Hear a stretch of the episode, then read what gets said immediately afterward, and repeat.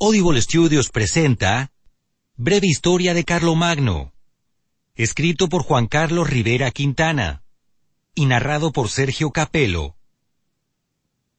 Introducción. La bibliografía dedicada a la vida del célebre monarca de la dinastía carolingia y al más grande de los reyes francos, Carlos, conocido por sus condiciones personales como Carlos I el Grande, Magno, por lo cual fue llamado Carlomagno, 25 años después de su muerte, por el historiador Nitardo, es una de las más extensas de toda la relativa a la Edad Media. Más de 15.000 títulos son un reflejo material de esa profusión, sin contabilizar las cuantiosas y en ocasiones disonantes reflexiones y artículos periodísticos aparecidos en publicaciones periódicas contemporáneas, en idioma castellano y en otras lenguas, que han dedicado sus evaluaciones al desempeño del nieto de Carlos Martel y al primogénito del rey Pipino el Breve y la reina Bertrada, a sus avatares militares, políticos, culturales, vida sacramental y litúrgica al frente del reinado de los francos, 768-814, y como emperador de los romanos, 800-814. Carlomagno nace el 2 de abril de 742 o de 748 en Aquisgrán, Aix-la-Chapelle, en la actual Alemania, y muere el 28 de enero de 814. Es uno de los reyes más reverenciados y a la vez vilipendiados de la historia de Europa. Uno de los que atesora más exégetas y detractores incluso en Germania donde nació, se lo venera como el apóstol de los sajones. Pero bajo su autoridad, la mayor parte de los pueblos del centro y el occidente europeos comenzó un proceso innegable de desarrollo y esplendor culturales. Ello explica que la figura de Carlomagno haya sido valorada por su rol unificador, soberano y promotor en materia de legislación, educación, finanzas, cultura, fe religiosa y organización estatal. Su estampa es considerada como la del héroe cristiano por antonomasia, por su martirologio, espiritualidad, misión civil, el éxito de las arriesgadas campañas militares que dirigió y libró junto a sus tropas, y el rol de mecenas del arte y la cultura. Muchos mitos y leyendas se entrelazaron alrededor de su imagen y personalidad, de sus dotes monárquicas, guerreras, civiles, legislativas, financieras, de su misericordia cristiana y de los resultados del orden en que reinó y cimentó el llamado imperio carolingio. Es por ello que este libro pretende ser una aproximación a la figura de Carlos, al hombre con sus proezas y epopeyas, contradicciones miserias humanas, dudas y temores, como una forma de conocer al personaje legítimo, de carne y hueso, a conocer el verdadero liderazgo, despojado de la leyenda y los milagros divinos que se le atribuyeron, de la fama y las alabanzas de los poemas épicos y los libros de caballerías, escritos en Alemania, Francia, España, Italia y Portugal, que le tejieron un perfil casi sacramental dejando de lado su existencia mundana. Es tal el estudio de la figura y la impronta que deja en su tiempo y en la posteridad, que muchos historiadores afirman que con su aparición y accionar, la Edad Media quedó jalonada en períodos claramente delineados, desde la caída del Imperio romano y su absorción por el poder bizantino, a la constitución del Imperio de Carlomagno, y de esa proclamación, al renacimiento y consolidación de la Edad moderna, y los estados nacionales independientes entre los pueblos germánicos en Europa.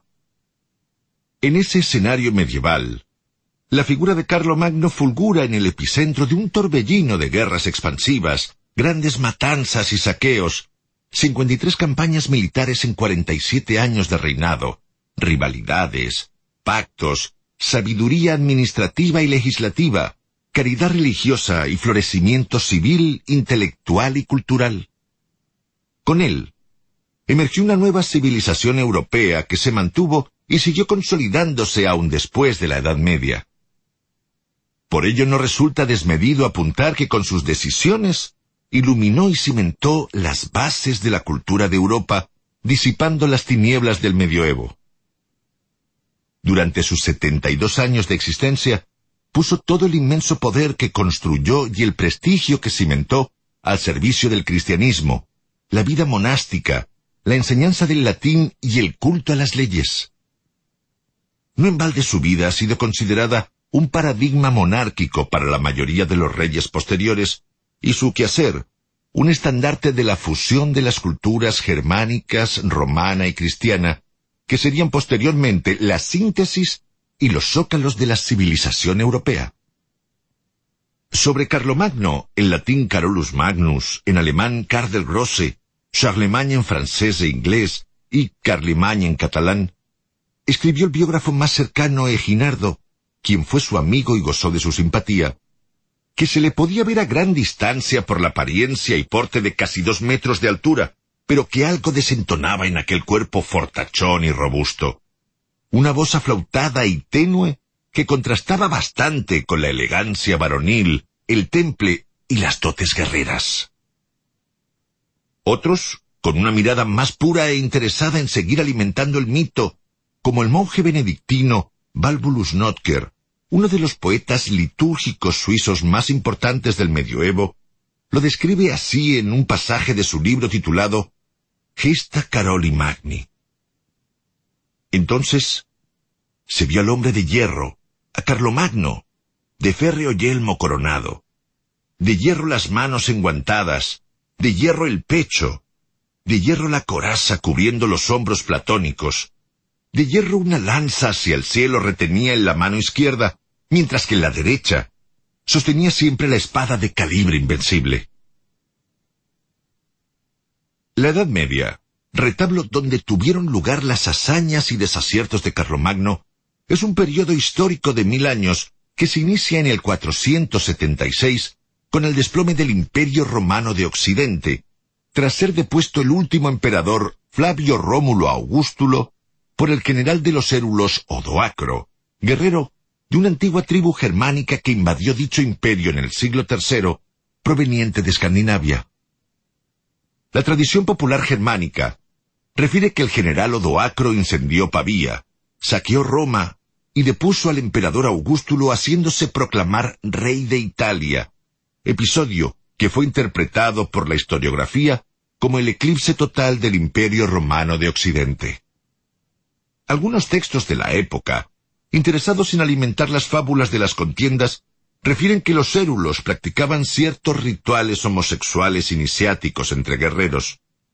Dicen también que eran capaces de entrar a los altercados cuerpo a cuerpo incluso sin la protección de escudos, para que una vez probados en la batalla, sus maestros les permitieran llevar esa valiosa arma defensiva a los combates, lo que simbolizaba para los códigos militares de esa civilización la entrada de lleno en la virilidad.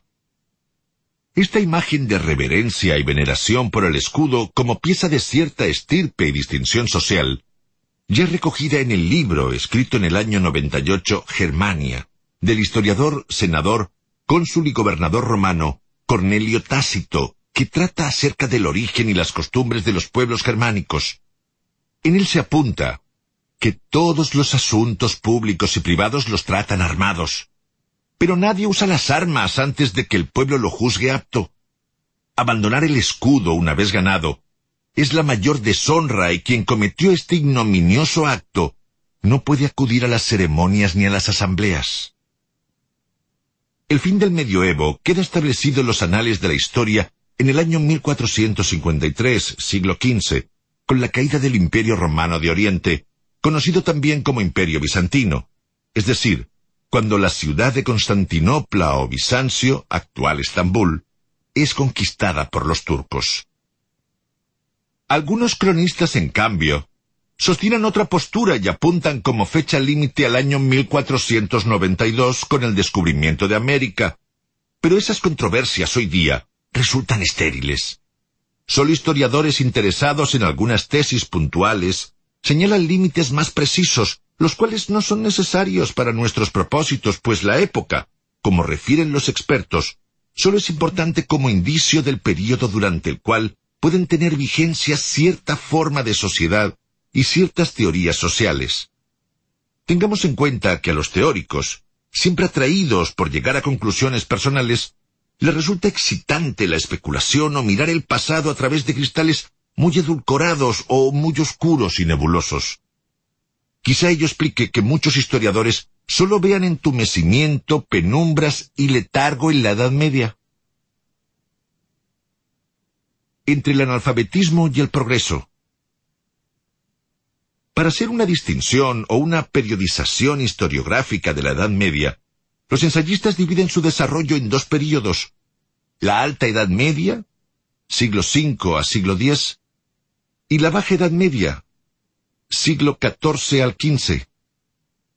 Hay algunos estudiosos que señalan además la existencia de un tercer período desgajado de la Alta Edad Media, denominado Plena Edad Media, para aludir a los siglos XI al XIII, cuando se dan las manifestaciones más típicamente medievales como el florecimiento de las cruzadas, el primer establecimiento de las nacionalidades influidas por los nacionalismos emergentes y el desarrollo de dos movimientos cruciales para la cultura europea, el románico y el gótico. Muy a contrapelo de lo que algunos todavía advierten sobre el medioevo y la llegada de varias centurias de postergaciones culturales y oscurantismos sociales, la instauración del medioevo y su desarrollo coadyuvó a sentar las bases del feudalismo, la posterior expansión europea de las ideas iluministas, del pensamiento renacentista y el posterior nacimiento del capitalismo y la modernidad. Durante la Edad Media, término que en su época tuvo fuertes resonancias despectivas ligadas a cierta pátira de atraso y división, tuvieron un acelerado desarrollo el derecho romano, el latín y la filosofía. Los monasterios se convirtieron en centros del conocimiento, pues eran los únicos lugares donde se sabía leer y escribir, y en los cuales se trabajaba en la preservación de buena parte del acervo histórico y cultural del mundo clásico. Por ello la Iglesia, verdadera rectora en el medioevo de la vida religiosa, cultural y social, recordemos que el poder civil debía recurrir a ella cada vez que necesitaba fundar una norma en antecedentes jurídicos o doctrinarios o resolver un grave problema que exigiera maduros conocimientos y la copia de manuscritos, trata de infundir a los habitantes un profundo espíritu de fe cristiana, perfila una sociedad rígidamente jerarquizada y expande la cultura científico-religiosa entre los nobles. En tanto el pueblo, cuyos integrantes servían a la nobleza y a los monasterios, estaba formado por ciudadanos analfabetos, de modales ásperos que combinaban el trabajo agrícola o comercial y la oración cristiana, enseñada por los monjes y clérigos en las abadías. En ese marco, el llamado Sacro Imperio Romano Germánico se consolida.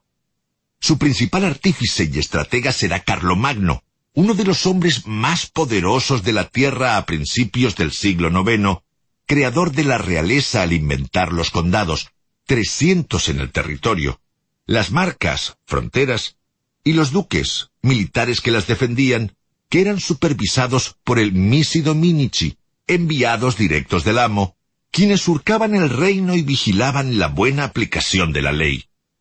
Este sistema será el germen nutricio y punto de partida del sistema feudal. Pero a pesar de toda su autoridad, Carlos vivió la mayor parte de su existencia en el analfabetismo, sin saber siquiera poner su nombre en las actas capitulares. Para sortear el obstáculo de la firma se había aprendido un signo que era una cruz con las tres primeras letras del nombre de Jesús, en griego, que junto a un garabato eran su marca distintiva. En algunas oportunidades usaba un anillo sello con una inscripción en latín que rezaba Cristo protege a Carlos, rey de los francos. Quizás porque le faltaba cumplir su más anhelado sueño, recién dos años antes de morir, decide aprender a escribir e inicia con el mismo entusiasmo con que fue a las guerras o defendió al catolicismo, una campaña en sus dominios contra el analfabetismo, edificando gran cantidad de escuelas en todo el reino, una de ellas, en el propio palacio, a la que asistió hasta morir en el año 814. No obstante su desconocimiento de las letras, respetaba a la gente ilustrada, valoraba la música, las artes plásticas y la literatura, y se hacía leer sistemáticamente la Biblia e historias de la antigüedad. Los textos apuntaban además que a pesar de sus limitaciones culturales, pues se pasó gran parte de su vida en los campos de batallas, no sólo hablaba perfectamente su lengua materna, sino latín y algo de griego. Esta es sin dudas la historia de un hombre que disipó gran parte de las brumas y tinieblas del medioevo y que reafirmó el nacimiento de una nueva Europa al sentar las bases de lo que sería posteriormente el mosaico basal del viejo mundo. Capítulo 1 Los francos Europa antes de Carlomagno Nuestra naturaleza está en la acción. El reposo presagia la muerte. Lucius Aneus Seneca a mediados del siglo III, el imperio romano, que en épocas anteriores se había creído inexpugnable y eterno al extender su poder por toda la cuenca del Mediterráneo, su mare nostrum, comenzó a desmoronarse como un castillo de naipes, donde estaba por emerger el rey de corazones. En la baraja actual, esa carta representa la tradición de la Iglesia y por ello es ilustrada con el rostro de Carlomagno, símbolo por antonomasia de la religión cristiana. En el interior del Imperio romano, la propagación del cristianismo en vastos sectores de la población se tradujo en un cuestionamiento de las estructuras de antaño. Ya no bastaban los ejércitos de legionarios con su entrenamiento y destreza militar para mantener incólumes fronteras tan ambiciosas. Si hasta el momento las legiones constituían la base del ejército romano y su entrenamiento, organización y estrategia militar habían servido para frenar los furores expansionistas y los conflictos entre la barbarie y la civilización, ya se vislumbraba una onda expansiva de pueblos sobre Roma, la ciudad eterna como se la conocía entonces. Desde el año 306, en que el emperador romano de Occidente Constantino I comenzó a gobernar la Galia, España y Britania, el monarca empezó a demostrar una actitud benévola hacia los cristianos. Ya en el año 312, cuando derrota a su rival Magencio en una famosa campaña militar, confiesa públicamente haber tenido una visión celestial. Ello explica su bautizo en el lecho de muerte el 22 de mayo del año 337 como un gesto de reconciliación con la religión cristiana y su anterior proceso de reconocimiento a la fe católica que lo lleva a la firma del Edicto de Milán en el año 313, concediendo la libertad de cultos a todos sus súbditos y devolviendo a las congregaciones cristianas las posesiones que les habían sido despojadas. El edicto de Milán, también firmado por Licinio, emperador romano de Oriente, que puso fin a la era de las persecuciones religiosas e inauguró un nuevo período de la historia del cristianismo en el Imperio romano, apunta en su texto que habiendo advertido hace ya mucho tiempo que no debe ser cohibida la libertad de religión, sino que ha de permitirse al arbitrio y libertad de cada cual se ejercite en las cosas divinas conforme al parecer de su alma, hemos sancionado que tanto todos los demás cuanto los cristianos conserven la fe y observancia de su secta y religión. A los cristianos y a todos los demás se conceda libre facultad de seguir la religión que a bien tengan, a fin de que quien quiera que fuere el numen divino y celestial pueda ser propicio a nosotros y a todos los que viven bajo nuestro imperio. Así pues, hemos promulgado con saludable y rectísimo criterio esta nuestra voluntad, para que a ninguno se niegue en absoluto la licencia de seguir o elegir la observancia y religión cristiana. Antes bien, sea lícito a cada uno dedicar su alma a aquella religión que estimare convenirle. La anarquía y las guerras civiles en Roma habían terminado por devastar sus confines. El desorden interno no solo minó la industria y el comercio, sino que extenuó hasta tal punto las defensas fronterizas imperiales que privadas de la vigilancia de antaño, se convirtieron en puertas francas por donde penetraron las tribus germanas que buscaron asiento al norte del imperio romano.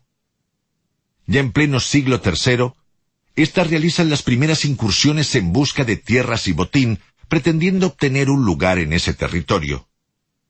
En el cuarto, se asientan pacíficamente en él, y en el siglo V, huyendo del avance de los hunos procedentes de Asia, irrumpen incontroladamente por todos sus dominios.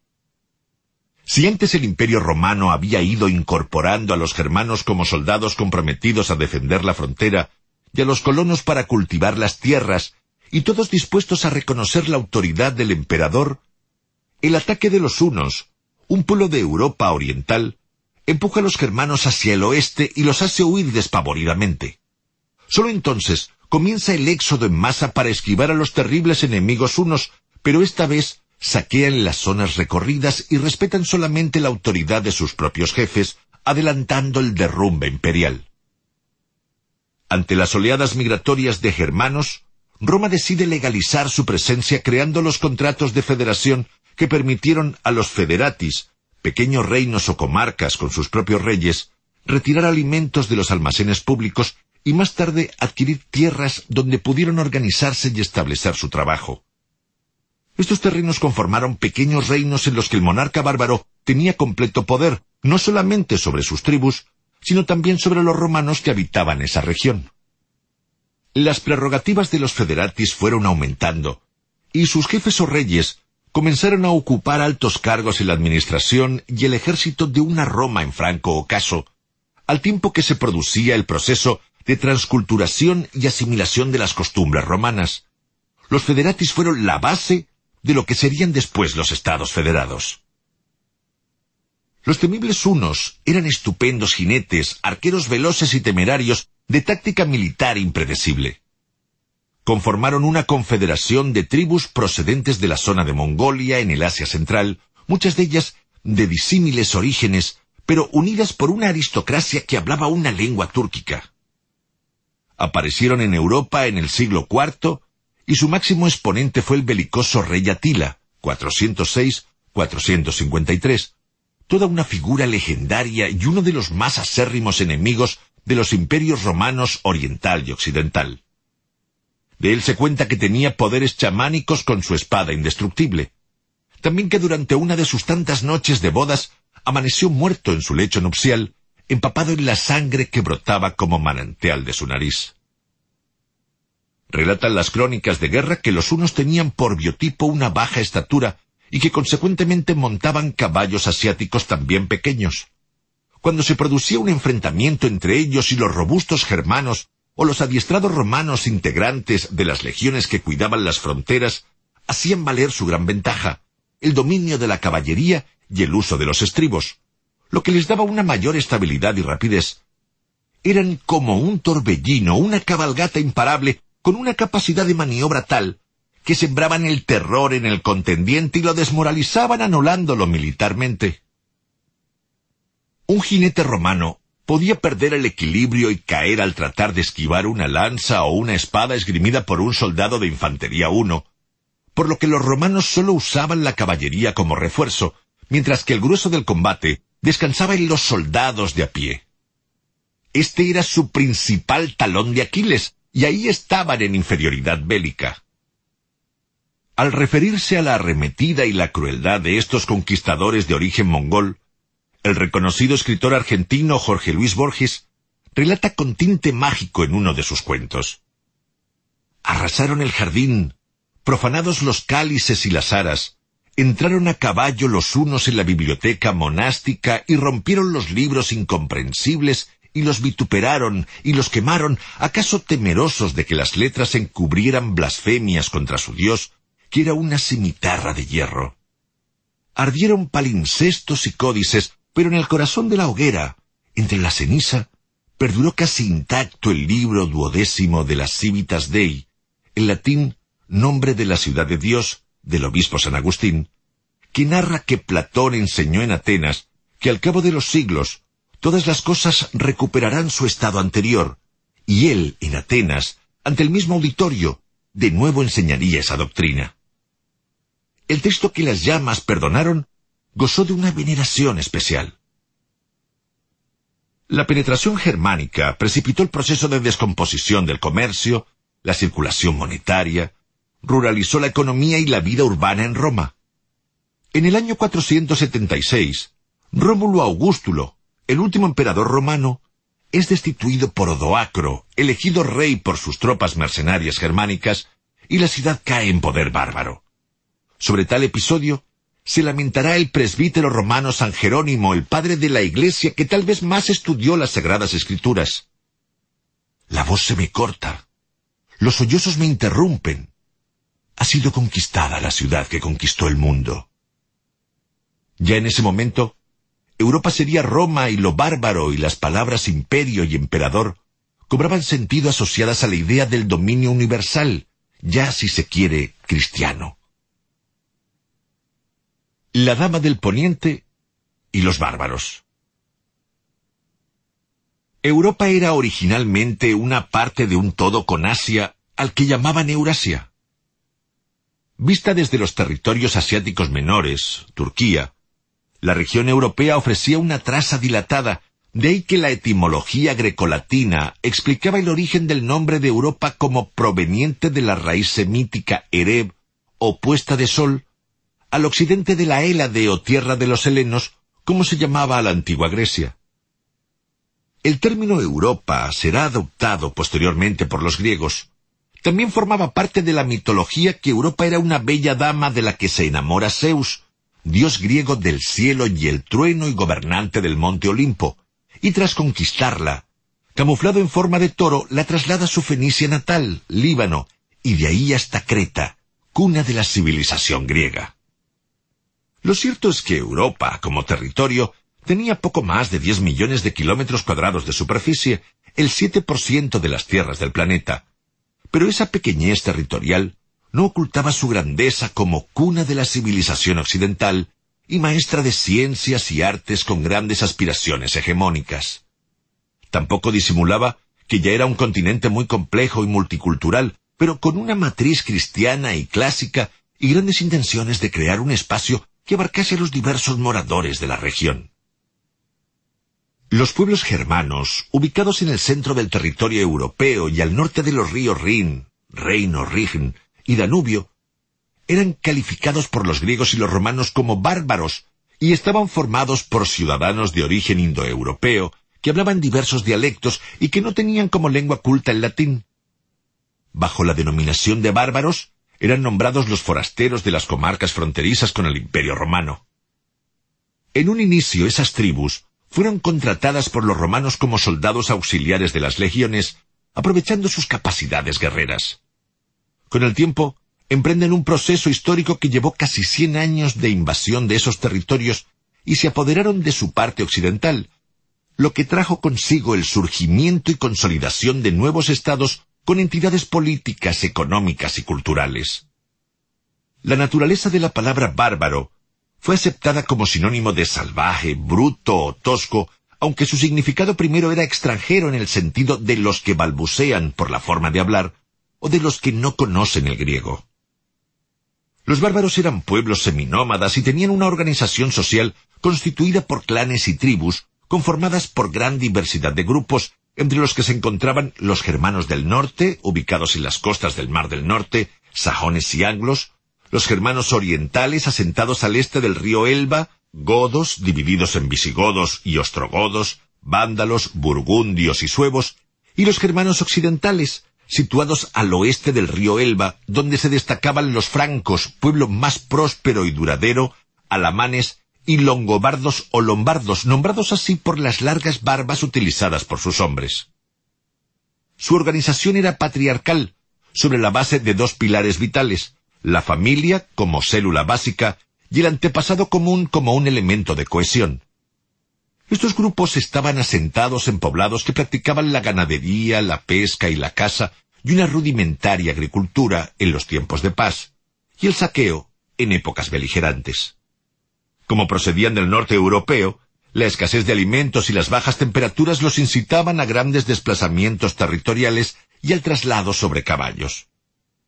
Según apuntan los textos germanos primitivos, en la sociedad existían las castas o estamentos, donde los guerreros tenían un puesto privilegiado por ser la estirpe de los reyes e integraban una asamblea que intervenía en las decisiones políticas.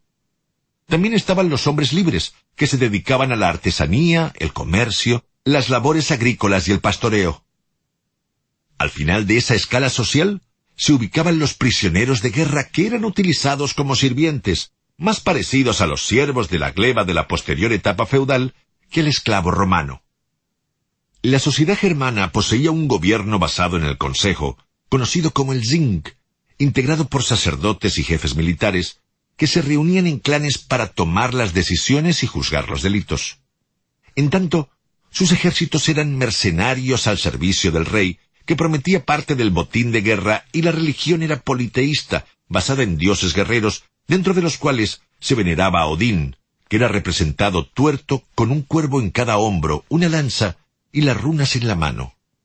A Thor, dios de la fuerza y el trueno, al que representaban con un martillo, y a Tyr, dios de la guerra y la justicia. Aunque los germanos no eran muy desarrollados cultural e intelectualmente, asimilaron muchas de las costumbres y hábitos romanos de manera rápida, contribuyendo a formar la raigambre europea que cimentó las bases de la actual cultura occidental. Uno de los cronistas que mejor retrató el talante de los pueblos germanos, sus valores y costumbres, fue sin dudas el historiador, senador, cónsul y gobernador romano Cornelio Tácito, que en su libro Germania describe con detenimiento y autenticidad los códigos existenciales de estos reinos al apuntar. Cuando la lucha se ha establecido, es deshonra para el jefe, princeps, ser sobrepasado en valor por sus seguidores, y para estos no igualar en valor aquel. Es infamia y baldón para toda la vida el retirarse a salvo de un combate en que ha muerto el jefe, el defenderlo y guardarlo, y unir cada cual sus propias hazañas a la gloria de aquel, es para ellos el principal juramento, sacramentum.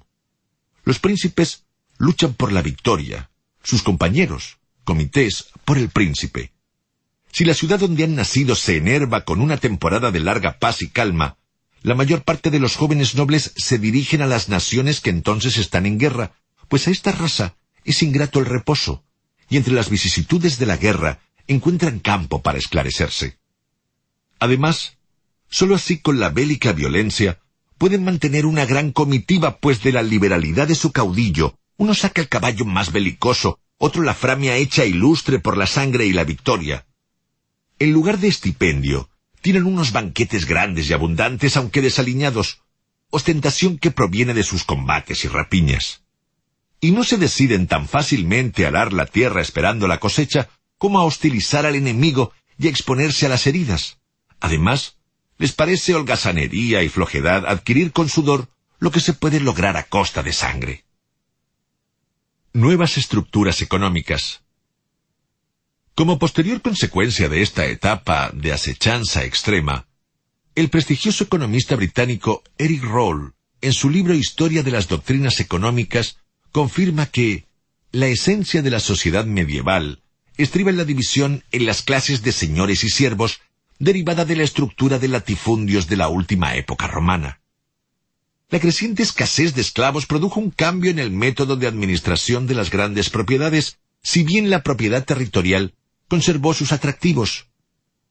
En vez de cultivar ellos mismos esas propiedades por medio de gran número de esclavos, los propietarios arrendaban, aparte de su propio dominio, parcelas a arrendatarios libres o a esclavos, a cambio de una renta en especie y dinero.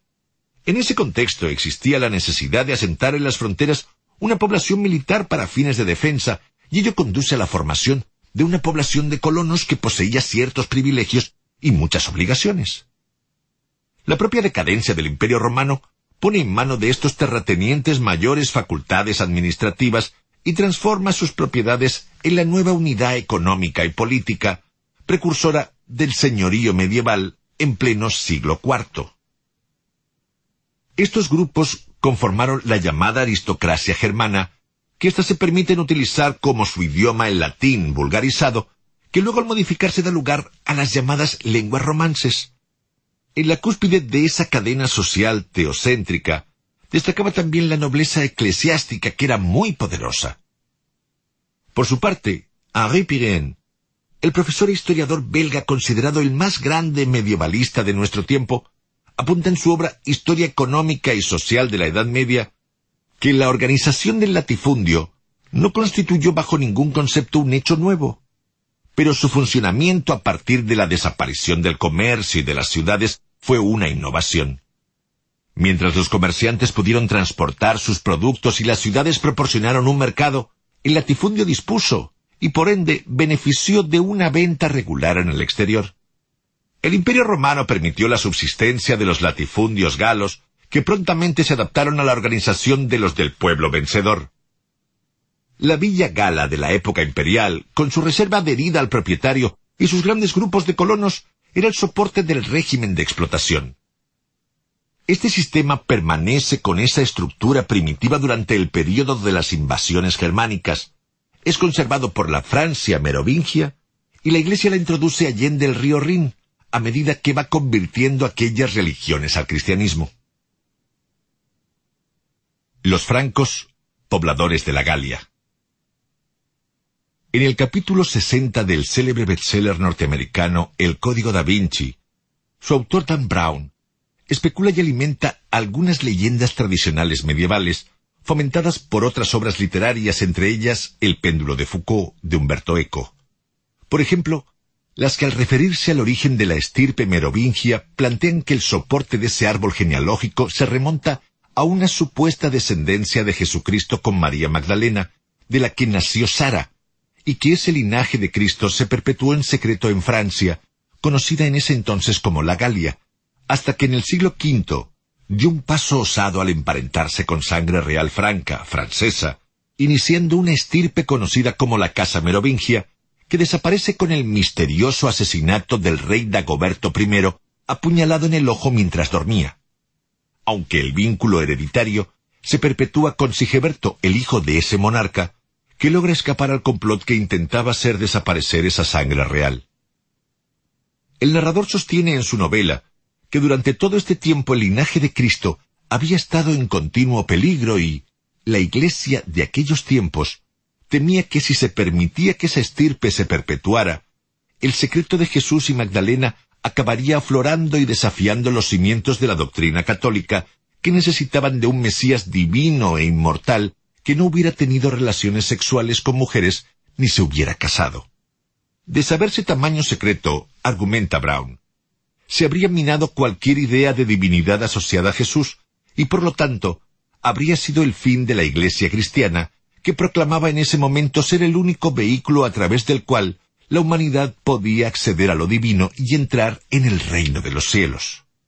Muchos historiadores intentan explicar la génesis de esa fábula en el interés de los propios pueblos merovingios por atribuirse un origen beatífico y poder gobernar sin objeciones ya que poseerían un derecho y mandato divinos para llegar al trono en el reino de los francos. Los estudios del medioevo han explicado con mayor asidero histórico que el origen de los merovingios quizás se remonte a la costumbre en el reino de los francos de realizar alianzas matrimoniales de sus hijos e hijas con integrantes de otros pueblos galorromanos y hasta con nobles guerreros acaudalados provenientes de otras regiones para perpetuar su raza y linaje más allá de sus confines. Lo que nadie pone en entredicho es que a finales del siglo V, la provincia de la Galia, Francia, una de las más prósperas de Occidente, quedaba dividida en varios reinos y los francos ubicados al norte eran uno de los pueblos más poderosos. Conviene aclarar que el término Galia empezaba a quedar en desuso.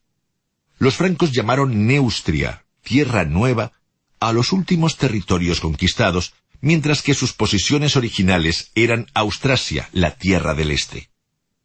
A su vez en Neutria cabe distinguir la parte del norte, propiamente franca, de la del sur, la que había sido visigoda, donde las costumbres romanas estaban más arraigadas y que conservó el nombre romano de Aquitania.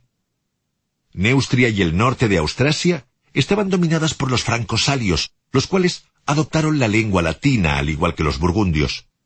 En cambio, los alamanes y los francos ripuarios conservaron su lengua germánica.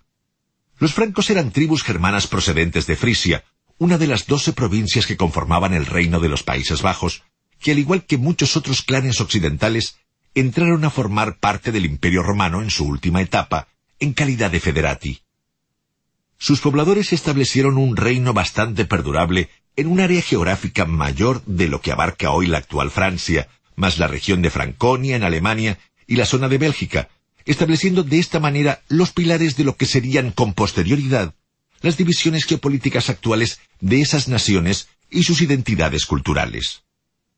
El reino franco adoptó la fe católica tradicional y se convirtió en defensor extremo del cristianismo.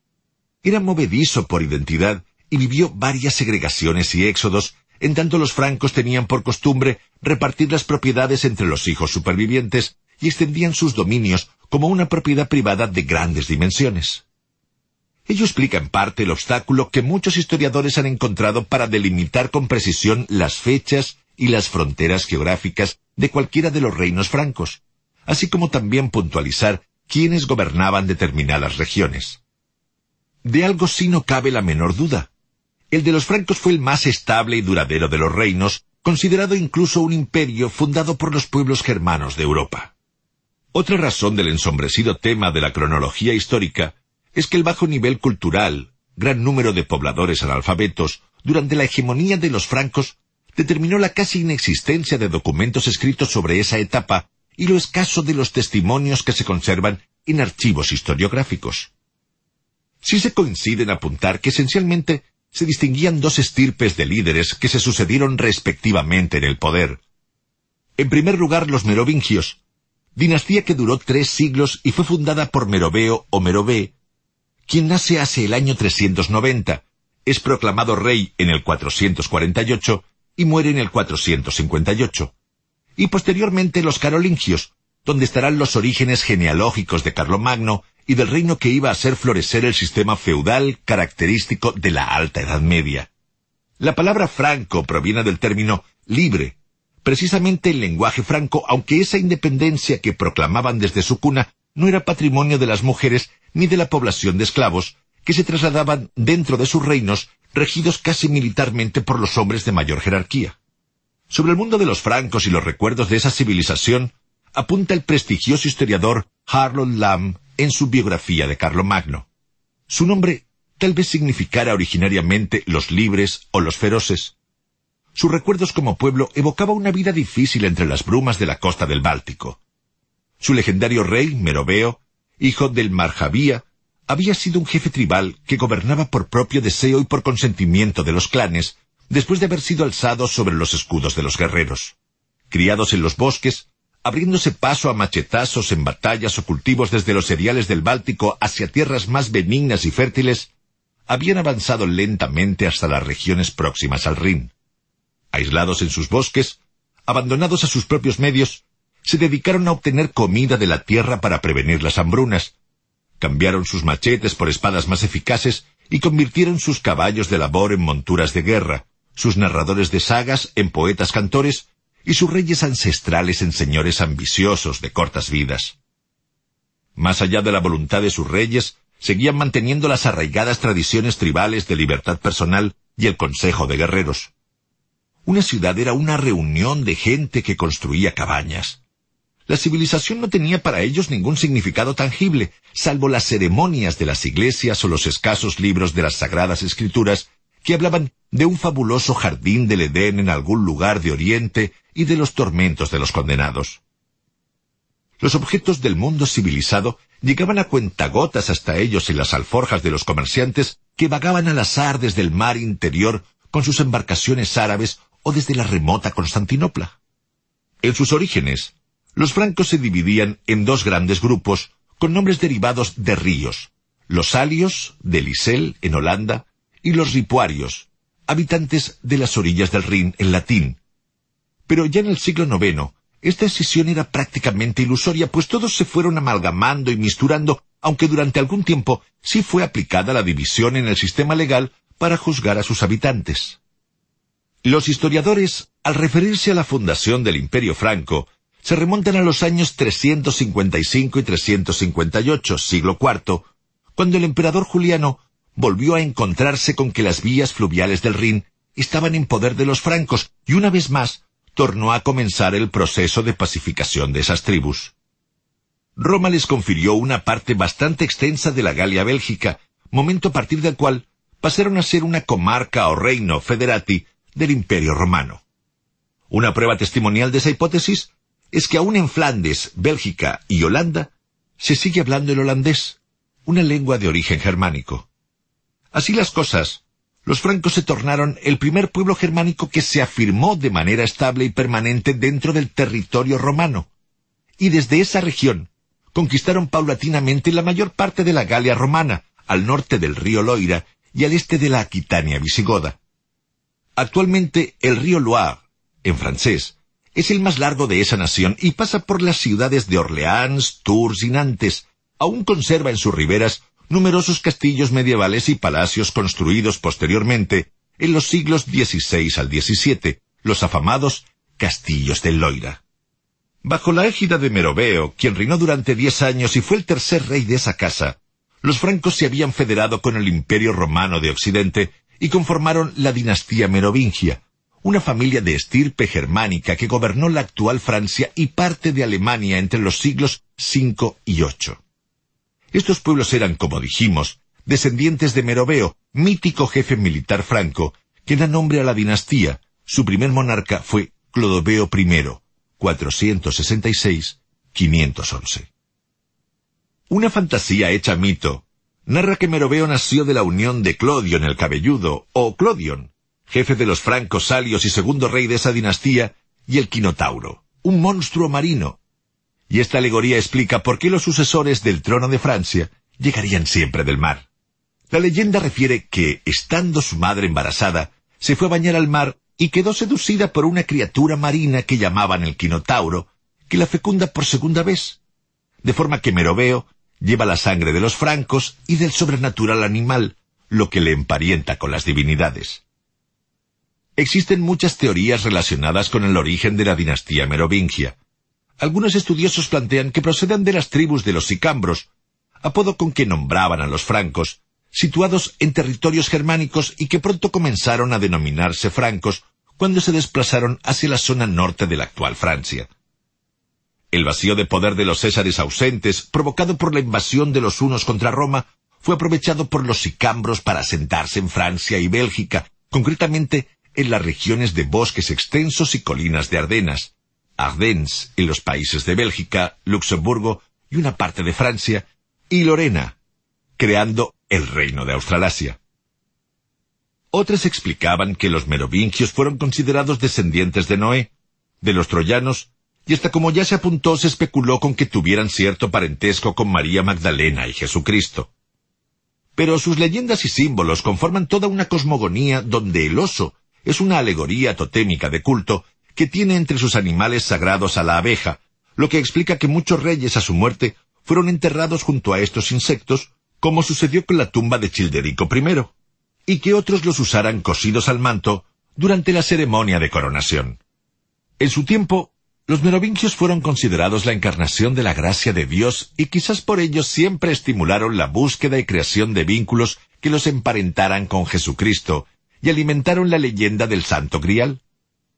Ello también le valió que sus descendientes fueran considerados reyes, sin necesidad de ceremonia de coronación, cuando cumplían doce años, y aunque nunca gobernaran, se podían dedicar a las artes sacerdotales o esotéricas, por lo que se los consideraba reyes brujos o taumaturgos. Las historias de esa época, recogidas en el libro del cronista galorromano Gregorio de Tours, autor de Historia Francorum, Historia de los Francos, que glosa el período hasta el 594, cuentan que los merovingios eran reyes melenudos, que creían que su poder residía en el pelo y eran renuentes a cortárselo. Para alimentar las tradiciones, se decía que llevaban una manta a la altura del corazón que les distinguía del resto de los seres humanos. Su cultura se caracterizaba por el desarrollo de un arte propio, prerrománico, donde el empleo de la piedra y el ladrillo en las obras arquitectónicas era muy peculiar llevaban a cabo construcciones muy sencillas y se distinguieron más por el desarrollo de la orfebrería, también por sus habilidades para la pintura mural sobre frescos y miniaturas, aunque hoy se conservan muy pocos vestigios de estas destrezas.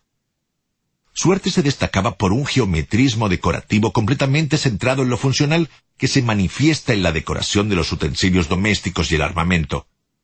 Aunque muchos consideran que frente al arte romano el germano era tosco, no dejaba de lado cierto refinamiento artesanal que lo valorizaba. Aun cuando llegaron a convertirse al cristianismo, mantuvieron con la anuencia de la iglesia la poligamia y reservaron arenes de grandes proporciones en las casas y palacios. Los francos recibieron solo ligeras influencias de la civilización romana y por ello no fueron cristianizados de forma rápida. Incultos y paganos, los campesinos libres dominaron la sociedad la cual era regida por una pequeña nobleza. Ellos eran el sostén económico de la dinastía e hicieron valer su rol de labriegos para ascender a nivel social. Entonces, el latifundio no era sólo una institución económica, sino también social que atravesaba toda la vida de los habitantes, que eran mucho más que simples colonos de su señor.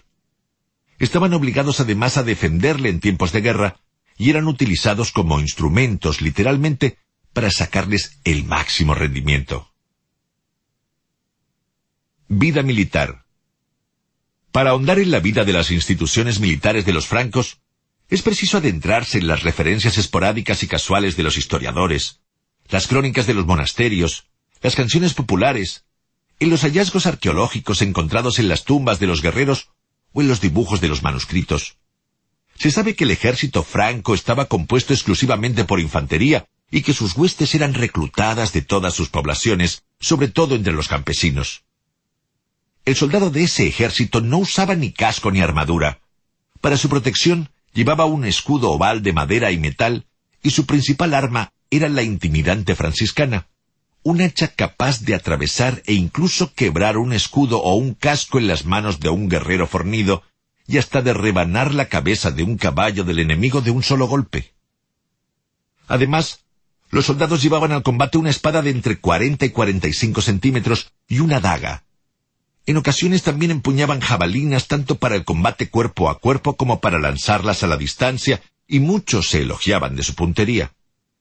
Eran guerreros de escasa disciplina e instrucción militar, relatan las crónicas, que poseían solo básicos conceptos de organización durante la batalla y el arte de la guerra, pero tuvieron mucho éxito debido a la ferocidad de sus ataques masivos y sorpresivos. No es sino hasta el siglo VI que el ejército franco incorpora la caballería. Y es en la decisiva derrota de Casilinum, 554, cuando el ejército franco fue rodeado y diezmado por los bizantinos, que reconocen la importancia de usarla. En dicha batalla, la caballería bizantina se apostó por los flancos y con sus arqueros arremetió frontalmente contra los soldados francos hasta derrotarlos. A pesar de este descalabro, aún se mantenía vivo el mito de las virtudes guerreras de los francos, en tanto era casi imposible olvidar el año 451, cuando Atila, rey de los hunos, había sido derribado por una coalición romana liderada por el magister militum Flavio Aesio, un semibárbaro que de niño fue criado entre los unos y otros germanos y que por ello conocía al dedillo sus costumbres y maneras de obrar en el campo de batalla. Lo secundaban el rey visigodo Teodorico I y el rey franco Meroveo, y así triunfaron en la famosa batalla de los campos cataláunicos, también conocida como batalla de Chalons o de Locus Mauriacus. Los cronistas de guerra de ese periodo narran que el ejército de los hunos, con aproximadamente cien mil guerreros, avanzó en un frente de más de 150 kilómetros y saqueó la mayor parte de las ciudades de lo que es hoy el norte de Francia. El general romano Aesio preparó para combatirlos un ejército galorromano y marchó contra Atila que estaba asediando la ciudad de Orleans. En la batalla de los campos cataláunicos, las tropas de Atila fueron derrotadas aunque no destruidas, pero dicho encuentro fue considerado como uno de los enfrentamientos más decisivos de la historiografía medieval, ya que había podido marcar el ocaso de la religión cristiana en Europa occidental, si los pueblos asiáticos hubieran conseguido vencer en esas proximidades de las llanuras de Troyes en el denominado Campus Mauriacus. Por otra parte, la batalla de los campos cataláunicos fue el primer ejemplo de una coalición de bárbaros y de romanos cristianizados frente a un invasor totalmente extranjero. Acerca de esa contienda espectral, el escritor neoplatónico y filósofo bizantino Damasquios glosa en el siglo VI. Según se cuenta, lo más sorprendente fue lo que sigue. Después que los combatientes hubieran caído, los espíritus de los agotados físicamente continuaron luchando con los brazos y la furia de la lucha tres días enteros con sus tres noches, después de haber dejado la guerra de los vivos. Fueron vistas figuras de sus almas, y se escuchó cómo se desafiaban mutuamente y cómo entrechocaban furiosamente las armas, apagando el ruido de las voces. Se dice que hasta hoy pueden ser percibidas también otras viejas apariciones bélicas de este tipo. Bajo la tutoría del rey Clodoveo I, fundador de la dinastía merovingia e hijo de Childerico I, 458-481, y la reina Basina de Turingia, el poder y el influjo del reino franco se acrecentó imparablemente y buscó asiento en la región de Soissons, que se convirtió en la capital de ese reinado. En el año 486, Clodoveo destituyó a Siagrio, último gobernador romano de la Galia, y a partir de ese momento sometió a los alamanes que habitaban las tierras orientales de sus dominios en la batalla de Tolbiac, 496. La leyenda provinciana detalla que pudo derrotar a su enemigo gracias a la invocación a Dios que hizo su esposa, ferviente cristiana. Al calor de esa gloria, e influido por su cónyuge, la princesa burgundia Clotilde, posteriormente canonizada como Santa Clotilde, Clodoveo adopta la fe de Cristo, lo que supuso la conversión de todos los francos al catolicismo. Su alianza con el papado le proporciona muchos seguidores entre los pobladores galorromanos que lo ayudan a derrotar a los visigodos en Aquitania, batalla de Boyer, 507, y a los francos ripuarios, fortaleciendo sus pretensiones de convertirse en el líder germano de la Galia, aspiración que concretó hacia el año 509, cuando unificó a los francos, convirtiéndose en el gobernante de gran parte de Europa Occidental. Con la compañía del Dios verdadero. Durante los siguientes mil años, el reino de los francos fue evolucionando hasta dar comienzo a la actual nación de Francia. En el medio de la historia, ensamblando tradición e innovación, se erigiría la figura de Carlomagno.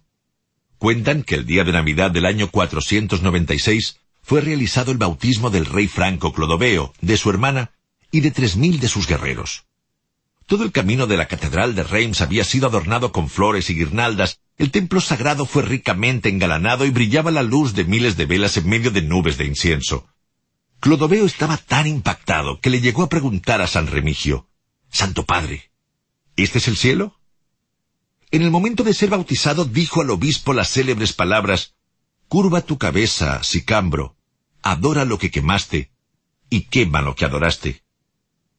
El bautizo de Clodoveo marca el inicio del lazo entre el clero y la monarquía francesa, vínculo que perdura hasta inicios del siglo XIX. A partir de Clodoveo, el soberano francés que gobierne lo hará en nombre de Dios y sólo sus descendientes podrán pretender el trono. Durante su reinado también es de remarcar la promulgación, en el año 1317, de la ley sálica, que regulaba la sucesión al trono. Uno de sus artículos establecía la prohibición de que una mujer heredara la corona de Francia y fuera legataria de tierras.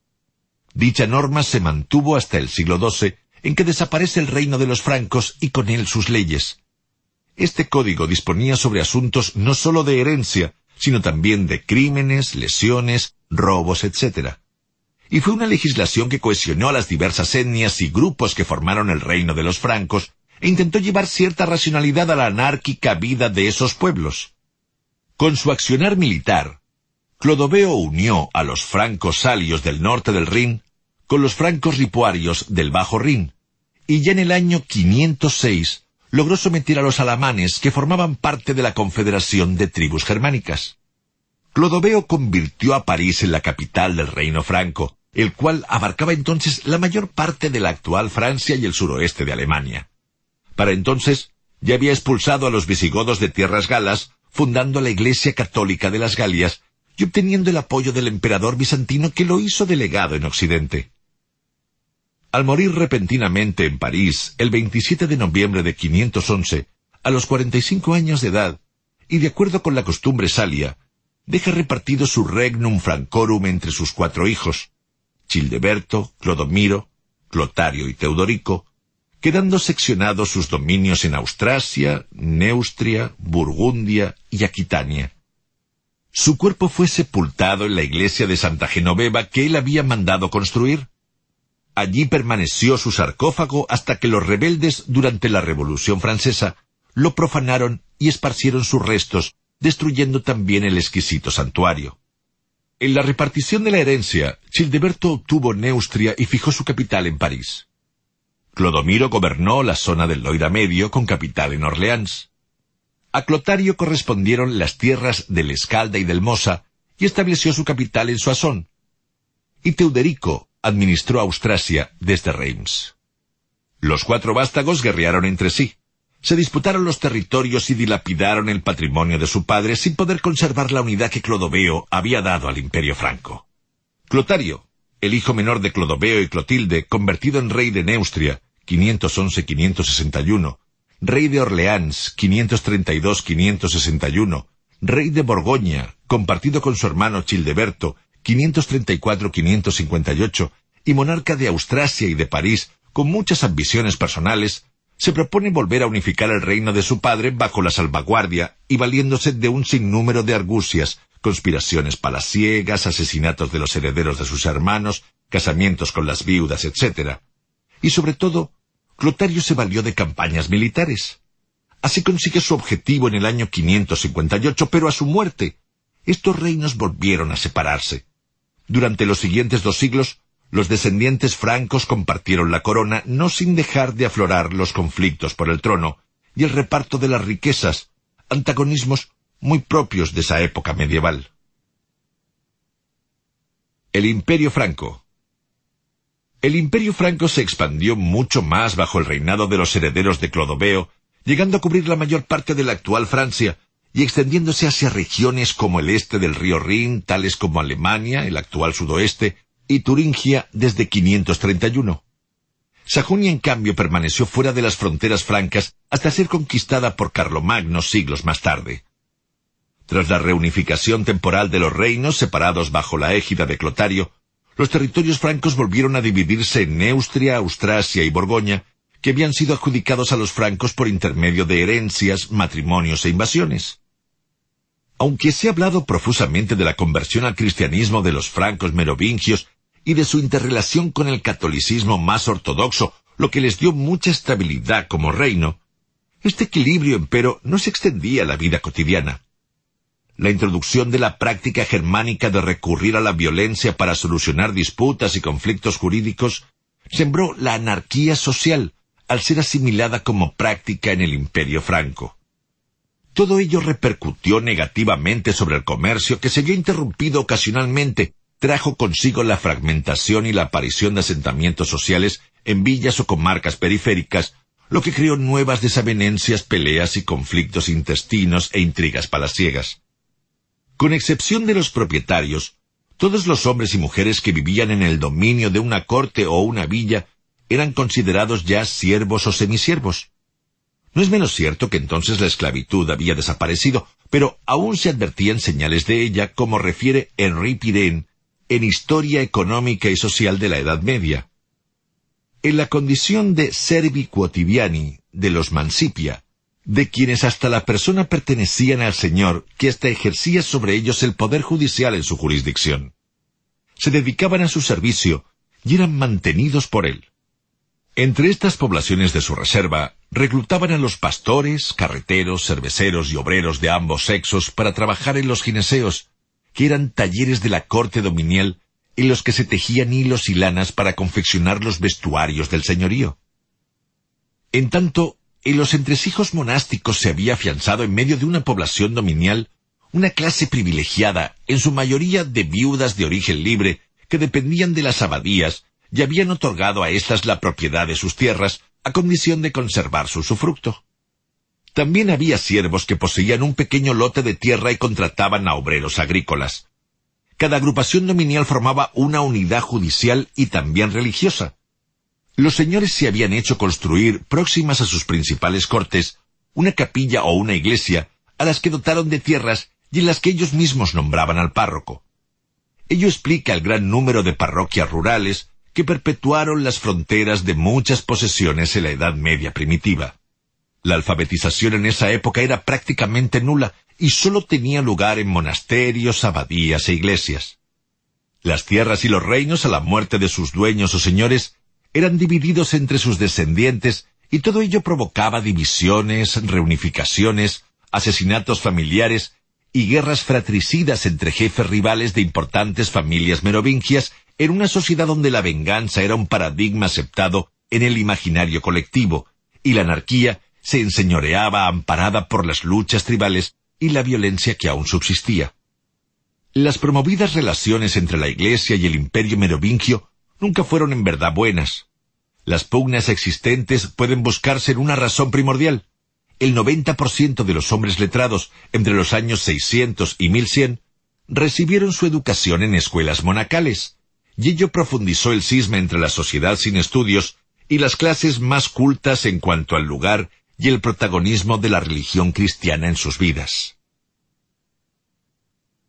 Clotario y los suyos Al llegar a la corona, Clotario II, 584-629, reunificó el reino franco después de un sinnúmero de guerras civiles y muertes familiares que harían tediosa la enumeración.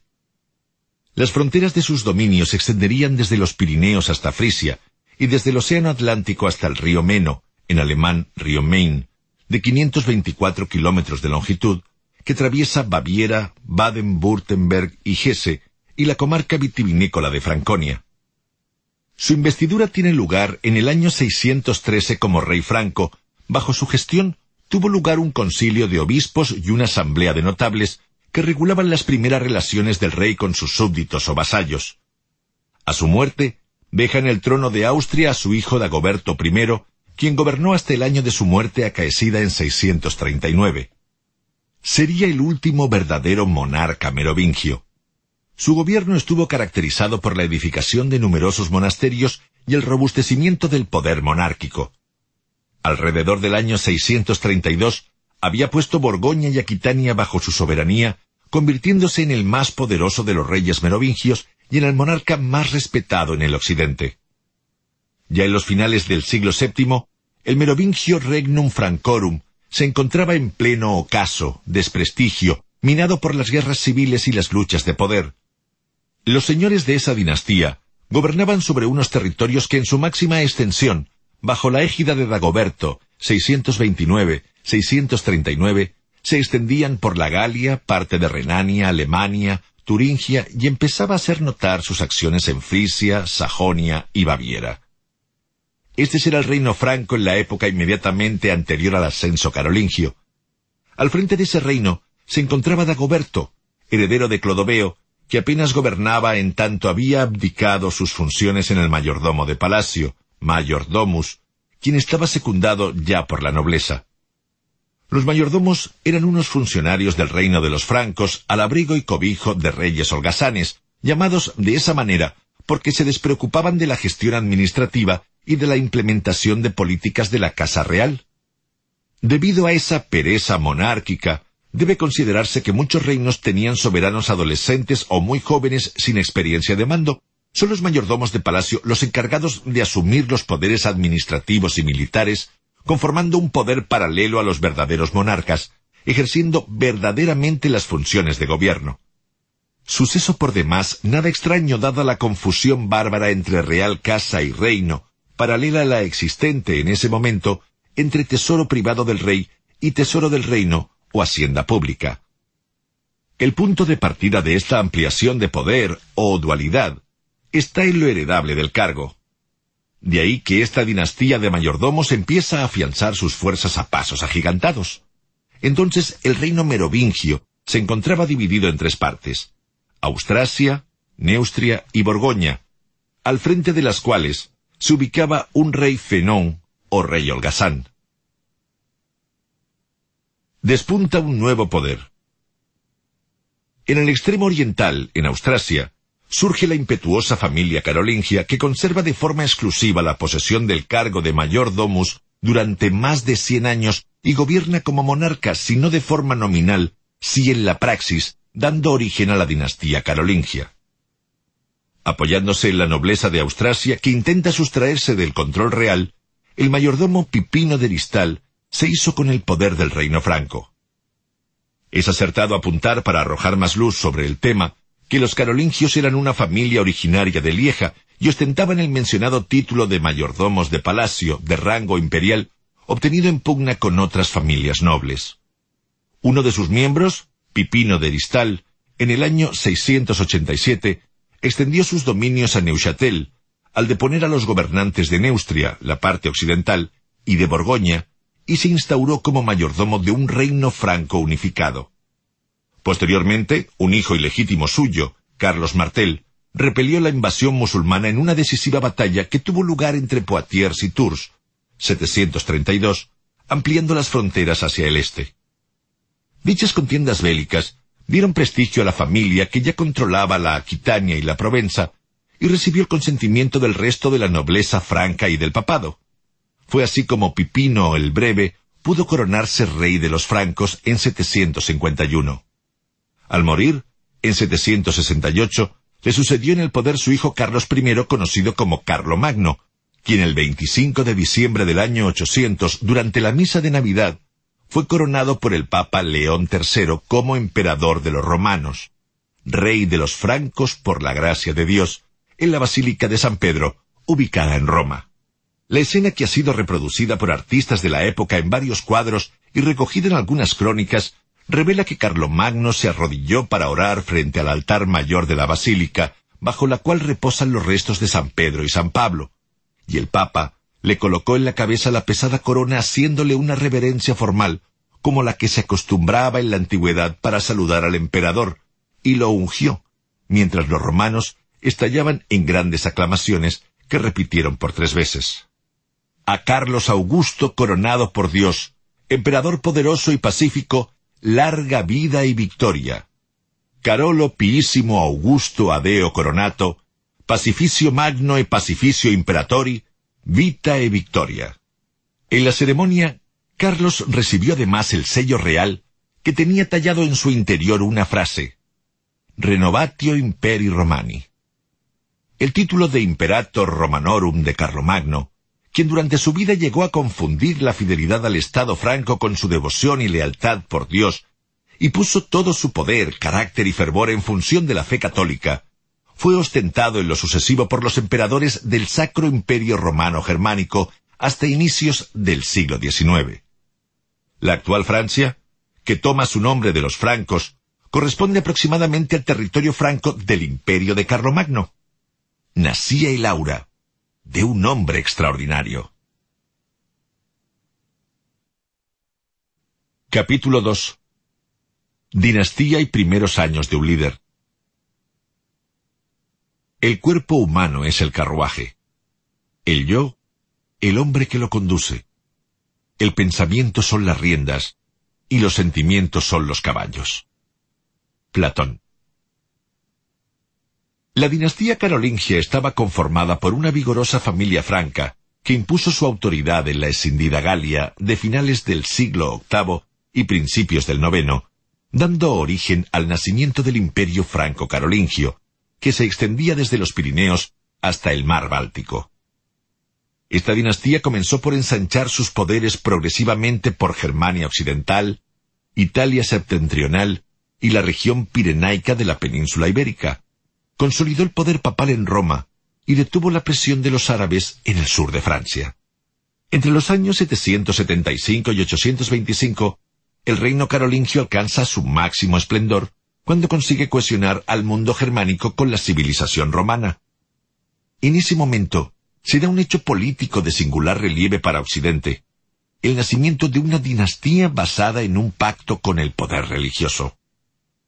Como expresara el historiador chileno Luis Rojas Donat, en un artículo de la Revista de Estudios Históricos y Jurídicos número 26 de 2004 de la Universidad de Valparaíso, esta dinastía había estado vinculada a los descendientes de Clodoveo desde principios del siglo VI. Pertenecían pues a un linaje que ostentaba el más importante de los prestigios dentro del universo cultural germánico, la capacidad combativa y victoriosa.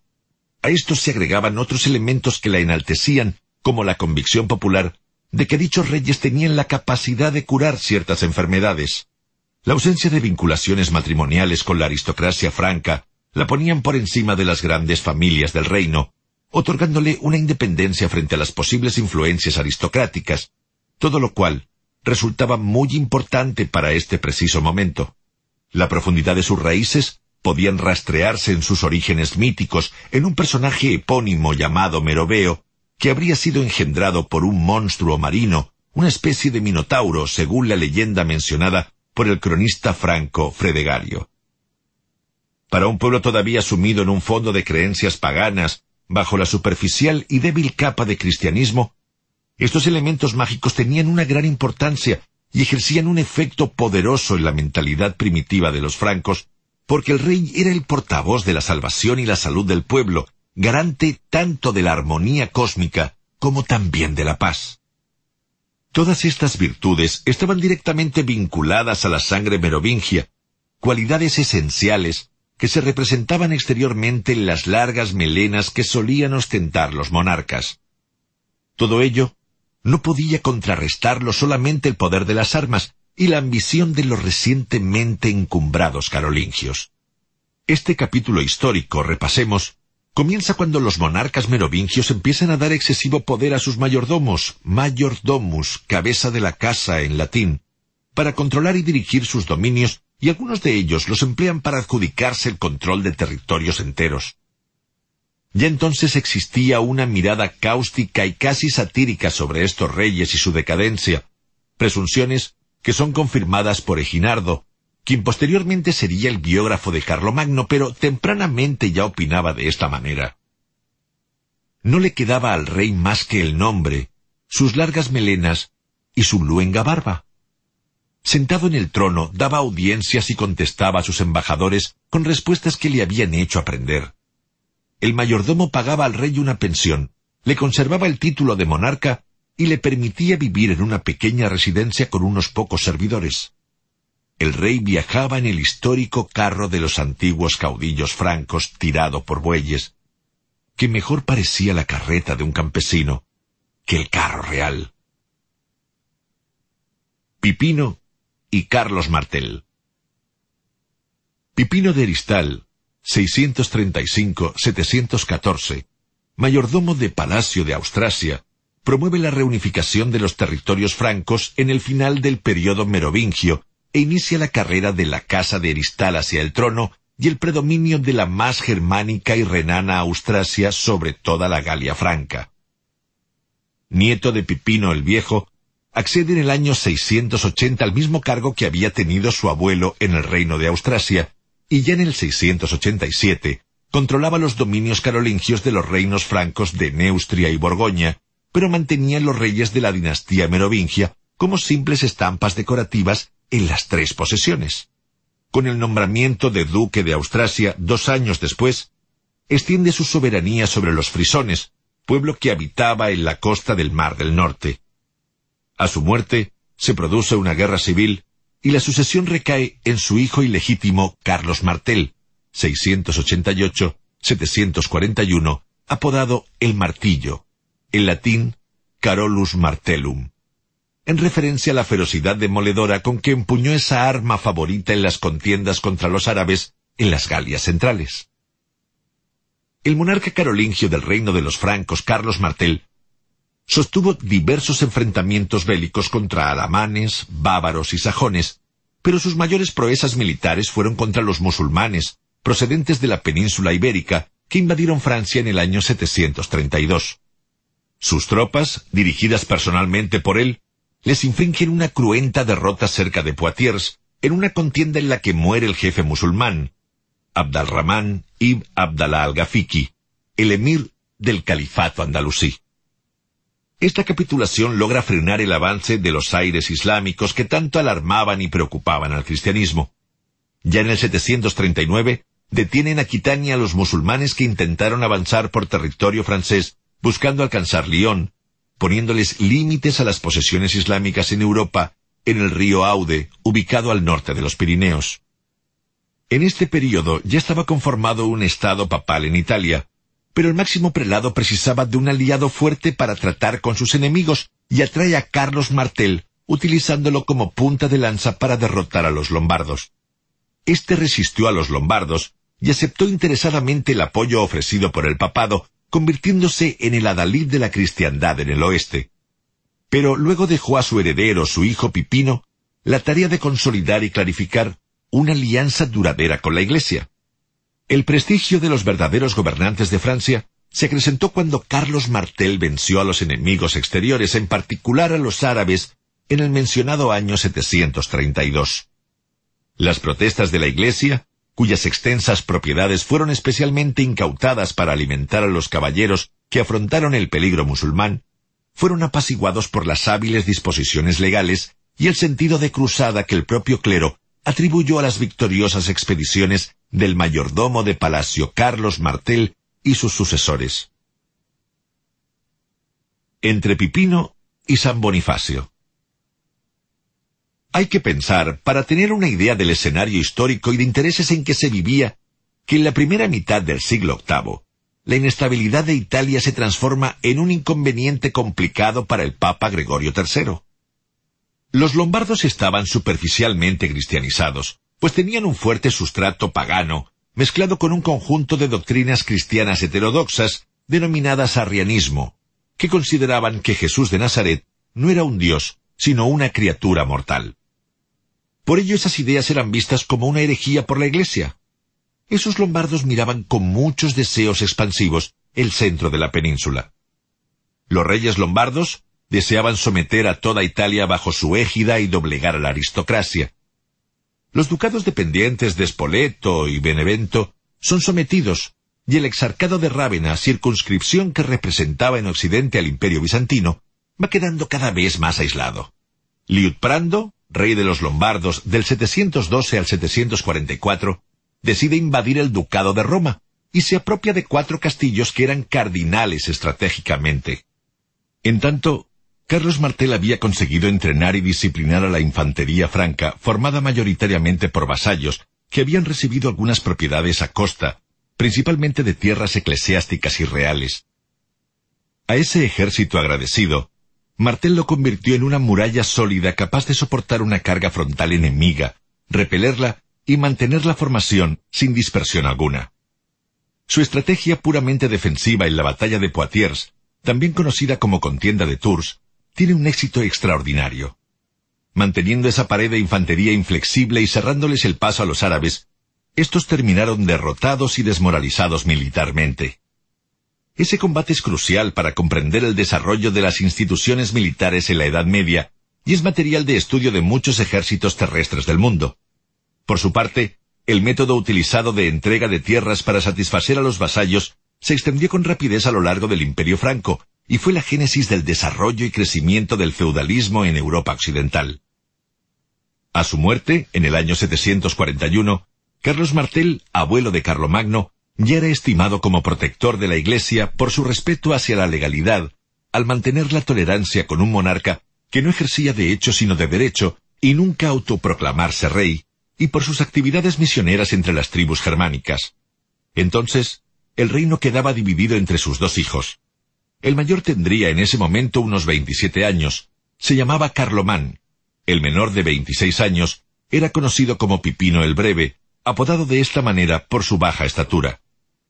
Poco antes de morir, Carlos Martel había determinado que Carlomán gobernaría Austrasia, antigua Franconia, y toda la Aquitania, excepto el rincón sudeste, como mayordomo de palacio, mientras que Pipino se encargaría de Neustria con el mismo título y como corregente. Eran un total de ocho dominios, algunas dependencias autónomas pobladas por varias razas y con diferentes códigos de ley.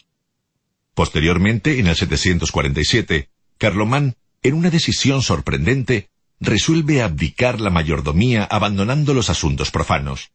Por ello se dirige a Roma, donde el Papa Zacarías le concede las órdenes religiosas y lo recluye en el monasterio de Monte Soracte para permanecer después hasta el final de sus días en el de Montecassino.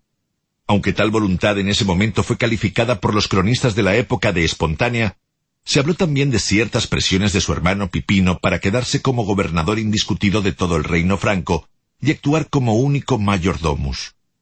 Se especula además con la idea de que era plausible que el apóstol de los germanos, San Bonifacio,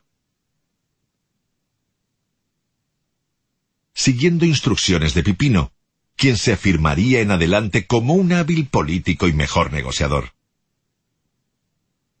Pipino, un hombre de recursos. Sobre él dice el historiador y novelista norteamericano Harold Lamb en su obra Carlomagno.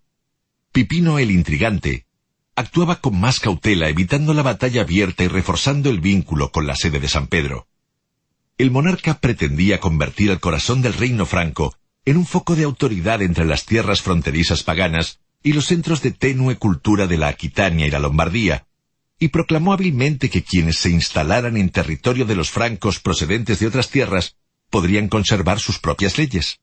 Con la intención de seguir la estrategia de su progenitor, Pipino el Breve mantuvo buenas relaciones con San Bonifacio, que pasó a la historia como aquel que hace el bien, vínculos que se materializarían no solo en la protección de los misioneros en el interior de Germania, en la ayuda financiera inicial que da a la abadía de Fulda y al obispado de Buraburg creados por dicho pontífice, y en el apoyo de las medidas de reforma, sino también en algo con mayor proyección de futuro. Gracias a San Bonifacio, 680-754, los carolingios tomarían contacto directo con los papas. En esa mancomunión está la clave del nacimiento de un nuevo mundo que inició Pipino y organizó posteriormente su hijo Carlomagno, y el comienzo de la connivencia entre dos poderes, el papado y la nueva dinastía carolingia. Las luchas de Pipino el Breve contra musulmanes, su liderazgo en pos de aplacar una nueva rebelión de Aquitania, zona del reino convulsa por sus grandes aspiraciones personalistas, su quehacer para liberar al Papa de los lombardos, quienes ahora pretendían conquistar Roma, y su trabajo para establecer la base temporal de la Iglesia durante la Edad Media, al donar al pontífice parte de los territorios conquistados a los lombardos de Italia, le granjearon el respeto de todos y principalmente de la Iglesia que andaba a la búsqueda de un aliado poderoso. Solo toleró Pipino el Breve ocho años la tentación de mantener la quimera de un monarca que no ejercía de hecho en la práctica y seguir siendo mayordomus. En el 749 le envió al Papa Zacarías una embajada para preguntarle si estaba bien que fuese rey de Francia, quien ahora no ejercía el poder real. El papado había esperado durante siglos una pregunta que, como esta, le permitiera consagrar un aliado en el centro de Europa. Su respuesta inmediata homologó el golpe de Estado de Pipino y ofreció las bases jurídicas para apoyar sus pretensiones al trono. El breve estaba respaldado en su derecho divino a integrar las filas monárquicas. Es preferible proclamar rey a quien detenta el poder de hecho antes que al que lo tiene solo de nombre, le respondió de algún modo el prelado. Estimando suficiente la proclamación, un arzobispo dispuso la unción del nuevo monarca el 28 de julio de 754 en la Basílica de San Denis, donde el Papa Esteban III consagró a Pipino y le confirió los títulos de Rey de los Francos y Patricius Romanorum, honores que hasta entonces otorgaban los emperadores de Constantinopla. En la misma ceremonia fueron consagrados su esposa Bertrada y sus dos hijos, con lo cual quedaba legitimado el linaje familiar y comenzaba a estrecharse el lazo de continuidad entre la unción realizada a los reyes del Antiguo Testamento y a los de la nueva dinastía, que tendría su cenit en la persona de su hijo Carlomagno. Ese sacramento ponía fin de manera oficial a la dinastía merovingia y legalizaba el advenimiento de los carolingios al poder. Por su parte, Pipino se comprometía a atacar a los lombardos por la retaguardia para obligarlos a respetar a Roma, en pago por los servicios prestados por el sumo pontífice. Frente a los antiguos reyes descendientes de la casa Meroving, Merovingia, cuyo tronco se ubicaba en el legendario dios del mar y que habían sido elegidos por la voluntad de los francos, los mayordomos de la dinastía que Pipino inaugura son presentados como ungidos del Señor y reyes por la gracia de Dios, Rex Dei Gratia. Se consolida así la coalición incondicional de la monarquía y el papado. A partir de esa oportunidad, el derrotero de los carolingios se vislumbra sin grandes nubarrones que entorpezcan el sendero. Carlomagno estaba por convertirse durante casi cincuenta años en el más grande de los gobernantes carolingios, demostrando en la práctica que tenía excelentes cualidades para seguir el derrotero trazado por su progenitor. Para despejar cualquier equívoco, Childerico III, 714-755, último rey franco, ya solo nominal de la dinastía merovingia, es destronado por Pipino el Breve y enviado al monasterio de San Bertín, donde es rapado, perdiendo con su melena la aureola casi milagrosa que lo sostenía en el trono, según los ritos de esas etnias. Así permaneció hasta el final de sus días.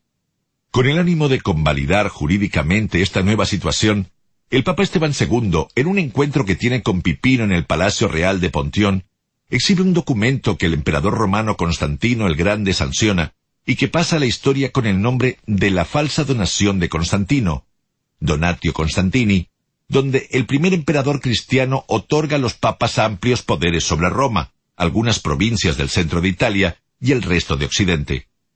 De esta manera, la curia romana consolida un importante peldaño en sus ambiciones espirituales y económicas. Dicha promesa de restitución, creada artificialmente, se transfigura en una real donación cuando Pipino el Breve hace entrega territorial como sede apostólica del exarcado de Rávena, que representó el poder del emperador bizantino en Italia desde el siglo VI hasta el año 751, y la Pentápolis, nombre que en su época se le dio a los territorios de Italia, que estaban formados por las ciudades de Rimini, Pésaro, Fano, Seguinalla y Ancona. Junto a esa pequeña dádiva de Pipino, y las que hará su sucesor Carlomagno en 771 y 778, se considera que se ubican los cimientos jurídicos de un nuevo Estado que los renuevos pontificios llaman Sante Ecclesiae Respublica, facultado para asegurar el poderío mundial del Papa sobre toda la cristiandad.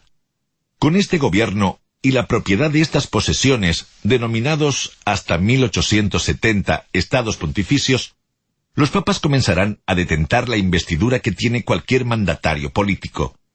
Los recursos económicos que precisaba la Iglesia para vivir los recibe además cuando Pipino, en otro gesto de retribución hacia la cristiandad, decide compensar la expoliación que su padre había infligido a la institución eclesial y ordena que en adelante los propietarios de tierra del reino paguen obligatoriamente el diezmo a la Iglesia. En virtud de ello, debían entregar con carácter de donativo la décima parte de sus ganancias. Según coinciden en apuntar algunos historiadores como el profesor chileno Luis Rojas Donat, en el ensayo ya citado, el emperador Constantino con este documento, que tiene carácter de diploma imperial, toma la decisión de concederle a la Iglesia el poderío, la dignidad y los medios necesarios, otorgándole la primacía sobre las cuatro sedes principales de Antioquía, Alejandría, Constantinopla y Jerusalén. A esto se agrega el Palacio Imperial de Letrán y la Iglesia de San Pedro en el Vaticano. El derecho a que el Papa lleve diadema y las insignias imperiales, clámide de púrpura, túnica escarlata, atrio y bastón de mando, derecho a ser acompañado de una escolta de caballeros similares a la del emperador, derecho y poder para crear patricios y cónsules, y finalmente la más importante concesión, la soberanía sobre Roma, Italia y todo el occidente. En este acto normativo podemos buscar sin dudas la piedra fundacional de los estados pontificios y sus poderes in secula seculorum. Carlos el Grande, Realidades y Leyendas, a la muerte del rey Pipino el Breve el 24 de septiembre del año 768 en París, víctima de una hidropesía, el gobierno de su reino se divide entre sus dos hijos como correspondía a la inveterada tradición franca. La división de estos dominios era en sí misma un impedimento para el surgimiento de un poderoso reino franco, tal como Carlos I el Grande, Carlomagno, lo necesitaba para lograr la unificación del continente cristiano. Carlomagno y Carlomán I recibe la herencia de su padre, el rey de los francos. La Asamblea General de los Francos proclama monarcas a ambos descendientes de Pipino, con la condición de repartirse equitativamente los mandos de su progenitor. Los dos aceptan, a pesar de que los partidarios de Carlomán tienen intenciones de romper esa alianza familiar para quedarse con la mayor parte de la herencia y los territorios gobernados, lo que provoca algunas desavenencias y conflictos por el poder entre los hermanos. Esta situación se ve zanjada con la muerte de Carlomán en diciembre del año 771, tras tres escasos años de reinado, acontecimiento que evita una guerra entre los partidarios de los dos soberanos y le abre las puertas a Carlomagno para cumplir sus más afiebrados anhelos.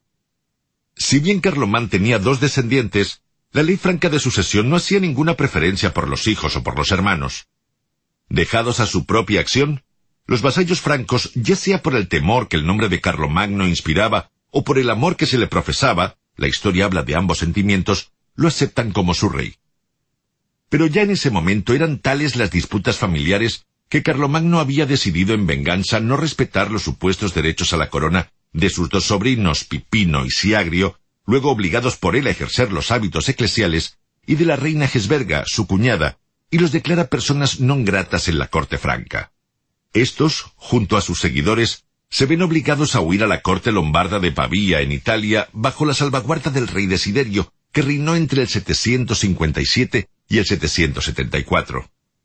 Hay que apuntar que Desiderio era padre de la viuda de Carlomán y además de la esposa de Carlomagno. Después de este incidente, Carlomagno es nombrado único rey con el consenso de todos los francos. Vale señalar para una mejor comprensión que antes de este suceso ya astutamente por conveniencia política para reconciliarse con los longobardos e influencia de su madre, la reina Bertrada, Carlomagno se había desposado con la otra hija de Desiderio, la princesa Ermengarda, conocida como la deseada en el año 770. La repudió tras dos años de enlace, después de que su padre consintiera en otorgarle asilo en su territorio a sus sobrinos y a la heredera de su hermano. Este gesto termina por romper la alianza entre el rey longobardo y Carlomagno, siembra resentimientos de ambas partes y siente las bases de las hostilidades futuras que terminan en contiendas bélicas. Una vez que es convertido en rey único de los francos, Carlomagno inicia lo que sería su principal misión en los primeros años de reinado, proteger los dominios papales de los ataques foráneos y llevar las ideas cristianas a otros territorios, campaña que desarrolla durante treinta años valiéndose de todos los recursos a su alcance, no importándole en demasía que en esa misión se derramara la sangre de muchos pueblos. Pero antes de adentrarnos en este capítulo de la vida de este guerrero, emperador y apóstol, es oportuno hacer un retroceso en el tiempo y hablar del Carlos Niño y de la educación que recibió de sus padres Pipino el Breve y la reina Bertrada, la Berta de los grandes pies y las canciones de gesta, perteneciente también a la familia merovingia, pues ello tiene mucha influencia en su accionar y en las numerosas posturas cotidianas que mantuvo de adulto. Carlomagno el Niño Son escasamente pródigos en cuanto a detalles los registros acerca de la infancia y adolescencia de Carlos I el Grande. Estos primeros años de vida han quedado en la bruma de la historia. No por gusto, su principal biógrafo y secretario en la corte, Ginardo, en su libro De Vita e Conversatione Caroli Magni, ha confesado que de esos años iniciales pocas noticias sobrevivieron, y así advierte, de su nacimiento, de sus primeros años y aún de su infancia, sería absurdo que yo quisiera hablar, porque ningún autor lo trata y no se encuentra hoy a nadie que se diga informado de este periodo de su vida. Sí se sabe, por los anales, que son documentos de carácter cronístico que describen año por año los reinos y las capitulares, pequeños repasos de leyes administrativas que escribían los monjes copistas, que sus padres fueron el rey Pipino el Breve y la reina Bertrada, hija de Cariberto, conde de Laón. Hay muchos desacuerdos incluso en relación con la fecha y lugar de su llegada a este mundo. Algunos refieren el 2 de abril del año 742, otros hablan del 748, en la ciudad de Aquisgrán, Aix-la-Chapelle, en la actual Alemania. Otros apuntan hacia Lieja, Ingelheim, las ciudades cercanas a las riberas francesas, o en algunas de las mansiones reales frecuentadas por sus padres en tiempos de sosiego o casa, como el castillo de Salzburgo en Baviera. Se ha especulado mucho alrededor de si Carlomagno era o no un hijo legítimo, pero sí se conoce que sus progenitores formalizaron casamiento en el año 749. Antes de ese momento, Bertrada era la concubina favorita de Pipino, por lo que Carlomagno debe haber nacido con anterioridad al lazo matrimonial, como era una práctica entre los romanos de la época, luego asimilada por el mundo germano.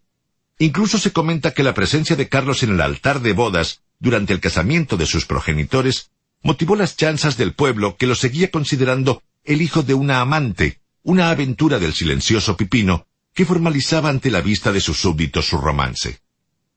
No obstante, Carlos fue ungido para ocupar el cargo real siendo aún niño, con casi diez años, cuando en el año 754 el Papa Esteban III viajó por los Alpes con destino a Aquisgrán, con el propósito de reconocer la dignidad real y ungir con el óleo real a Pipino el Breve y a sus hijos Carlos y a Carlomán, en la abadía de Saint-Denis.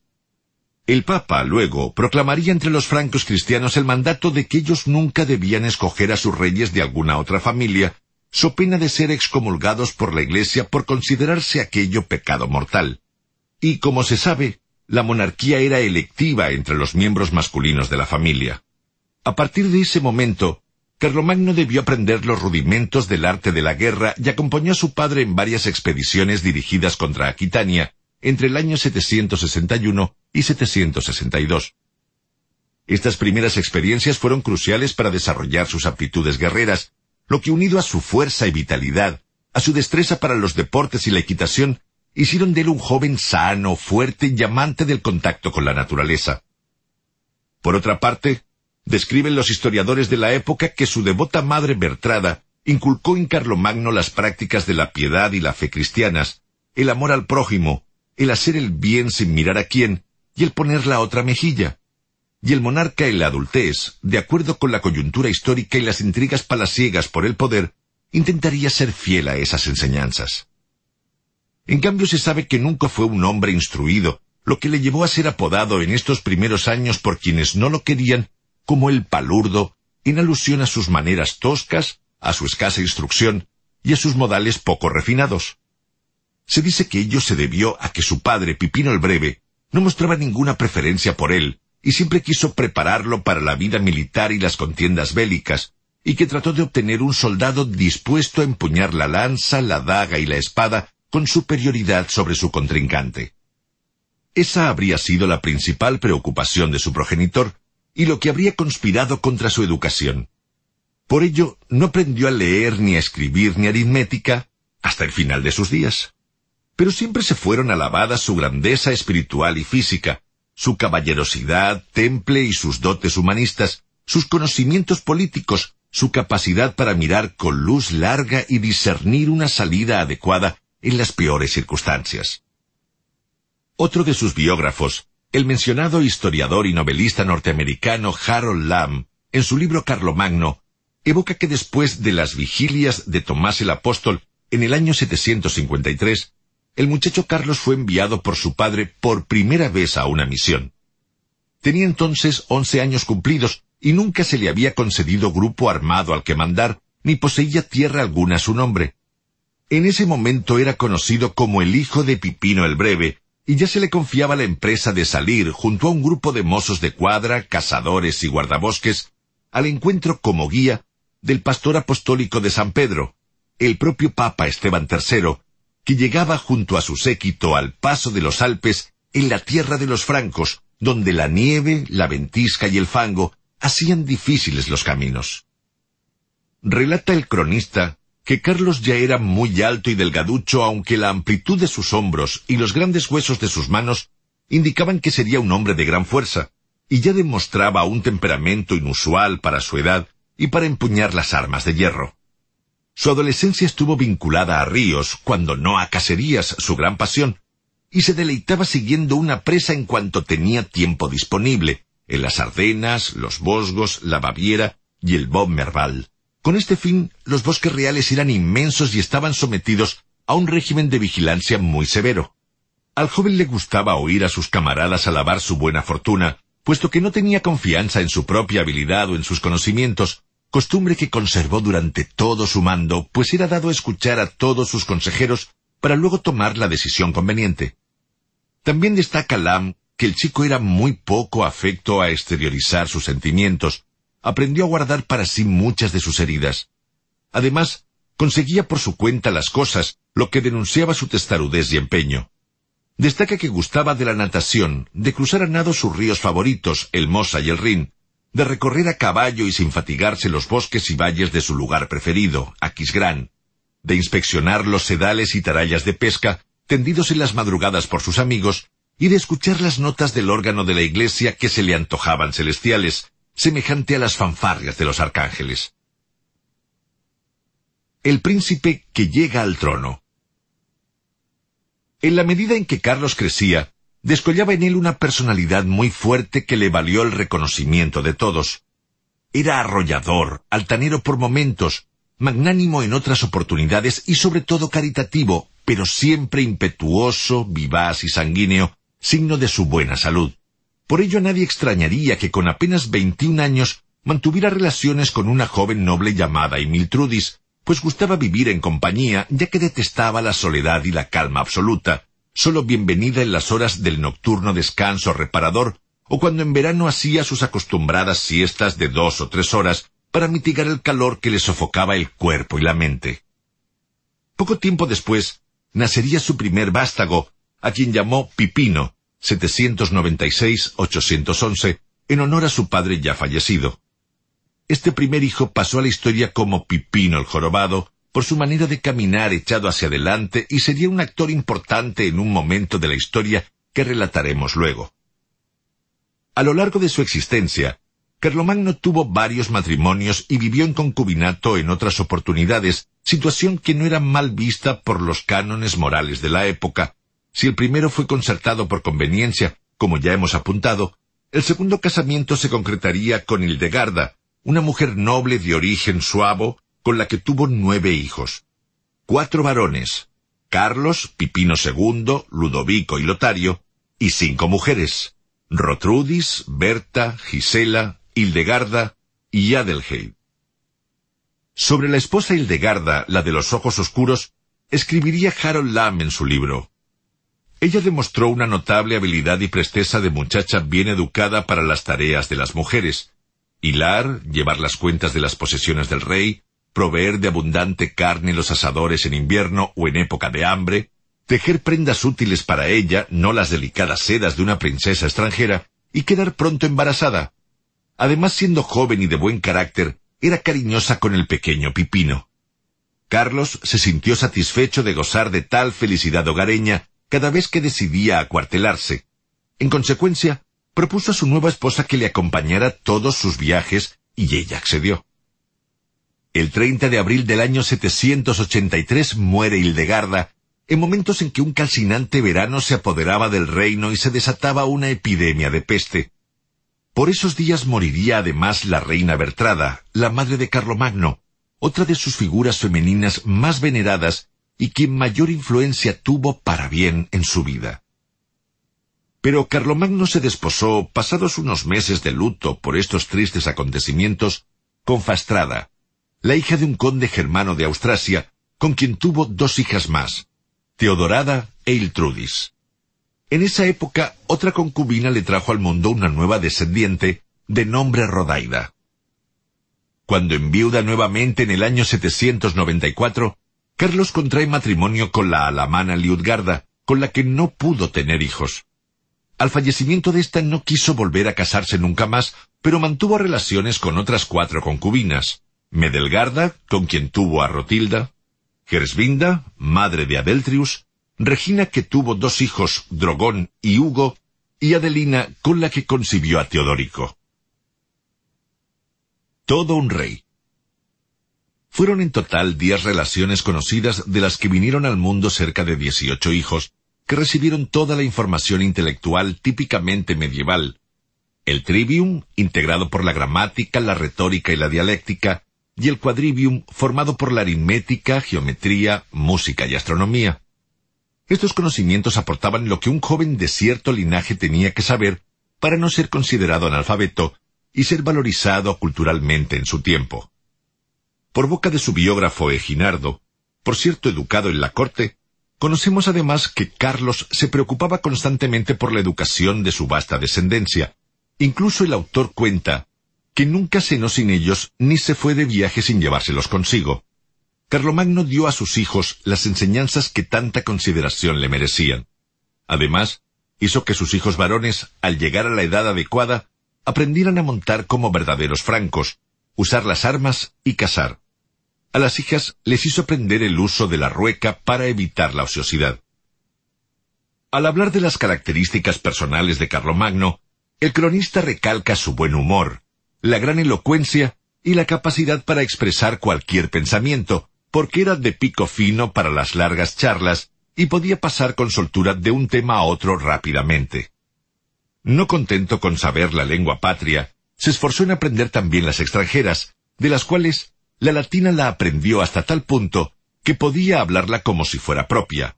El griego, en cambio, lo entendía mejor que lo hablaba. Recalca Eginardo en el libro de Marras que fue muy dado a mantener a los pobres y a practicar la limosna, no solo en su patria y reino, sino que incluso solía enviar dinero a los cristianos de Siria, Egipto, África, Jerusalén, Alejandría y Cartago. También se resalta el culto que hacía de la amistad, el interés y la curiosidad por todo lo proveniente de otras tierras, así como su honradez y el afecto hacia sus súbditos. Cuando Eginardo hace un retrato psicofísico de Carlomagno, muy en consonancia con las ilustraciones y figuras escultóricas que sobrevivieron esos tiempos y son exhibidas en algunos museos alemanes y del resto de Europa, lo describe con un cuerpo muy grande y robusto, una altura de siete veces la medida de su pie, hermosa cabellera blanca, rostro agradable y alegre, cabeza redonda, ojos grandes, la nariz algo mayor que lo normal, aunque de cuello grueso y corto y de vientre abultado, disimulado por la proporción del resto del cuerpo y la amplitud de hombros. Mostró una salud robusta, excepto por unas fiebres que tuvo durante los últimos cuatro años de su vida. Al final de esta, y debido a las magulladuras de las batallas, cojeaba de un pie. Asiduamente se ejercitaba en la equitación, práctica muy común del pueblo franco, que hizo de la caballería su arma indiscutible. Gustaba también de las aguas termales, ejercitando su cuerpo con la natación. Por eso mandó construir la ciudad real de Aquisgrán, agua fecunda en latín, y allí pasó los últimos años de su vida. Invitaba al baño no solo a sus hijos, sino con frecuencia a los amigos, a quienes les acompañaban, e incluso a los de su guardia personal. De tal manera que a veces podía reunir a su alrededor hasta un centenar de personas o más, y entonces se sentía muy feliz y afortunado. Fueron los contemporáneos de Carlomagno y quienes le rodearon los responsables de crear el mito de este hombre excepcional que dirigió sus destinos. Incluso en vida, ya era ensalzado por sus súbditos y serviría después de modelo hasta los tiempos modernos de emperadores, intelectuales y hasta de los hombres y mujeres más humildes que veían en él un arquetipo patriarcal de jerarquía y nobleza. Por todo ello es que se hace tan difícil penetrar en el hombre de carne y hueso.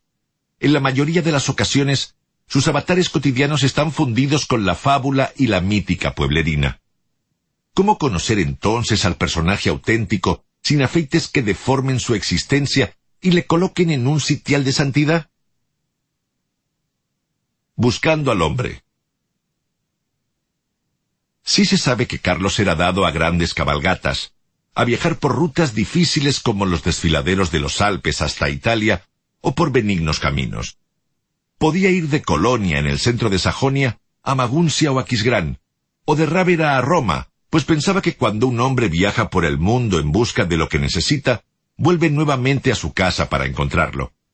Después regresaba al palacio o la residencia campestre a administrar justicia, hablar con sus amigos, asistir cada día a misa para reconciliarse con Dios, participar en audiencias, frecuentar celebraciones, donde era mesurado en el comer y el beber, y así acompañar sus comidas de música o de lecturas, o simplemente estar en familia con sus hijos, parientes y personal doméstico, que era la clásica cotidianidad de un patriarca.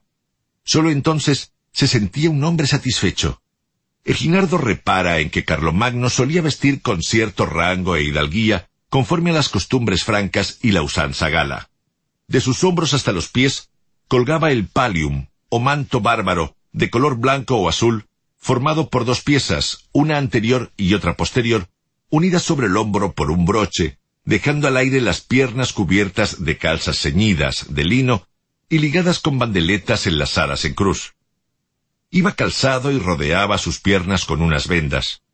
En invierno se protegía con un justillo de piel de marta o nutria, como el que llevaban los bárbaros con los climas fríos en el que él había guerreado. Se cubría finalmente con una capa y llevaba siempre ceñida su famosa espada, apodada joyosa en los romances caballerescos, pues era frecuente dar nombres propios a las armas, y una daga, cuyas empuñaduras y talí eran de oro y plata. Algunas veces en las grandes festividades o en las recepciones de embajadores extranjeros usaba una espada adornada con piedras preciosas. En los bailes vestía una túnica tejida de oro y calzaba botas adornadas con piedras preciosas. Abrochaba su capa con fibra de oro y llevaba una corona adornada de oro y piedras preciosas. En los otros días, su vestido difería poco del más común de los humildes, pues le gustaba sentirse como uno más entre sus coetáneos. Carlomagno estableció, como dijimos, la residencia imperial en Aquisgrán desde el año 794. Allí se hizo construir una iglesia y un palacio semejantes arquitectónicamente a los de las ciudades de Rávena y Roma, y desde allí influiría con su quehacer sobre el renacimiento de la vida cultural e intelectual de su reino. Narran los cronistas que sus mansiones estaban rodeadas por hermosos jardines por donde solía caminar acompañado de sus familiares. Allí tenía varios estanques para nadar, su corte careció de la magnificencia, la vanidad y la etiqueta que identificaron a la vida cortesana de la Roma de los Césares o de los palacios de Bizancio. Los cronistas advierten que el recibir un título imperial no alteró sus costumbres sencillas de príncipe germano, en tanto vivía como los grandes nobles francos, o en sus dominios campestres, pero pernoctaba frecuentemente en la ciudad de Agen o Aquisgrán, que por ello es tenida como la capital de su imperio. se hacía acompañar de diversos funcionarios que le asesoraban en sus tareas ejecutivas y legislativas. De ellos, cuatro ocupaban siempre un sitio crucial.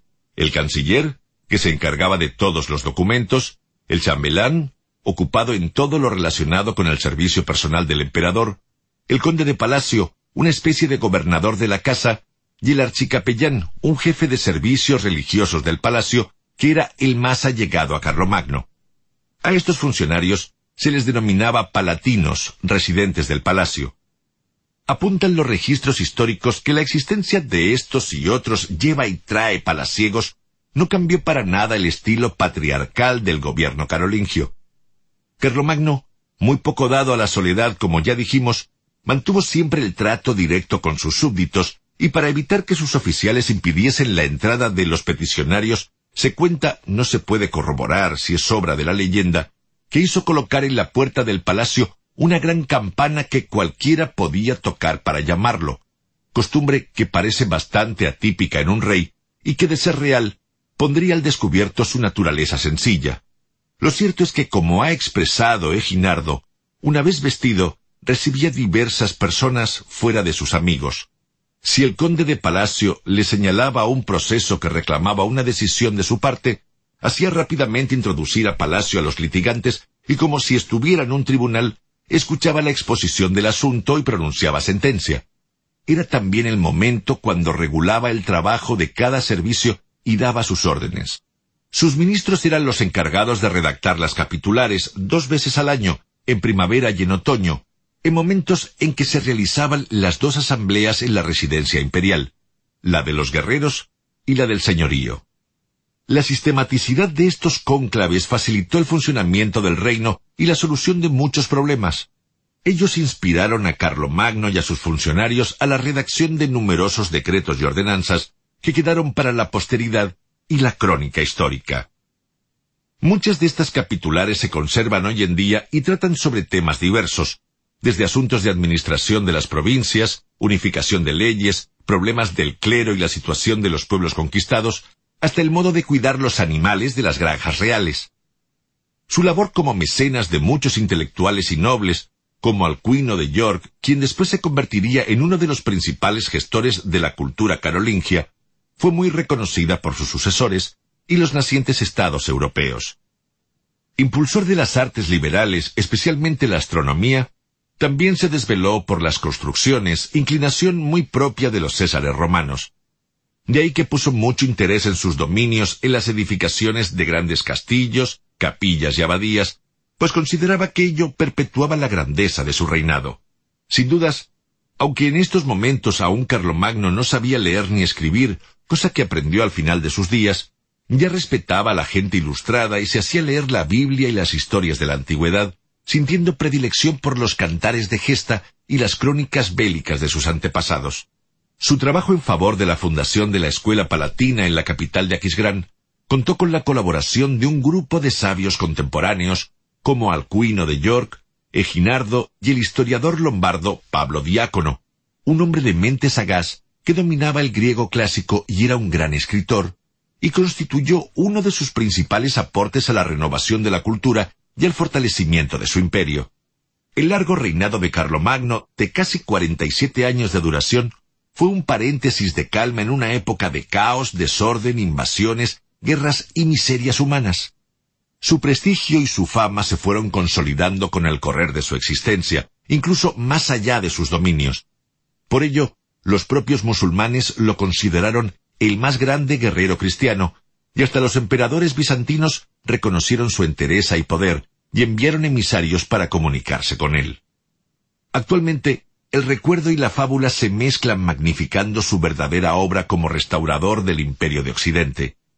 Otro tanto ha hecho la poesía medieval al enriquecer su protagonismo heroico, asistiendo a crear una leyenda que le tiene como epicentro de circunstancias extraordinarias y realiza su figura hasta límites de titán o apóstol.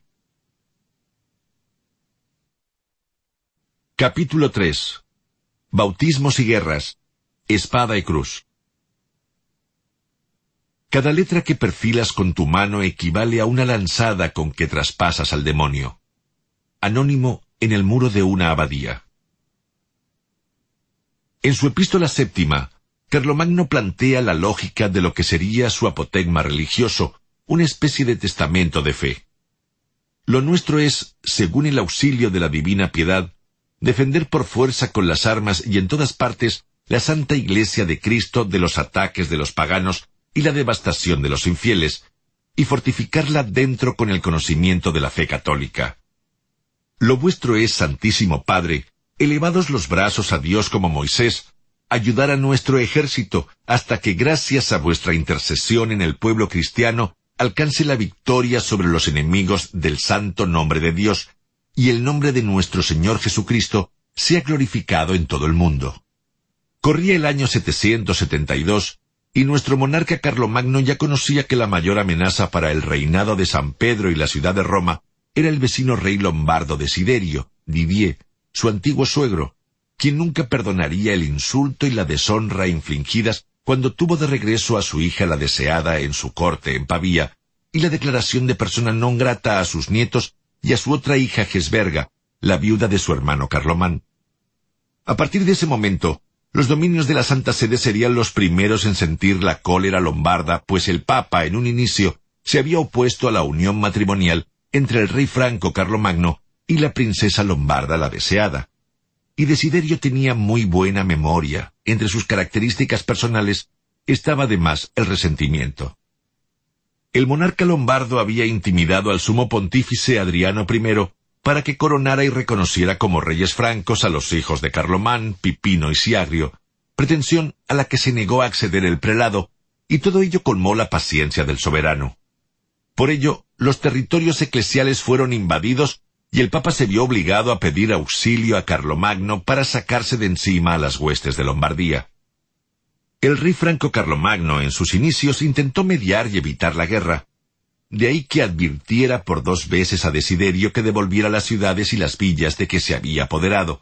Pero ante la negativa de éste a evacuarlas, organizó una fuerte expedición junto a su tío el duque Einhard, con la que cruzó los Alpes desde Ginebra, por el Moncenis y por el San Bernardo, 773. Desiderio, que sabía de la superioridad bélica de Carlomagno, se encerró en la murallada capital de Pavía, mientras su primogénito Adalgiso se atrincheró en Verona junto con su hermana Gesberga e hijos. Durante casi un año estuvieron disputando los territorios y se mantuvo el sitio a las ciudades de Lombardía, hasta que en junio de 774 ya no había nada que hacer y los francos terminaron por expulsar a los lombardos. Desiderio fue conminado a rendirse sin condiciones. Apunta en uno de sus artículos el cronista español Rafael Conde Delgado de Molina. Carlomagno no se reduce, como había hecho su padre, a pedir seguridades y firmar pactos. Desmonta la monarquía lombarda y a partir del 5 de junio de 774 ordena encabezar las actas oficiales con un doble título, Rex Francorum et Longobardorum. Desde este momento, Carlos es dueño de Italia. Cuentan los historiadores que Adalgiso se vio compelido a escapar disfrazado a Constantinopla, la corte bizantina, para evitar su muerte, y que el rey lombardo Desiderio fue forzado a abrir las puertas de su fortificada ciudad, y fue enviado junto al resto de su familia a la abadía de Corby hasta su fallecimiento.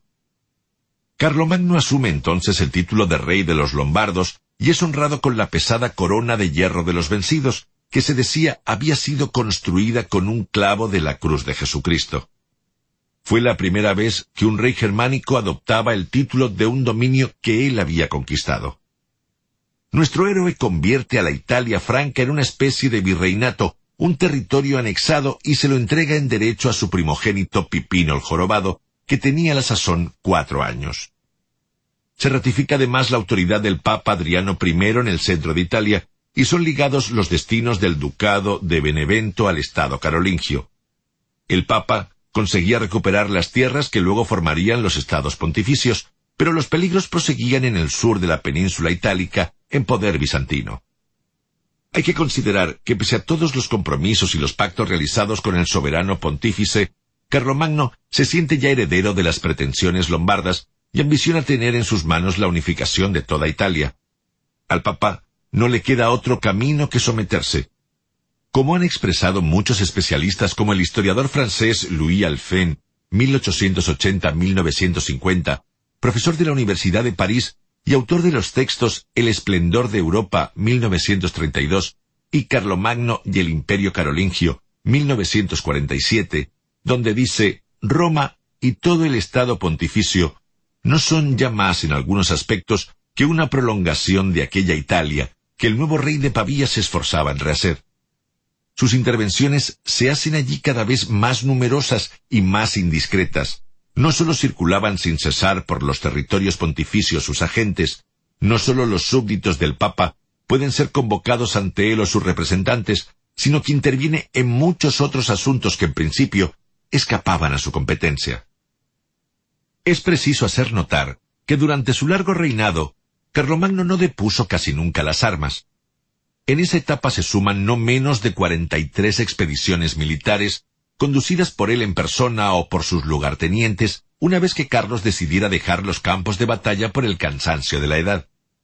De todas las guerras, la primera que hizo fue la de Aquitania, contienda que dejó inconclusa su padre al morir.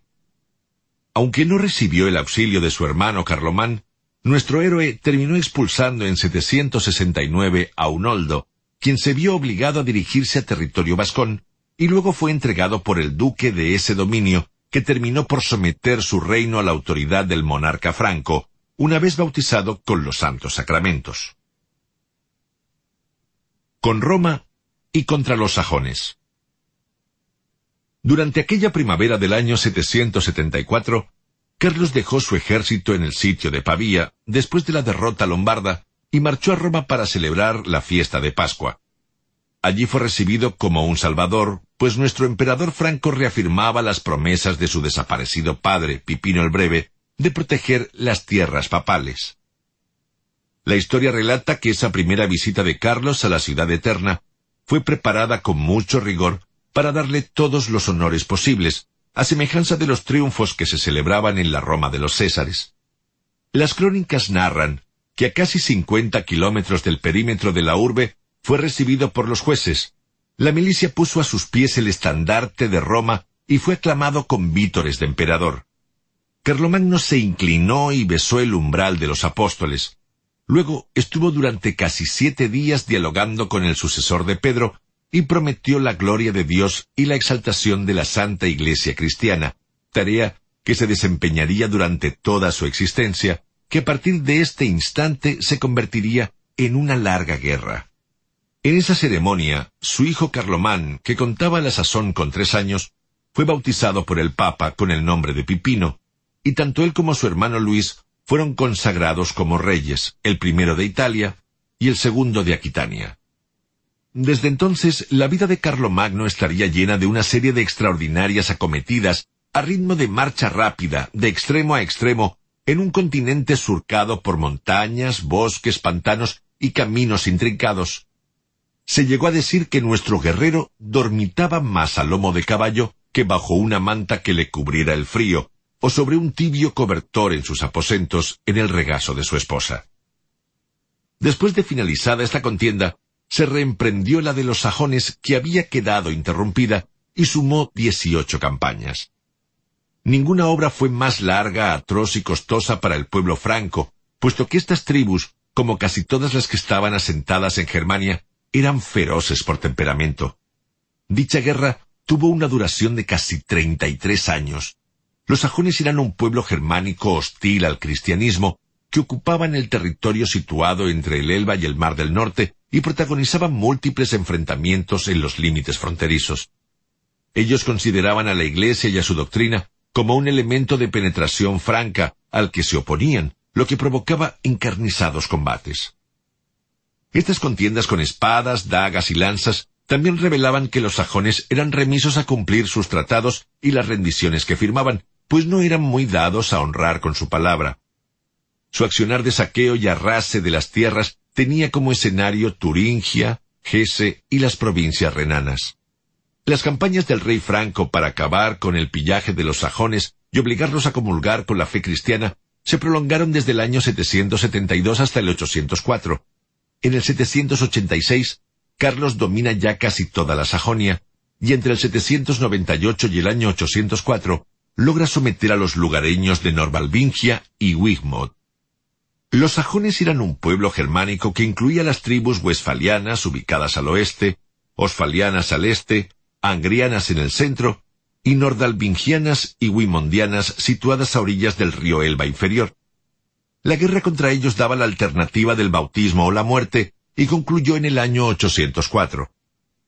En su transcurso, diez mil sajones fueron deportados por considerar que practicaban cultos maléficos y se oponían a la religión católica, mientras que los restantes eran acogidos a la fe cristiana y forzados a guardar fidelidad al rey Franco bajo juramento, con el fin de formar un solo pueblo. A partir de allí, puede considerarse resuelto el problema sajón para el imperio franco.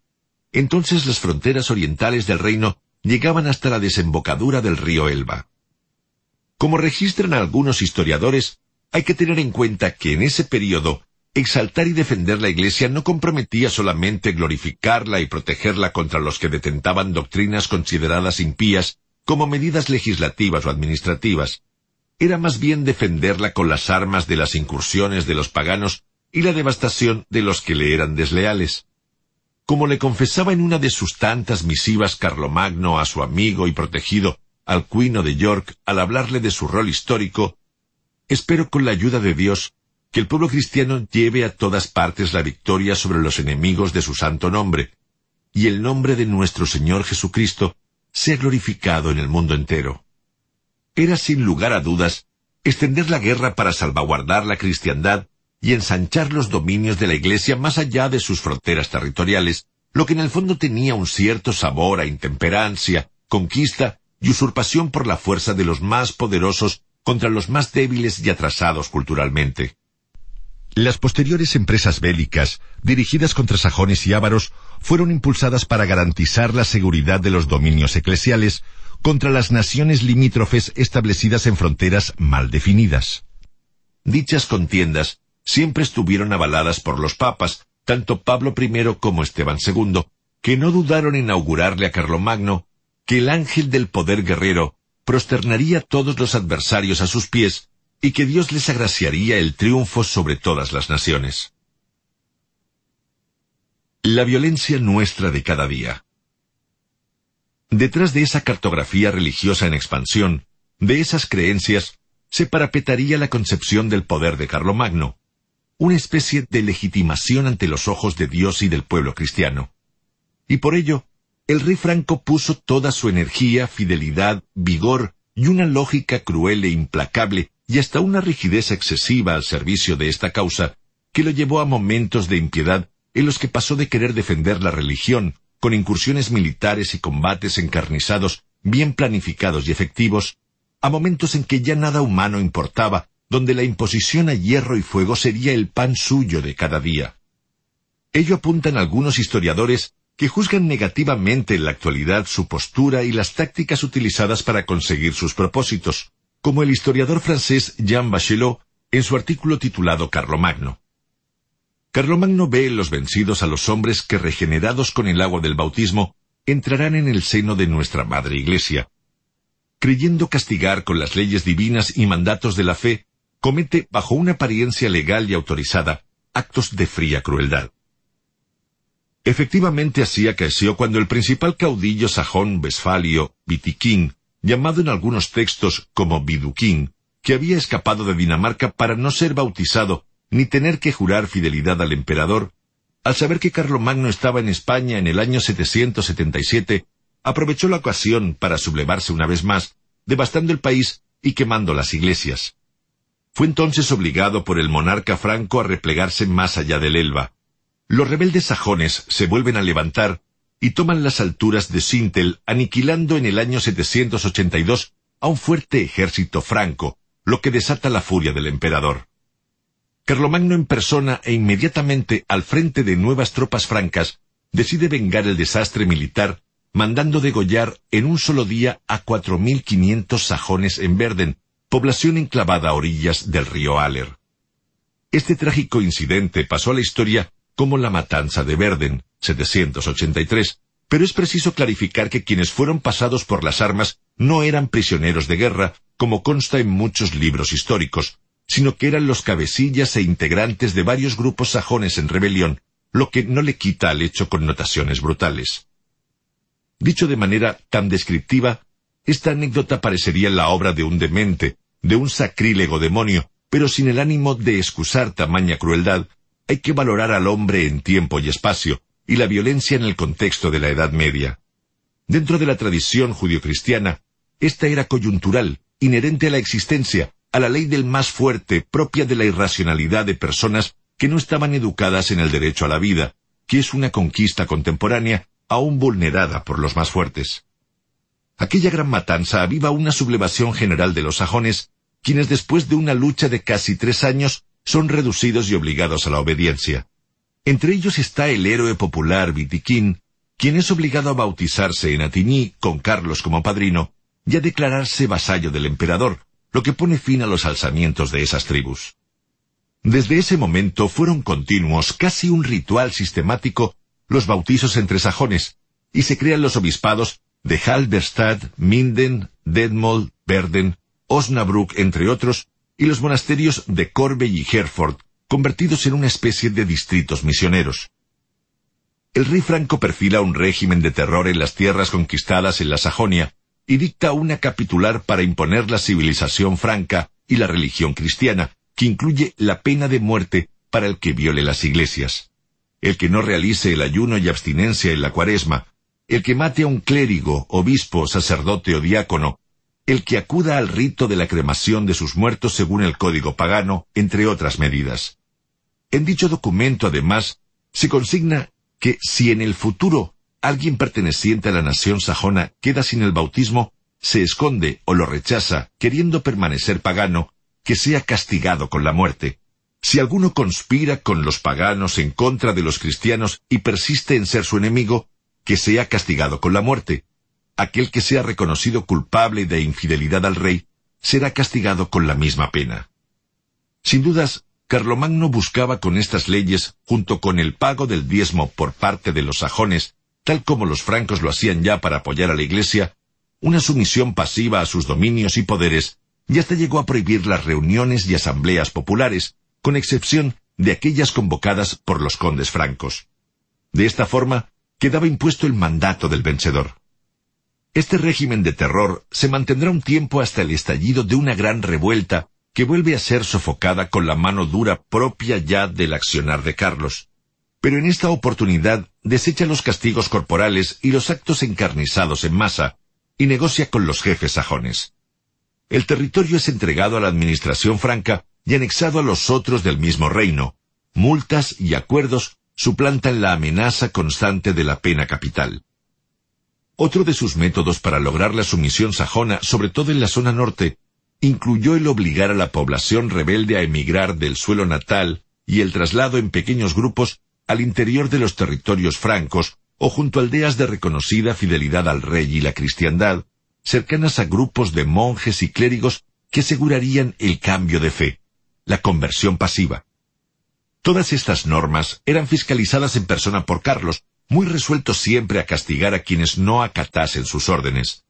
Las tropas francas recorrían las regiones menos dóciles y arrastraban consigo a sus habitantes, sobre todo a viejos, mujeres y niños, quienes viajaban como rebaños hacia tierras lejanas previamente asignadas o quedaban diseminados entre la población franca.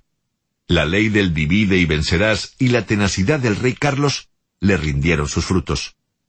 Eginardo dirá entonces tibiamente que unidos a los francos, los sajones formaban ahora con ellos un solo pueblo.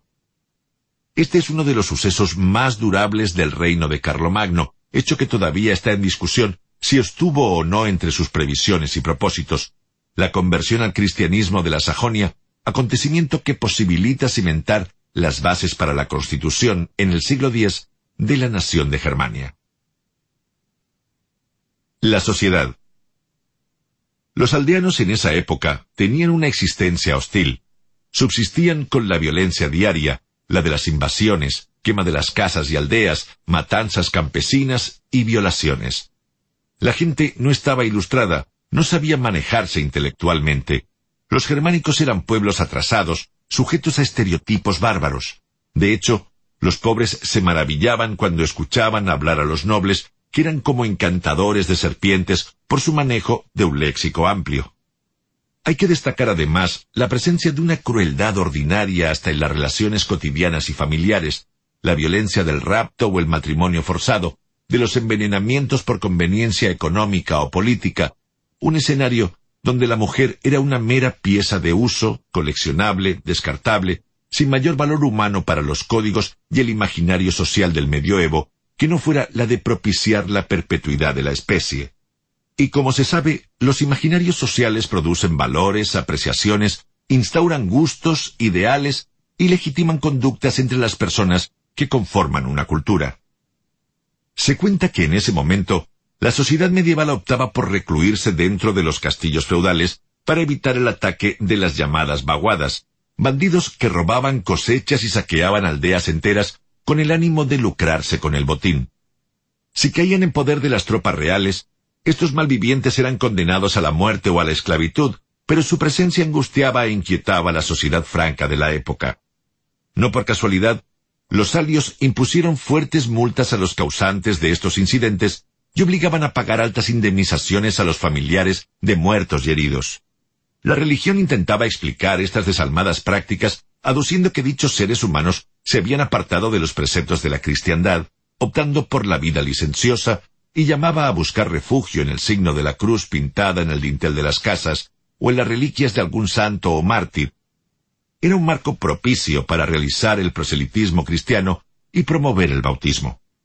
La ley Salia llegó a establecer castigos monetarios para los puñetazos, las manos arrancadas, los ojos saltados, el pie cortado o la oreja cercenada, que eran cien sueldos de multas, por ejemplo, cifra que se rebajaba si el miembro aún colgaba. Todo este código de violencia y crueldad, admitido en el imaginario social de la época, hacía que creciera la venganza como un lenguaje del honor y un modus vivendi que ya ningún mortal escandalizaba. Sin dudas las huellas de lo social van dejando su impronta en la personalidad de este período.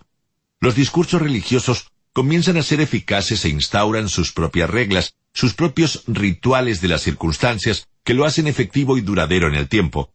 Se convierten en lo que los sociólogos denominan parámetros epocales.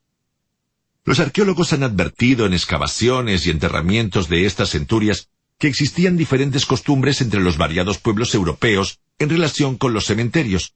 Si los germanos desarrollaron cementerios rurales situados en la vertiente sur de una colina o en las cercanías de una fuente, colocando a los muertos en hilera, los francos enterraban sus cadáveres desnudos, rodeando la fosa con piedras como si se tratara de un sarcófago.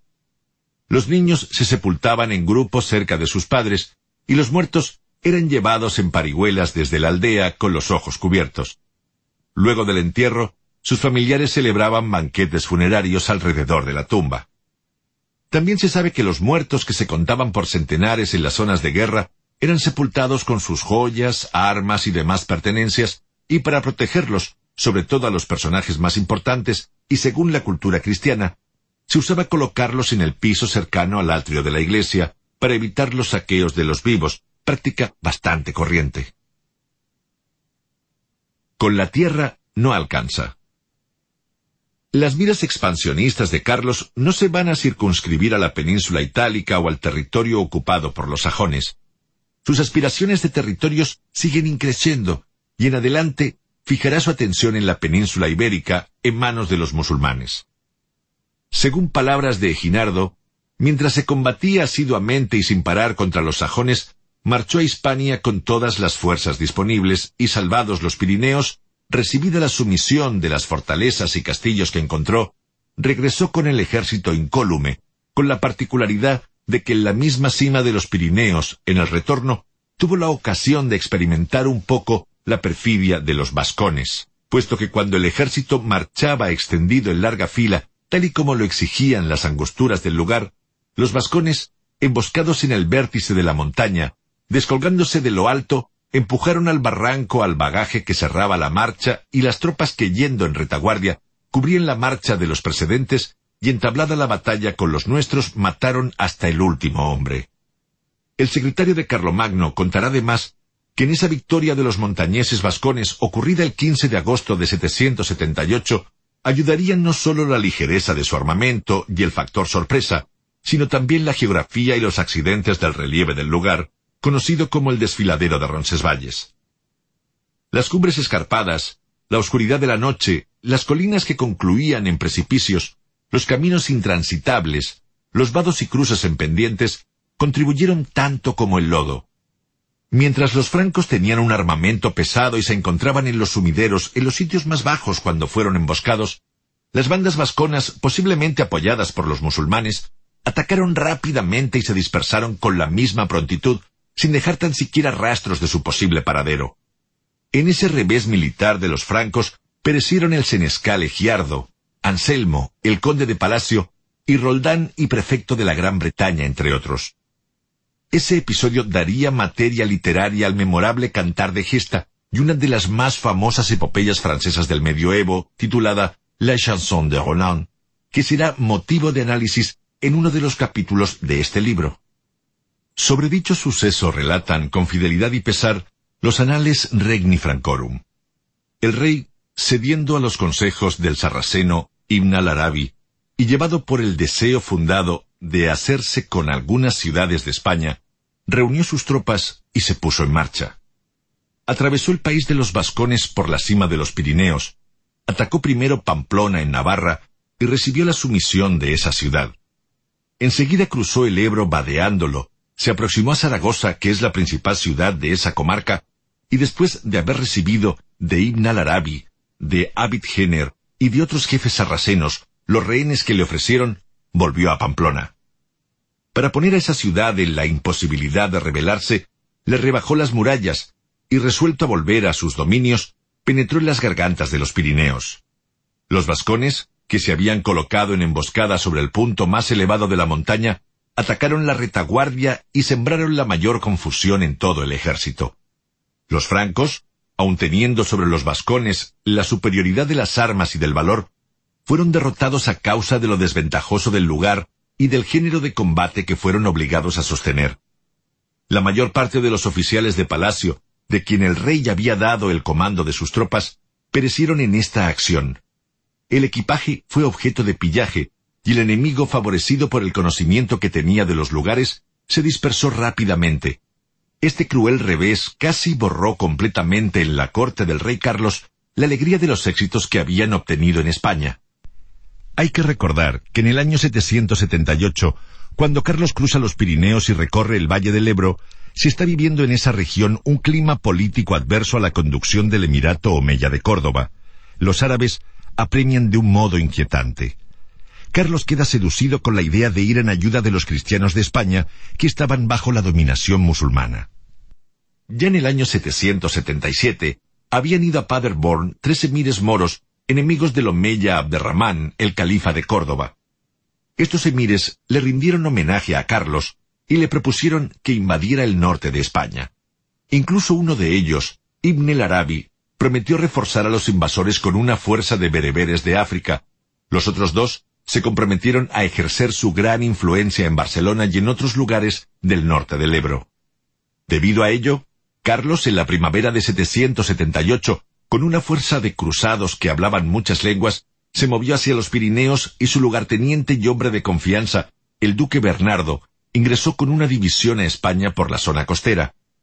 Carlos marchó por los pasos montañosos a Pamplona, que cayó en manos del monarca franco, lo mismo sucedió con las ciudades ubicadas en el camino de Aragón, pero delante de Zaragoza sobrevino el fracaso.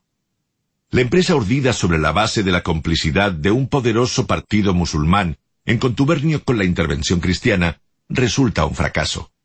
Al final, el jefe zaragozano rompe su compromiso con Carlomagno y se niega a abrirle las puertas de la ciudad, por lo que el jefe germano debe retirarse a atender otras fronteras más amenazadas.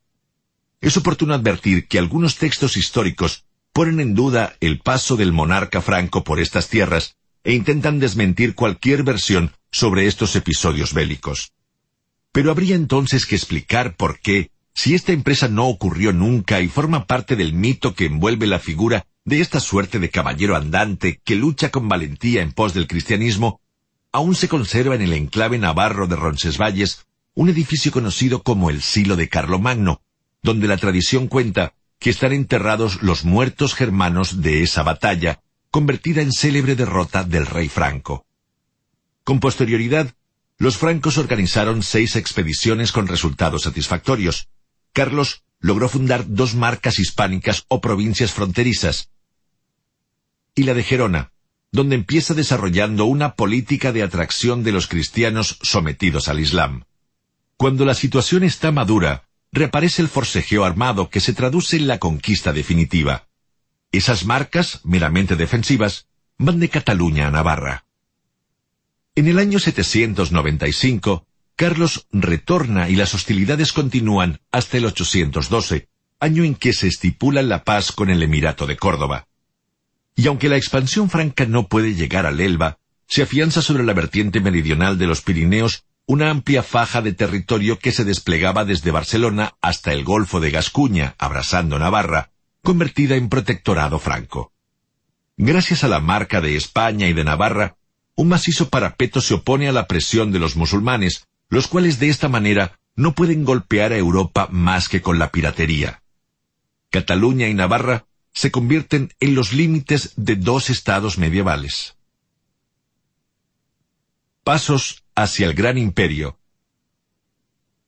Estando las cosas de esta manera, 779, las conquistas de Italia y de Sajonia eran hasta el momento las grandes empresas efectuadas por Carlomagno en el exterior. Entonces, ya porque quisiera tomar medidas preventivas frente a sus vecinos peligrosos, árabes, ávaros, eslavos, o porque abrigaba pretensiones de colocar bajo sus dominios también a provincias fronterizas, Bretaña y Baviera, emprende una serie de nuevas campañas para seguir construyendo poder a lo largo de la curva de las recién estrenadas fronteras de su estado franco. También los anales palatinos darán cuenta de esas campañas y registrarán cautelosamente en algunas oportunidades sus desenlaces.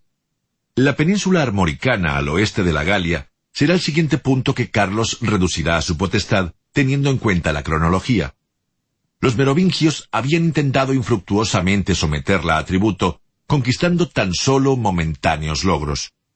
Para conquistar estas tribus procedentes de Inglaterra y que huían de los anglosajones, la expedición franca crea la marca británica, puesta bajo la égida de uno de los condes que mejor conocía dicho reino, lo que pareció suprimir la posibilidad de nuevas sorpresas bélicas y sentó las bases de lo que posteriormente sería una penetración metódica del interior del territorio bretón. Sobre el tema, el documento real ya citado afirma, pareció que la provincia estuviese enteramente sometida, y lo hubiera estado si la inconstancia de aquel pueblo pérfido no lo hubiese incitado, según su costumbre, a un brusco cambio. Los pueblos bretones de esta zona se doblegaron en el año 786, aunque su carácter rebelde llevó a originar nuevas expediciones francas en los años 799 y 811. El sometimiento del ducado de Benevento en el sur itálico y al noroeste de Nápoles será su inmediato trofeo de guerra. El duque Aragiso, consciente de los planes del emperador Franco y para evitar derramamientos de sangre de su pueblo, entregó a sus dos vástagos como rehenes a la causa de la evangelización y juró fidelidad al cristianismo. Carlos acepta las ofertas del duque y después de recibir sus juramentos, se retira a sus dominios francos.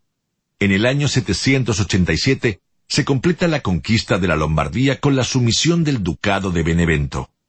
A pesar de la brusquedad y la tosudez que caracterizó a Carlos a lo largo de su vida como emperador, Baviera, nación de antiguos asentamientos desde largo tiempo cristiana, celosa de su independencia y muy apegada a su veleidosa casa ducal, representada por el duque Tasilón, corrió mejor suerte y recibió hasta un trato condescendiente que muchos historiadores califican de excepcional. Con este país, Carlos mantuvo prudentes negociaciones y mucha paciencia, característica contraria a su estilo de mando y a su personalidad inquieta y arrolladora. Tasilón jura fidelidad a Carlos, pero reincide en la mentira, pues anteriormente había pactado con los eslavos y después con los ávaros. Carlos no soporta tamaña traición y mucho menos era partidario de movimientos separatistas de elementos no francos dentro del reino, y dirige sus tropas contra Baviera. El duque se ve descubierto y suplica clemencia al rey franco, que lo condena a prisión perpetua en el monasterio de Jumièges. A partir de ese momento, Carlomagno se preocupa no por herir el decoro de los bávaros, y aún después de la incorporación al Estado franco, Baviera pudo conservar su autonomía.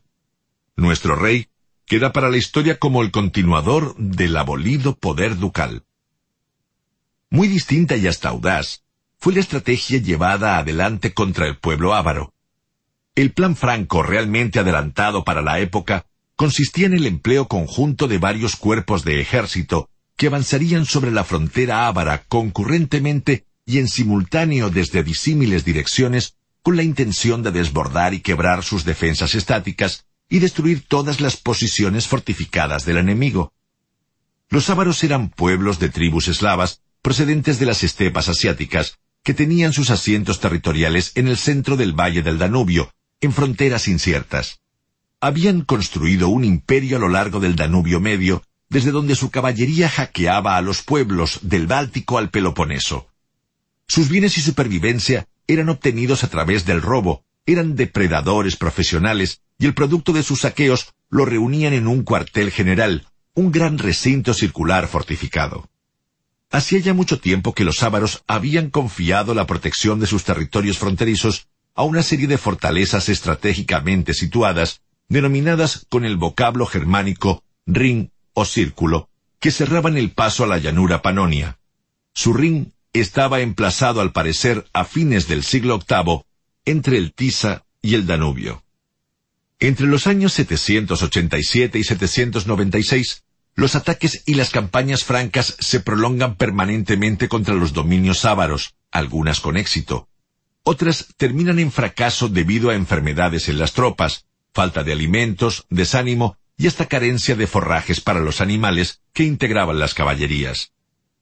Una a una las incursiones se fueron sucediendo en el escenario de la actual Hungría, y en ellas Carlos intentó no cometer los mismos errores logísticos que en las operaciones anteriores. Su hijo Pipino y un grupo de miembros de la nobleza franca recibieron la confianza del monarca para dirigir la larga contienda que tenía entre sus propósitos apoderarse de las riquezas de los ávaros. La conquista del famoso tesoro de los Ávaros, 796, procedente de los saqueos que éstos habían acumulado durante dos siglos, fue narrada por Eginardo de esta manera. Del número de batallas que se libraron y de la cantidad de sangre que se derramó en esta guerra, dan testimonio Panonia, completamente despoblada, y el lugar en donde estaba emplazado el palacio del Can, hoy tan desierto que ni siquiera queda vestigio alguno de que se hubiera vivido allí. En esta guerra pereció toda la nobleza una, ávara. Su gloria decayó completamente. Todo el dinero y tesoros que habían amontonado durante largo tiempo les fueron arrebatados. No se tiene memoria de ninguna otra guerra en que los francos se enriquecieran tanto y obtuvieran tamaña fortuna. Estos, que hasta entonces podían considerarse prácticamente pobres, hallaron en el palacio tanto oro y tanta plata, y conquistaron en las batallas tan magníficos botines que con razón se puede creer que los francos arrebataron en justicia a los unos lo que los unos injustamente habían arrebatado antes a otros pueblos. Dicha victoria permitió a Carlomagno resolver inmediatos problemas financieros, ampliar y enriquecer el Estado. Por su parte, el emperador de Bizancio, Flavio Mauricio Tiberio, 539-602, en su tratado de arte militar intitulado Estrategicón, ya hace un cuidadoso retrato de los pueblos ávaros y los define como pícaros, taimados y muy experimentados en las cuestiones militares. Sus naciones tienen una forma monárquica de gobierno y sus gobernantes les someten a crueles castigos por sus errores. Gobernados por miedo y no por amor, soportan fielmente rudos trabajos y labores, resisten calor y frío y la carencia de muchas necesidades, dado que son nómadas. Son muy supersticiosos, traicioneros, sucios, pérfidos y poseídos por un insaciable deseo de riquezas. Desprecian sus juramentos, no respetan pactos ni se contentan con obsequios. Aun antes de aceptar el obsequio, hacen planes para traicionar y engañar con quienes acuerdan.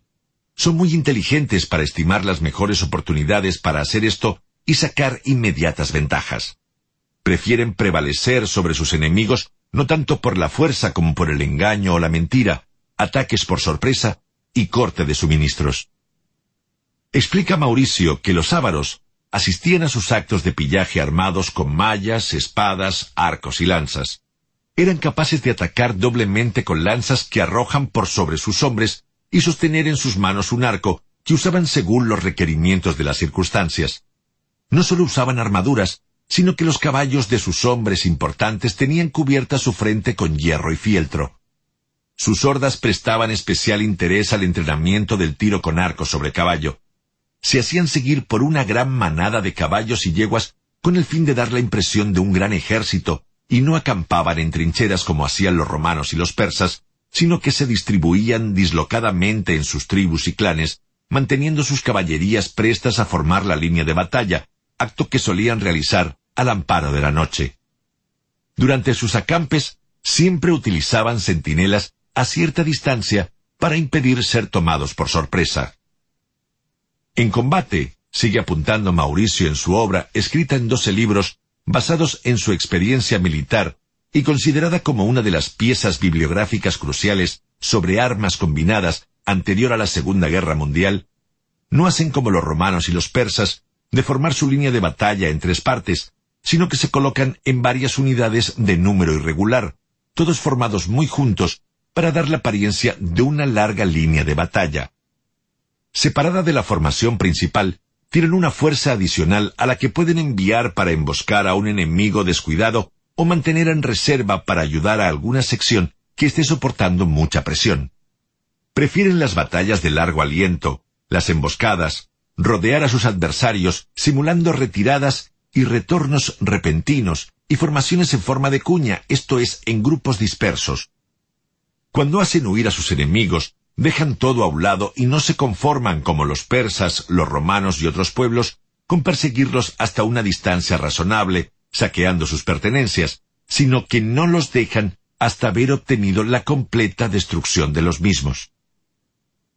Es una vez conquistado el territorio ávaro en el 796 que Carlos decide convertir a Quisgrán, Agen en alemán, considerada por muchos la cuna de Europa por su vocación civilizadora, a un paso de la frontera con Bélgica y Holanda, y su lugar preferido desde la niñez, en la capital de su imperio, y asienta definitivamente en ella su corte, después de emplearla como tal desde dos años antes.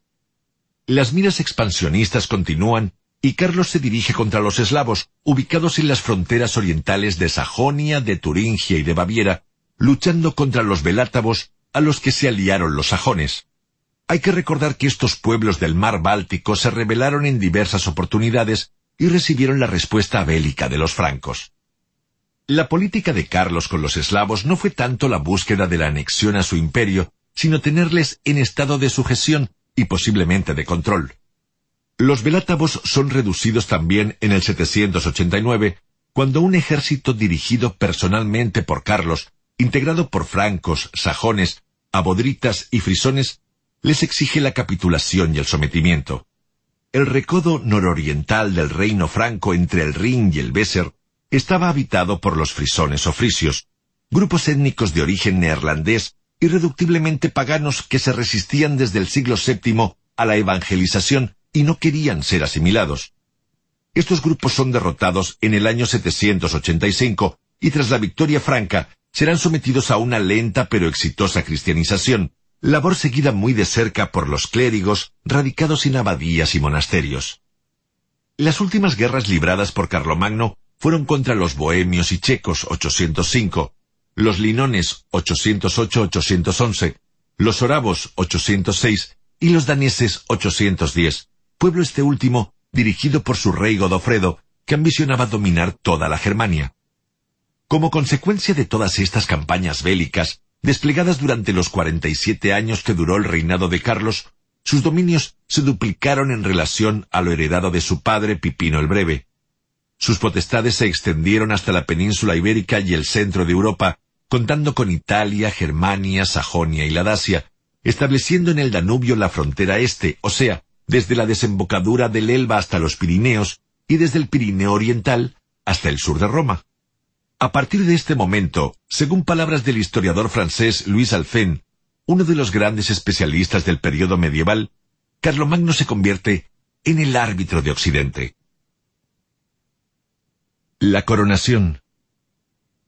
Una vez que queda restablecido el antiguo imperio romano de Occidente, se dan materialmente las circunstancias para que el 25 de diciembre del año 800, mientras Carlomagno oraba en la Basílica de los Apóstoles San Pedro y San Pablo en Roma, el Papa León III le ciñera la corona imperial, a semejanza de lo que ocurría con los emperadores de Bizancio, afianzándose la unión entre la Iglesia y el Estado.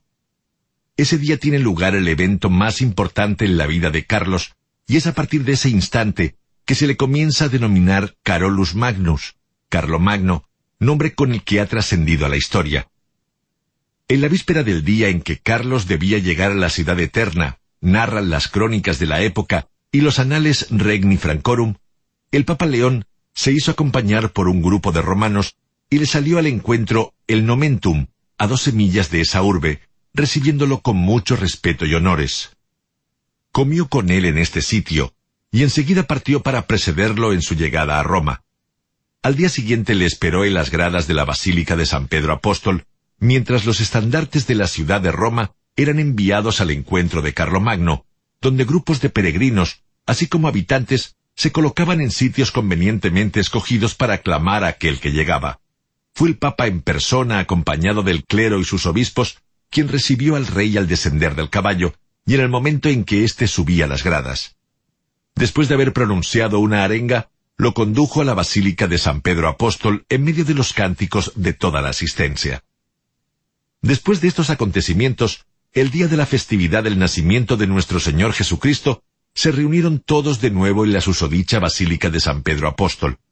Entonces, sin saberlo nuestro Señor Carlos, cuando se levantaba de la oración que acababa de hacer, antes de la misa, delante de la confesión de San Pedro, el vicario de Cristo le impuso una corona sobre la cabeza. Entonces todos los fieles, viendo la protección tan grande y el amor que tenía a la Santa Iglesia romana y a su vicario, unánimemente gritaron en alta voz con el beneplácito de Dios y del bienaventurado San Pedro, portero del reino celestial. A Carlomagno, piadoso Augusto, por Dios coronado, grande y pacífico emperador, vida y victoria. Ante la sagrada confesión del bienaventurado San Pedro Apóstol, invocando la protección de todos los santos, por tres veces fue pronunciado este grito y fue proclamado por todos emperador de los romanos. Inmediatamente después, el Santísimo Prelado y Pontífice ungió con los santos óleos al rey Carlos, su excelentísimo hijo. Una vez realizada esta proclamación, el pontífice se prosternó delante de él y le adoró siguiendo la costumbre establecida de la época de los antiguos emperadores, y desde entonces, Carlos, dejando el nombre de patricio, llevaría el de emperador y augusto. Es conveniente apuntar que antes de dicha coronación ya se puede considerar a Carlomagno como emperador, pues desde hacía algún tiempo se atribuía privilegios y facultades que correspondían a ese alto cargo imperial. Su accionar en Italia y Roma, o después de conquistada Lombardía y el llevar ceñida la corona de hierro de los lombardos, habían ido acrecentando esta imagen a pasos agigantados. De ahí que uno de los más prestigiosos medievalistas, el ya citado historiador francés Luis Alphen, profesor de la Universidad de París desde 1934, y con una abundante documentación sobre el imperio carolingio y la figura de Carlomagno, haya dicho sobre esta etapa. Hay que declarar que todo sucedió como si Carlos considerase el imperio como una realización momentánea, llamada a desaparecer con él mismo. Aunque muchos estudiosos del tema han teorizado ingenuamente acerca de que Carlos en ese momento, otoño del año 800, no tenía idea acerca de su jerarquía y desconocía su verdadero liderazgo al tener en sus manos el imperio y el poder político en un solo mando, pensamos que ya nuestro líder sabía de su influencia dentro de los muros eclesiales, de su poderío militar y territorial, y sobre todo de la necesidad de realizar una coherente organización administrativa que le posibilitara reorganizar el imperio y robustecer aún más sus dominios. Él deseaba, codiciaba y esperaba obtener su título imperial. Por ello, en el año 814, designó y coronó personalmente como su sucesor al único hijo que le quedaba, Luis, que pasó a ser conocido como Luis I el Piadoso o Ludovico Pío, nacido en el año 778 y muerto en el 840.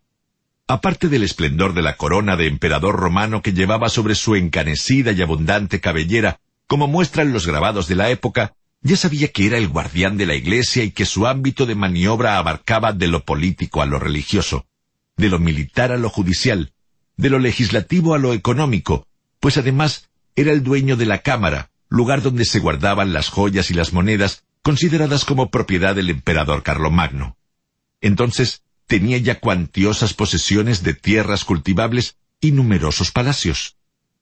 Si la consagración imperial hizo en teoría lo que se daba hace un tiempo de hecho, como han apuntado los historiadores, a partir de ese instante, el rey adquiere el rango del principal gobernante de Occidente, lo que sumado a la dignidad patricia de Roma perteneciente a la familia carolingia desde lo antiguo, lo eleva a la dignidad de supremo protector temporal de la cristiandad occidental y de la Iglesia romana.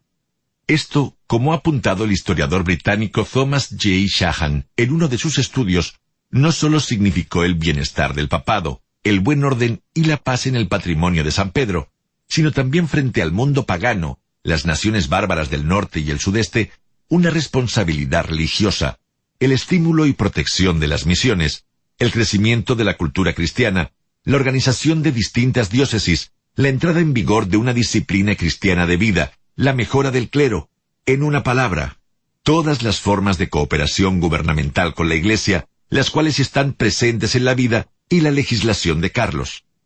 También es cierto que su nombramiento imperial intentó ponerle coto a la cuasi anarquía que fomentaban las intrigas y pasiones locales palaciegas, los intereses y ambiciones de muchas familias poderosas, y las acciones contrarias que promovían los bizantinos, comprometiendo también a sus hijos en la defensa y protección de la Iglesia romana.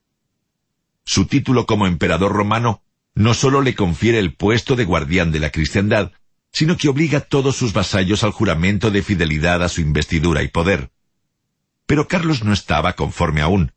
Necesitaba el reconocimiento además de la corte de Bizancio, del Oriente, y si hasta el momento el occidente cristiano había dejado de mirar hacia Constantinopla, la presencia musulmana en la orilla meridional del Mediterráneo no podía ser borrada de un plumazo ni ignorarse. La palabra cuando no la esperaba. En cada ribera del antiguo Mare Nostrum se alzaba una concepción disímil de la religión, la vida y los pensamientos. Sus enfrentamientos eran variables, pero existían siempre aunque el mar incomunicara, sobre todo en estos momentos en que las flotas no estaban desarrolladas. Con el propósito de buscar este reconocimiento, Carlos manda a varios obispos y condes como sus representantes a Constantinopla, con el fin de negociar, intercambiar embajadas y entablar conversaciones, allanando el camino para lo que sucedería en el año 812, cuando enviados del emperador Miguel se apersonan en Aquisgrán y le saludan con el título de Basileus, que sólo se otorgaba a los emperadores de Oriente. Para compensar el gesto y en señal de agradecimiento, Carlos envía a Malario, obispo de Treveris, y a Pedro, abad de Nonántula, con una carta de intención para concluir un tratado de paz definitivo con Constantinopla. En dicha carta credencial se felicitaba y regocijaba por el establecimiento de la paz entre el imperio de Oriente y el de Occidente, que implicaba de hecho el reconocimiento deseado por Carlos a sus potestades. Ello corrobora además las dotes de diplomático y negociador del rey Franco, que se convertirá en adelante en uno de los puntos fuertes de su reputación y poder. A partir de ese momento, no desdeñará esfuerzos por codearse con los reyes más distinguidos de su época como Alfonso II de León, apodado el Casto, o con el califa abasí de Bagdad, Harun al-Rashid, o los emperadores de Constantinopla, para negociar armisticios, treguas, defecciones, sumisiones, alianzas, procederes ligados a un intercambio de juramentos que para Carlos constituían la base de una práctica que logró instaurar, muy ligada al honor y la palabra empeñada, cualidades que para él tenían gran significación en el código de los nobles. Por su parte, con Gran Bretaña mantiene relaciones económicas, en tanto no puede pensar en una penetración territorial, pues el ejército franco no poseía flota, pero intenta ejercer sobre ella una gran influencia con el intercambio de embajadores y consejeros. Alcuino de York desempeña aquí un rol casi protagónico, pues sirve de puente entre los jefes de Estado y lleva correspondencia personal de un lado a otro, y hasta se llegan a firmar algunos pactos. A Carlomagno lo unía con los anglosajones la amistad y la confianza asentada en la comunidad de intereses económicos, políticos y religiosos. En honor a la verdad, fueron muy pocos los años en que Carlos permaneció tranquilo en el Palacio de los Francos, sin urdir nuevas guerras y expansiones, pero siempre intentó tener solo un enemigo con quien combatir, y cuando poseía dos contendientes al mismo tiempo, fue capaz hasta de realizar algunas concesiones circunstanciales para evitar desgastes en dos flancos a la misma vez, principio de todo estratega militar. Durante los siglos VI y VII, el cristianismo se expandió así por Europa occidental, esparciéndose desde las iglesias rurales, las abadías y los monasterios. La variedad de los contextos culturales en los que se desenvolvió dio vida a disímiles lenguajes teológicos y hasta diversas formulaciones doctrinales. En sus prédicas a los sectores más humildes y agrícolas, los clérigos apelaron a todos los recursos para sembrar las ideas del cristianismo, como por ejemplo instaurar el culto a los santos superponiéndolo a las antiguas devociones paganas, produciendo una especie de sincretismo religioso, de mixtura teológica, cuyo eje era el catolicismo. Inteligentemente, la Iglesia proyectó reforzar los vínculos locales y posibilitó que los nobles de mayor cultura y saber se convirtiesen en obispos, especialmente los descendientes de la aristocracia senatorial romana, que luego fueron importantes maestros de la evangelización e impulsores de la cultura y las bellas artes. Fue precisamente entre ellos que desde el seno de la Iglesia se cultivó la cultura de la antigüedad romana como la nueva mentalidad religiosa que se expandía. En resumen, a lo largo de las fronteras terrestres del Imperio Franco, las marcas o avanzadas que se fueron instalando lo protegieron y preservaron de incursiones enemigas por sorpresa. Los dominios francos trazan un sólido escudo protector en sus corredores terrestres y sólo el futuro revelará su talón de Aquiles en casos de ataques marítimos, pues aunque Carlos disponía de un inmenso litoral marino, no desarrolló una flota capacitada para dar batalla y vencer a las móviles y escurridizas embarcaciones escandinavas que sabrán después de la muerte de Carlomagno, 814, sacar beneficios de la discordia, anarquía y pobreza del mal conducido imperio. El arte de un gran estratega. Las triunfantes conquistas y asedios de Carlomagno lograron unir los reinos de Europa Occidental en un solo Estado, con las excepciones de Inglaterra y la península ibérica. Con su accionar, el rey Franco no consiguió únicamente un orden en las instituciones políticas y sociales de Europa Occidental, sino que también produjo un fuerte cimbronazo en el arte de la guerra. Aunque a la sazón era sólo un semiletrado con mucho poder, que había pasado la mayor parte de su existencia jugándose la vida entre caballerías, espadas, dagas, lanzas y escudo, ya tenía granjeado el respeto de los nobles de su época debido a su habilidad de guerrero y por la aplicación de su inteligencia, talento y capacidad para solucionar los más difíciles problemas de gobierno. De ahí que muchos expertos afirmen que su contribución al arte de la guerra se entrelazó indisolublemente con la sociedad feudal, que emergía vertiginosamente de manera casi imparable son muy valorados y estudiados sus aportes estratégicos militares en el campo de batalla. Fue él quien primero se percató de la importancia e implementó el aumento proporcional de la caballería en el ejército franco. Al desarrollar un programa de incremento del servicio de caballería, posibilitó ampliar cuantitativa y cualitativamente las guerras ofensivas, muchas más que en los tiempos de Carlos Martel, su abuelo, o Pipino el Breve, su progenitor, que fueron autoridades de su tiempo en el arte de las contiendas militares. También fue Carlos el que se percató de que los soldados no podían llevar en sus alforjas y fardos todas las vituallas necesarias para sus continuas batallas y expediciones, y para evitar tener que desperdigar sus tropas y mandarlas a aprovisionarse a los castillos y condados, lo que hubiese implicado la desorganización y las bajas temporales de presentarse el combate con el enemigo por sorpresa, creó una suerte de retaguardia, de base de abastecimientos, de reserva móvil que llevaba grandes cantidades de alimentos, ropas, forrajes y hasta herreros encargados de afilar lanzas, fundir espadas y enderezar escudos. Todo este ejército vital de reserva apuntaba a poder continuar la iniciativa militar, incluso en los momentos de más crudo invierno. Se sabe, por ejemplo, que durante el año 800 o 801, cuando Carlos invade Cataluña, apoyado por su hijo Luis, que sitió Barcelona, su ejército formado por un tercio de todas las tropas movió y mantuvo cerca a su base de abastecimiento, lo que le posibilitó resistir y asediar en mejores condiciones la ciudad española, aún en plena temporada invernal. En dicha campaña, Carlos instruyó a Luis para construir un cerco de doble trinchera, preparado en el interior para acorralar y hostilizar a la fuerza sitiada, y en el exterior para rechazar a la fuerza enemiga si intentaban levantar el sitio.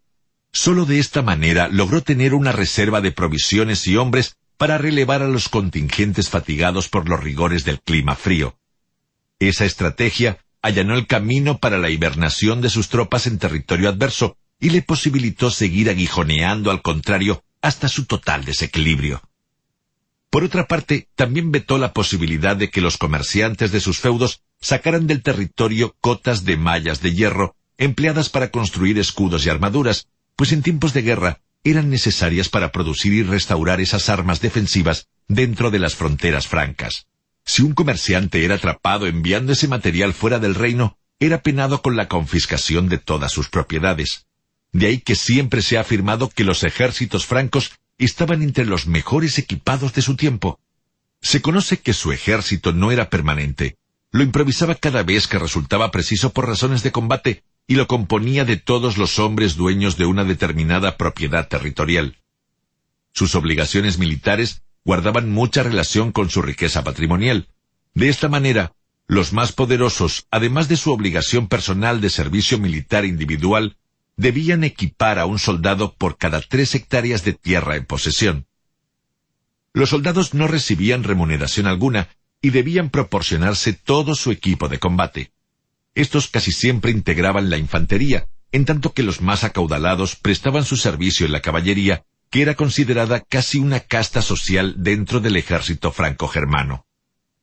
Carlos también dictó varias capitulares para avasallar a los lombardos y ponerlos al servicio del ejército franco. En su orden del año 786, por ejemplo, se especificaba no sólo detalladamente quién debía prestar servicio cuando se necesitaba un ejército, sino también se incluía una lista puntual de todo el equipo adicional y la vitualla que debían acompañar al noble que hacía la guerra. Más aún, se pormenorizaban las demandas a cada porción particular del imperio. En una región como Lombardía, donde los jinetes y caballos abundaban, se reclutaría principalmente caballería, mientras los sajones, pertenecientes a las clases más humildes, cederían primordialmente fuerzas de infantería, ubicadas en el primer círculo defensivo, las encargadas de los primeros encontronazos con el enemigo. Si algo fue ponderado como una de las grandes contribuciones e innovaciones de Carlomagno, fue su construcción sistemática de fortificaciones, las denominadas marcas consideradas cruciales en el resultado de sus victorias. Ellas contribuyeron a proteger los propios campamentos y a trabar el paso del enemigo por la zona. Para su construcción dispone de un grupo de ingenieros curtidos en esos menesteres.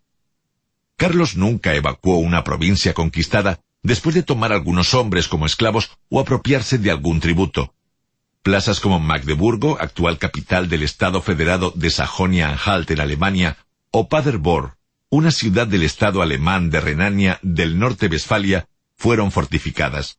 También Bremen, o Brema en castellano, en el noroeste de Alemania, que actualmente forma con el puerto de Bremenhaven la ciudad libre hanseática de Bremen o Estado de Bremen. Los registros apuntan que en el año 787 Carlomagno funda el obispado de Bremen y esta ciudad se convierte en el centro de la cristianización de Europa del Norte. Allí se construyó la primera catedral que lleva por nombre Pedro, en homenaje al apóstol. Dichas fortificaciones siguieron siendo centros de la actividad política y económica, aun después de la muerte de Carlomagno y la desintegración de su imperio. Mucho se habla además de su constante preocupación, casi obsesión, por introducir reformas dentro de las instituciones que heredó y cambiar la vida de su gente, y el ejército no escapó a ese propósito personal. Aún se conservan muchas capitulares como testimonio de que su accionar en terrenos militares siempre resultó muy creativo y original. Fue el primer príncipe que demostró cierta preocupación por la elaboración de reglamentos sobre la composición y organización de sus huestes guerreras, y se supo rodear de hombres de probada valentía y bravura en el combate.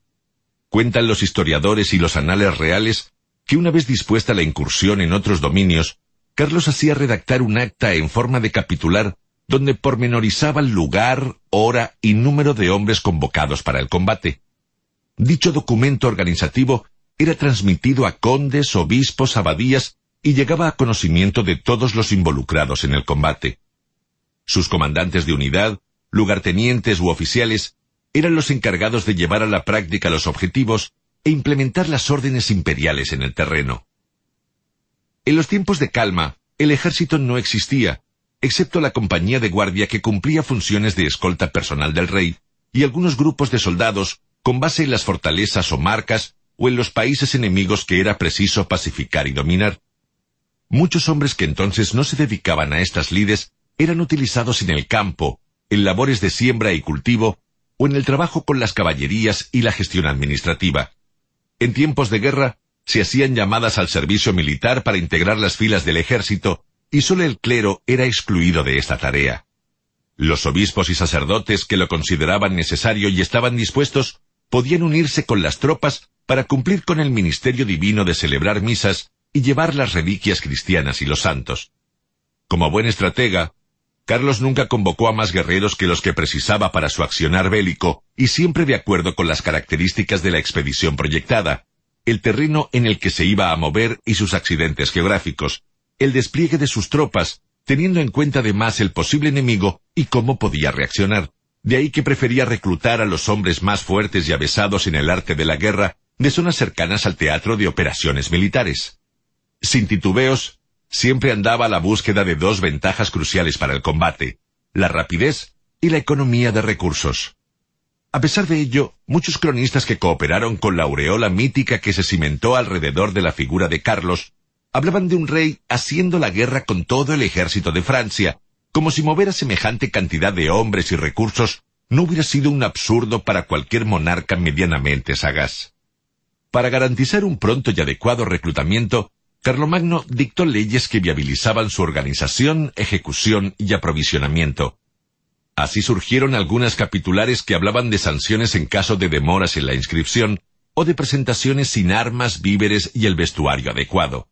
Para estos incumplidores se disponía privación de la carne y del vino.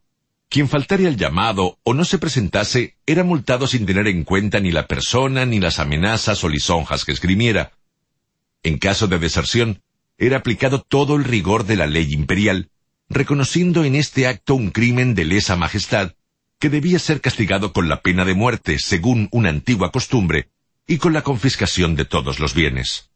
En uno de sus tantos mensajes imperiales enviados a las abadías de la demarcación, Carlos manifiesta, obsérvese el tono instructivo y autócrata de las frases.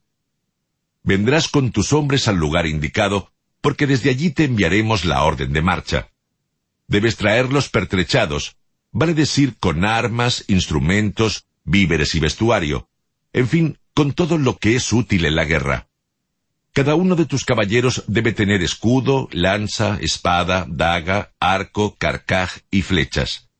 Cada uno de tus carros debe contener hachas, segures, cuerdas de tripa y asadas de hierro, y todos los demás arneses necesarios para combatir al enemigo. Que los utensilios y víveres puedan durar tres meses, que las armas y vestuarios sean en cantidad suficiente como para seis meses, si te ordenamos todo esto, es para que los hagas cumplir y llegues tranquilo al lugar que nosotros indicamos. También para que a lo largo del camino no debas ocuparte de otra cosa que de la hierba, de la leña y del agua que necesitarás. Si recto y autoritario fue en el reclutamiento, más lo fue la organización de la vida cotidiana en los campamentos y en los sitios de acantonamiento de las tropas. En esos lugares era implacable con las indisciplinas y faltas de comportamiento llegó a regular desde la obligatoriedad de la siesta reparadora del mediodía hasta las desobediencias que consideraba más graves, como el invitar a beber o el estado de embriaguez en presencia o cercanía del enemigo. En una de sus disposiciones planteó Todos los que sean encontrados en estado de ebriedad soportarán tal interdicción que no se les consentirá beber más que agua hasta que hayan reconocido que han procedido mal no sólo era el pilar y principal jefe de sus tropas, sino que predicaba con su ejemplo y se convertía en el guía mismo de sus guerreros. Y cuando no participaba de la batalla, se mantenía en las inmediaciones del campo de guerra, pendiente de cuanto ocurría y del desenvolvimiento de sus huestes y los ataques fulminantes de sus hombres. Sus cronistas observan que Carlos era tan meticuloso y previsor para trazar una ruta que precisaba de la mayor cantidad de información, y podía hasta hacer ir una avanzadilla para observar los pormenores del recorrido y luego poder estar informado de todas las circunstancias del camino. Así se hacía informar de los cursos de agua donde aprovisionar a sus guerreros, de los mejores pasos de acuerdo con las inclemencias del tiempo, del estado de los bosques y los senderos, de las llanuras desprovistas de sitio donde enmascararse y guarecerse, zonas que él consideraba de máximo peligro por ser pasibles de emboscadas enemigas, cosa que procuraba evadir siempre que podía, de los tiempos de las cosechas, las epidemias de la zona, las inundaciones y otros imprevistos que pudieran repercutir en el buen desarrollo del curso de la guerra. Carlomagno fue en definitiva un monarca franco con tierras que abarcaban la mayoría de Europa central, y que con su gestión administrativa y militar acrecentó la práctica feudal. Bajo su dirección se mejoraron las comunicaciones de la época, los recursos económicos y las instituciones gubernamentales. Después de su muerte, 814, otro poder externo aceleró la división del imperio y la instauración de una sociedad netamente feudal. Sin dudas, el mensaje evangélico cristiano para transformarse en religión oficial en estos primeros siglos de la futura Europa, como expresan muchos teólogos e historiadores, tuvo que ser un arreglo con el mundo en el que se insertaba, con los usos y las costumbres feroces del imperio, con la mística guerrera de los pueblos bárbaros. Tal cual afirmó el escritor italiano Umberto Eco en su artículo periodístico Pedir Perdón, publicado en el diario La Nación de Buenos Aires el 25 de junio de 2006, una cosa es el mensaje cristiano, otra, la civilización cristiana como fenómeno romano barbárico. Capítulo 4 ¿Una administración memorable? Todo hombre puede encenderse a sí mismo una luz en la noche. Heráclito. Carlomagno no fue exclusivamente un guerrero y un empecinado conquistador. Sus potencialidades también han sido alabadas objetivamente en los terrenos de la administración estatal y la legislación, y aunque en oportunidades los métodos que empleó fueron más los de un patriarca autocrático y despótico, hay que recordar que se había convertido en heredero de los Césares pero estaba emparentado con la raza germánica, es decir, era un descendiente de los bárbaros que destruyeron el imperio. También se le ha estimado como un hombre de Estado por su sentido de la dirección, la función gestora de gobierno y su preocupación por mejorar la situación del pueblo franco en el conflicto propio de ese periodo que intentó librar por la civilización contra la barbarie. Durante sus casi cuarenta y seis años de reinado, fue por excelencia un conductor pragmático, adecuados siempre a las circunstancias, a cómo batían los aires, con unas capacidades de liderazgo inusuales para la época y un talento inusitado para el dictado e implementación de leyes y ordenanzas. Estas abarcaron un amplio espectro temático, desde cuestiones relativas a los monasterios, a la situación de los pueblos conquistados, la educación, la gestión de dominios imperiales, hasta la organización del palacio, las finanzas, la economía, etc. También se distinguió por hacer cumplir las capitulares y la implementación de las leyes dictadas bajo su tutela. La disciplina y el rigor que sostuvo en estas tareas eran cualidades intrínsecas de su personalidad, su sello de mando individual y una expresión material del rigor con que fue educado. En él gravitaron las exigencias en la infancia y adolescencia de sus progenitores, sobre todo de su padre, que intentó hacer de él un futuro monarca y más aún un guerrero hábil. No en vano ha sido considerado el más grande de todos los reyes cristianos, pues aunque su misión no fue la de innovar o reformar, sino la de continuar y consumar la obra emprendida por sus antecesores con la anuencia de la Iglesia, su esfuerzo gigantesco afirmando la civilización franco-germana fue primordial para el ulterior desarrollo cultural de la región. Si algo habría que destacar, por encima de todas las cualidades personales enumeradas, sería su sistematicidad para modelar y poner en práctica sus orientaciones, su forma tan particular de ejercer el poder, su manera tan personalista de hacerse seguir por las masas, de ahí que a pesar de que siempre estuvo rodeado de una corte de influyentes funcionarios, no pueda evocarse ningún nombre que haya intervenido con peso propio o ejercido un rol predominante en su conducción. Como han advertido acertadamente algunos historiadores, nunca lograron dirigirlo ni influenciarlo en demasía, ni madre, ni esposas, ni hijos, ni familiares, ni funcionarios o devotos colaboradores, aun los más estimados por él. Nuestro tradicional guerrero germánico impuso un sello personal a las instituciones y a las responsabilidades heredadas por sus predecesores merovingios y sus padres, los recordados reyes Pipino el Breve y Bertrada, hija de Cariberto, conde de Laón. Un estilo, el poder y sus circunstancias. Como Imperator Romanorum, Carlomagno organizó toda una confederación dando autonomía a sus jurisdicciones, llamadas pagos, y nombró un conde. Existían en total aproximadamente unos 250 al frente de cada territorio, concediéndole amplios poderes administrativos y militares. Los condes estaban tutelados de cerca por los obispos de las demarcaciones o por los abades de los monasterios. A pesar de este sistema de control casi panóptico y policíaco, Carlomagno instaló por si fuera poco giras de inspección por los pagos, para lo cual creó todo un cuerpo de funcionarios, los llamados Misi Dominici, enviados del Señor, que actuaban a dúo, un laico y un clérigo. Eran responsables de informar acerca del estado y el buen o mal desenvolvimiento administrativo de los territorios. Aunque ya hemos apuntado algo sobre este tema en el capítulo anterior, es preciso reconocer que su sistema de marcas, rodeadas de fortificaciones en los límites de sus dominios, imposibilitó los ataques bárbaros de las tribus enemigas y convirtieron en inexpugnables a muchas de las comarcas. Así se estableció contra los eslavos del sur las marcas de Friul y Corintia, contra los bohemios la de Norgovia, contra los ávaros lo que posteriormente fue el germen de Austria, contra los sorbos la Turingia, en alemán Turingen del río Sale, situado en el centro geográfico de la actual Alemania, y contra los daneses la del río Eider, convertido a partir del siglo IX en la frontera entre daneses y alemanes.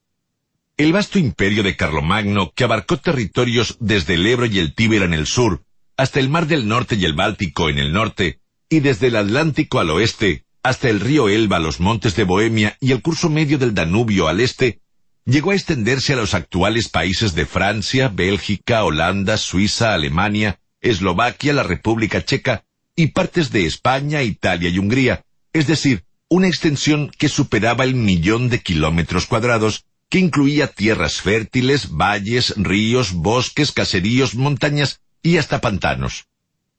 En sus terrenos, como ya hemos indicado, el pontificado desempeñó un importantísimo papel en la cruzada por instaurar el cristianismo y los supremos bienes de la vida social, teniendo como centro neurálgico las iglesias, monasterios y abadías. Su interés era construir y modelar una organización similar a la propuesta en el libro La ciudad de Dios de San Agustín, una sociedad casi perfecta, utópica, con hombres y mujeres de gran humanismo, un sistemático estudio de los cánones religiosos y una vida donde la instrucción era vital para alcanzar el espíritu cristiano. Este fue un credo que Carlos siempre sostuvo e intentó implementar, olvidando en ocasiones que los hombres y mujeres se equivocan, traicionan, mienten, y sobre todo no son perfectos, rasgo que precisamente los hace más humanos.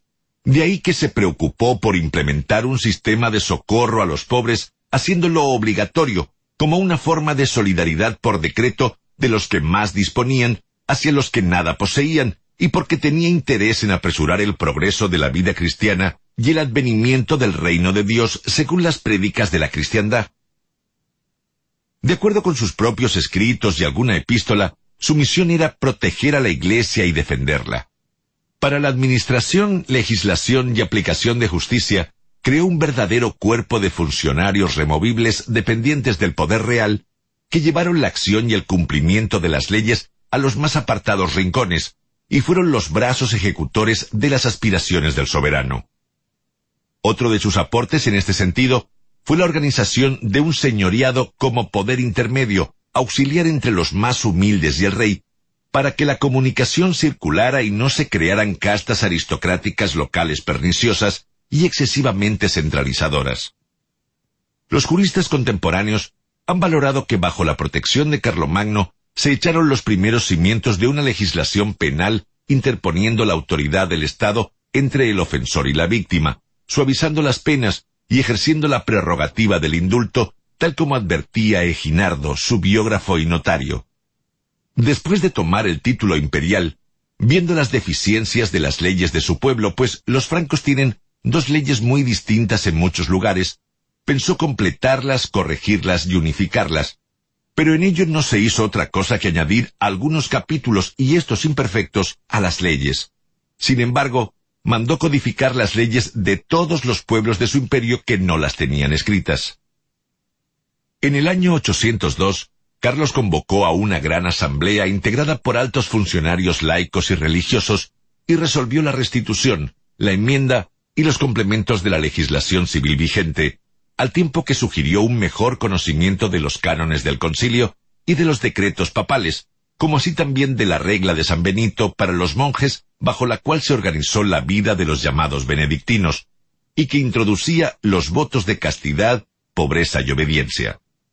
Su artífice fue San Benito de Nurcia, quien fundó el primer monasterio cristiano de Occidente en Montecassino, Italia, Carlos aportó correcciones a la legislación de su reino con una serie de capitulares y agregados a ciertas leyes nacionales. Se intenta así rever el derecho antiguo, considerado sagrado e intocable, y se reformulaba el derecho de los pueblos. La familia era el soporte organizativo de la sociedad, y como habían muchas imperfecciones legislativas, el padre, en su rol de juez, estaba facultado para resolver los conflictos en lo interno. La agresión contra un miembro de la familia obligaba a todos sus parientes a vengarse y castigar al culpable.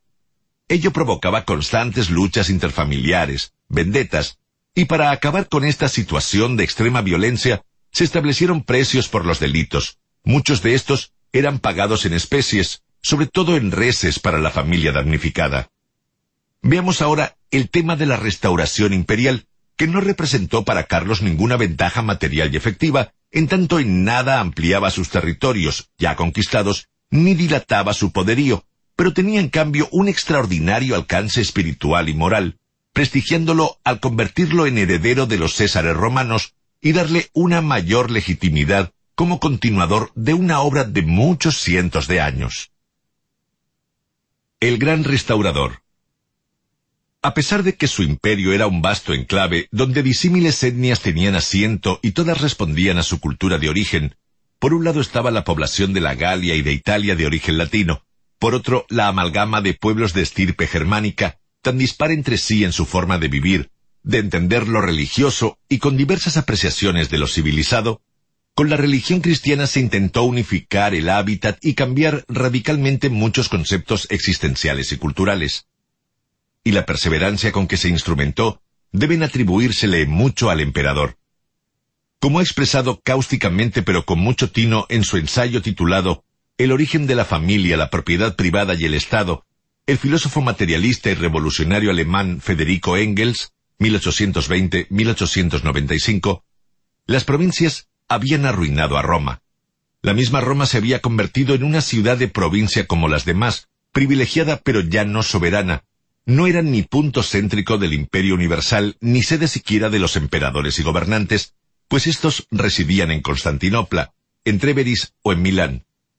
El Estado romano se había vuelto una máquina gigantesca y complicada, con el exclusivo fin de explotar a los súbditos, impuestos, prestaciones personales al Estado y censos de todas clases sumían a la masa de la población en una pobreza cada vez más angustiosa.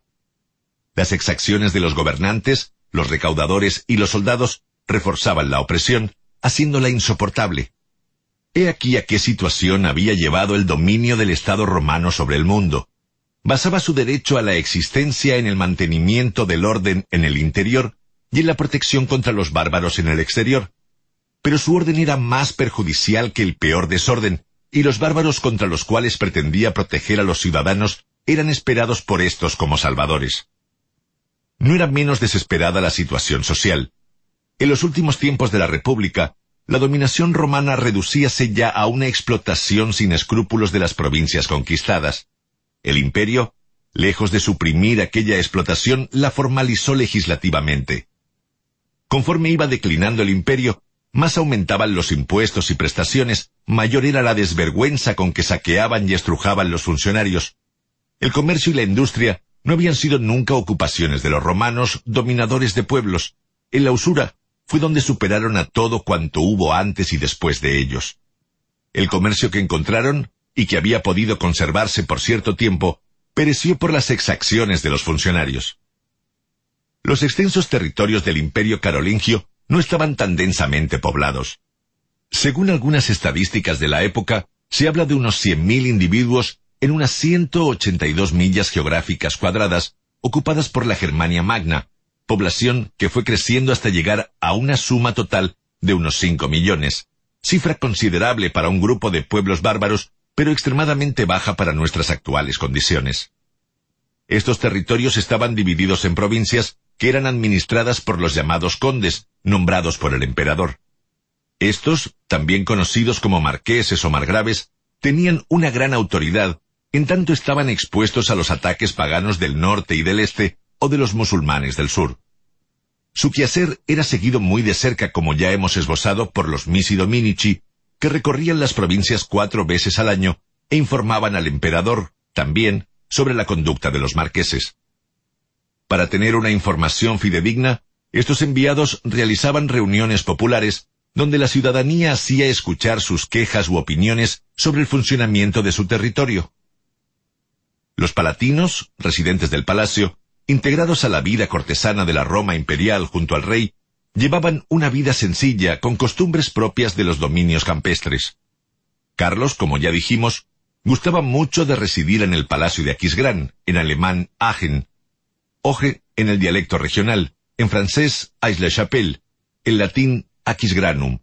De ahí que dicha ciudad esté considerada la capital de su imperio. También prefería viajar y cazar en las comarcas colindantes. En sus ausencias del territorio, delegaba en los diversos funcionarios palatinos que le auxiliaban la fiscalización de las tareas, el canciller, el chambelán, el conde de palacio y el archicapellán, este último encargado de los servicios religiosos y la educación de la servidumbre. El rey franco carolingio, con el ánimo de establecer una administración sólida y centralizada en todas las naciones de su imperio, llegó a ejercer más control sobre los hombres que sobre las tierras.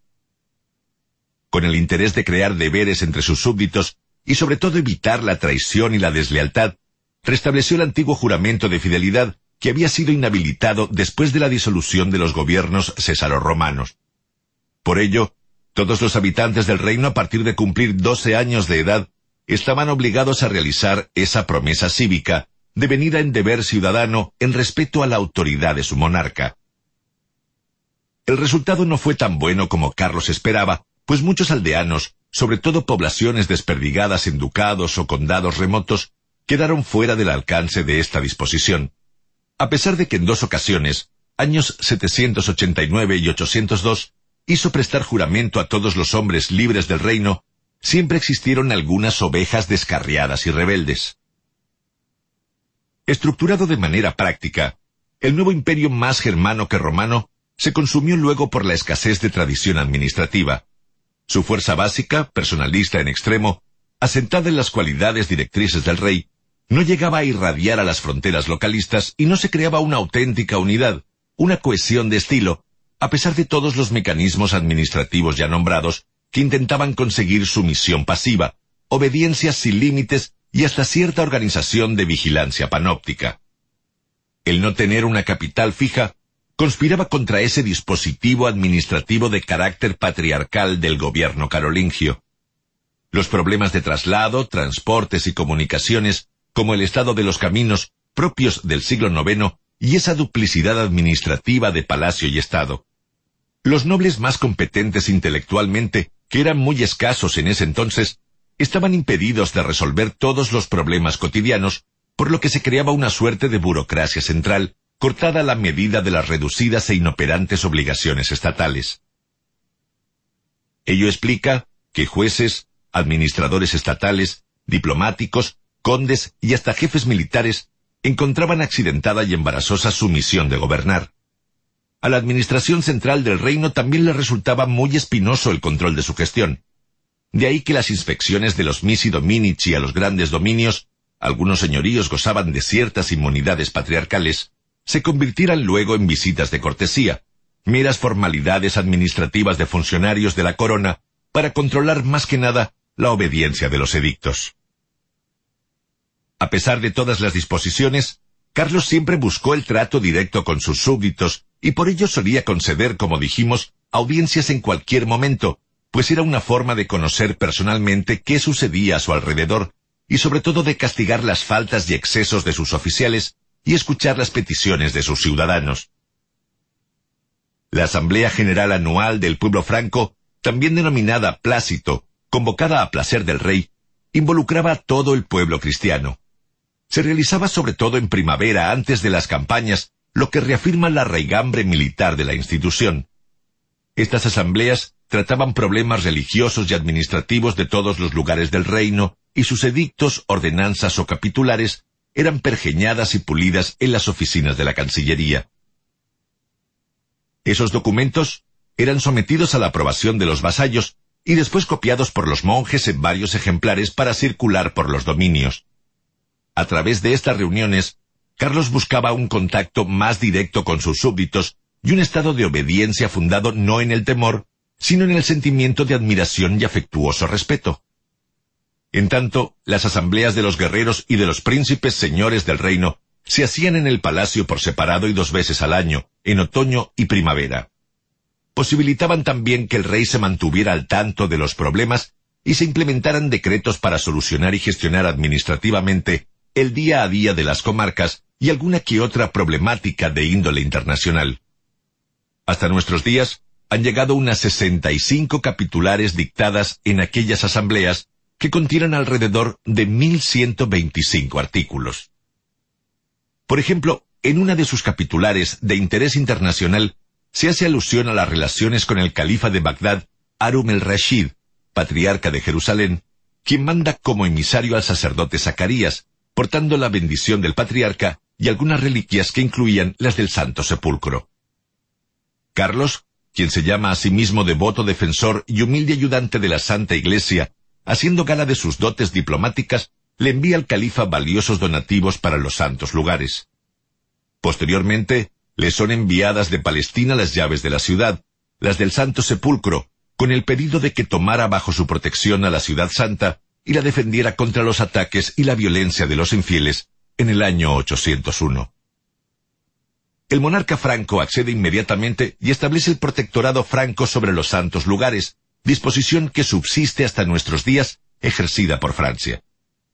Posteriormente, otra capitular dispondrá levantar varios monasterios católicos y un hospicio para los peregrinos en Jerusalén, a los que otorga un subsidio monetario para su sostenimiento. También las hay dedicadas a los hombres libres de la Europa carolingia, como aquella capitular de los comienzos del año 800, que intenta ser casi una profesión de fe el querer que cada hombre libre de nuestro reino escoja un señor, el que quiera, nos mismos o uno de nuestros fieles. Ordenamos que ningún hombre pueda dejar a su señor sin causa justa, y que ninguno lo reciba si no lo hace de manera habitual, como en época de nuestros predecesores. Y sabed que queremos asegurar a nuestros fieles sus derechos y no queremos perjudicarlos en nada. De la misma manera, os recomendamos a todos nuestros fieles que aseguréis a vuestros hombres sus derechos y no le hagáis nada contra la razón. En dicho texto se apunta además que si algún siervo quisiera abandonar con posterioridad a su señor, lo podrá hacer presentando pruebas de lo que en ese momento eran consideradas faltas muy graves, como reducción injusta a servidumbre, si se intentare realizar algún plan contra la vida, si el amo ha cometido adulterio con la mujer de su vasallo, si se produjere algún intento de asesinato contra él. Muy controvertido para ese momento fue también el tema de los matrimonios mixtos entre colonos y esclavos carolingios. Ello explica que al abordar esos vínculos de dependencia, otra capitular plantease que cuando el esclavo de alguien hubiera contraído matrimonio con colono, su progenie deberá pertenecer a esa familia y no al dueño del esclavo. Es bueno acotar que los textos hablan inequívocamente de esclavos que podían venderse con la tierra, incluso deshaciendo los matrimonios. Jurídicamente estos hombres continuaron siendo una cosa, un utensilio de trabajo del fondo del Señor, como lo podía ser un arado o un caballo. El colono, con otro estatus social, vivía en una propiedad ajena, con reducción de su libertad, pagaba capitación, su matrimonio estaba sujeto al control del amo, y tampoco podía transmitir libremente sus bienes. Pero como era libre, jurídicamente estaba sujeto al servicio militar y podía presentarse en los tribunales como demandante y testigo. El colono cultivaba un fundo o manso, dominio que integraba una parte del señorío. Por ello, cuando el esclavo ya no es rentable como instrumento laboral, el colonato adquiere un mayor protagonismo y abre el camino de la servidumbre feudal. Colaboradores cercanos. No obstante todas las críticas que pueden hacérsele a sus procedimientos, Carlos fue un gran organizador del imperio. Teniendo en cuenta la época en la que vivió, fue un precursor de normas administrativas inéditas e intentó todo el tiempo reforzar su poder. Una vez que fueron abolidos los duques nacionales, excepto el de Benevento, gestionaron y administraron los condes nombrados libremente por el emperador sin carácter hereditario, ni siquiera vitalicio.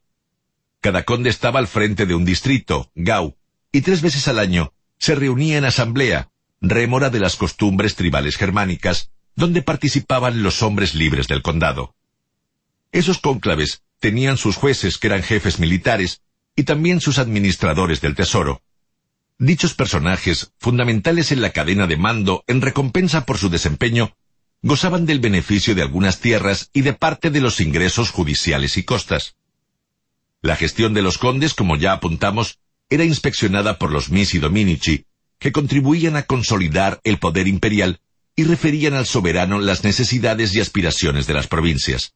Tenían incluso la capacidad de decisión en las disputas o debían someterlas inmediatamente al examen del rey, quien intentaba centralizar todo el tiempo en su mando la gestión del Estado, pues temía perder la unidad del mismo.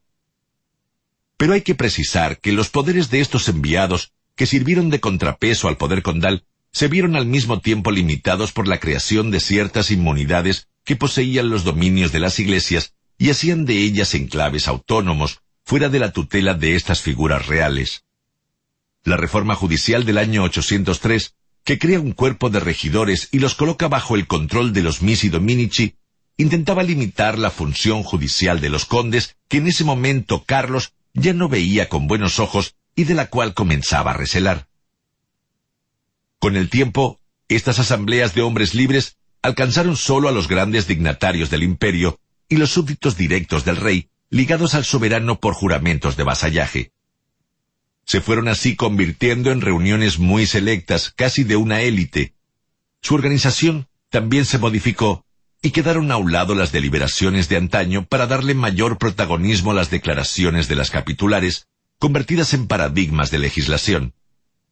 Muchas no fueron aplicadas en la práctica y quedaron transformadas en letra muerta o corpus teóricos inalcanzables, insuficientes para gobernar un imperio de tales superficies, pero buen material para historiadores como crónicas costumbristas de una época. Algunos investigadores, los que más fustigan este periodo histórico, precisan que para lograr cohesión, Carlos requería acuñar una burocracia como la bizantina, o un funcionariado como el musulmán y conservar su fidelidad. Ambas empresas fueron quiméricas. Sin recursos para solventar su ejército de soldados y funcionarios, Carlomagno apenas podía hacerse obedecer. Insuficiente, el armazón administrativo se va abandonando y carcome cada vez más. Su gobierno central o palacio, como era llamado, estaba integrado por una heterogénea serie de servicios subordinados al monarca directamente. No existía la figura de un primer ministro o un mayordomo palatino. Quizás esta última tarea fue inhabilitada por temor a que esos funcionarios, como antiguamente había sucedido en el imperio merovingio, volvieran a ganar un excesivo protagonismo en la corte y le restaran poder absoluto y omnímodo al soberano. Lo cierto es que los palatinos fueron nombrados sobre la base de sus cualidades personales, donde el valor era un atributo muy distinguido.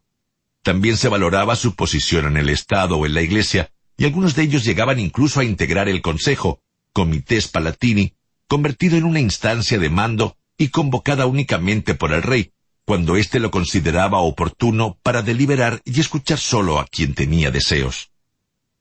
Debido a ello, su consejo o el cuerpo asesor legislativo estuvo integrado casi siempre por personalidades eminentes del clero, obispos, abades, condes palatinos o procuradores con conocimientos financieros y económicos, a cargo de los negocios civiles en las comarcas. Piedra sobre piedra. Las rentas de los dominios de la corona, mañosa y astutamente administrada por el mismo emperador Carlos, así como los rendimientos de la Administración de Justicia y las donaciones voluntarias u obligatorias, eran destinadas a costear los gastos del Estado. Dichas reservas le sirvieron además al soberano para construir soberbios palacios, especialmente en sus residencias favoritas de Aquisgrán, de Ingelheim y de Nimega, una de las ciudades más antiguas de los Países Bajos, muy próxima a la frontera con Alemania, pues no tenía interés en tener una capital fija, la razón podría estribar en su misma personalidad, nómada y aventurera.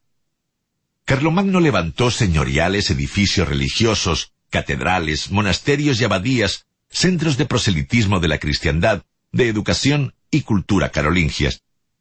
Con el ánimo de ser fiel a la realidad histórica, en la medida en que fue ganando en años, el soberano disfrutó de quedarse mucho más tiempo en un mismo lugar, y el sitio escogido fue casi siempre el Palacio de Aquisgrán, su ciudad preferida, donde atesoraba los mejores recuerdos de su infancia, y existían unas excelentes fuentes de aguas minerales con propiedades medicinales, lo cual decidió a Carlos hacer de este lugar su sitio en el mundo, pues gustaba de darse frecuentemente baños termales para cuidar su salud. Sobre el tema, Eginardo, Einhard en alemán, dice, Aunque fuera tan grande la obra de ampliar el reino y de someter a los extranjeros, y que se dedicara asiduamente a estas ocupaciones, sin embargo comenzó en diversos lugares muchos trabajos de embellecimiento del reino y de utilidad pública, y acabó algunos de ellos. Entre los que pueden ser considerados como más sobresalientes destacan la Basílica de Santa María, Madre de Aquisgrán, construida con trabajo admirable, como practicó escrupulosamente y con el mayor fervor la religión cristiana, de la que se le había imbuido desde su más tierna infancia, también construyó en Aix-la-Chapelle una basílica de extrema belleza que adornó con oro y plata y candelabros, y como podía procurarse por otra parte las columnas y mármoles necesarios para su construcción, los hizo traer de Roma y Rávena. No dejaba cuando le era posible de acercarse a esta iglesia mañana y tarde, la proveyó con generosidad de vasos de oro y plata y de una cantidad suficiente de vestimentas sacerdotales. Sin temor a la exageración, Carlomagno tenía pretensiones de hacer de Aquisgrán una segunda Roma, y por ello dio orientaciones precisas de imitar sus construcciones, según han apuntado algunos cronistas como Angeberto. El mundo carolingio trataba de recuperar la Roma de Constantino del siglo IV.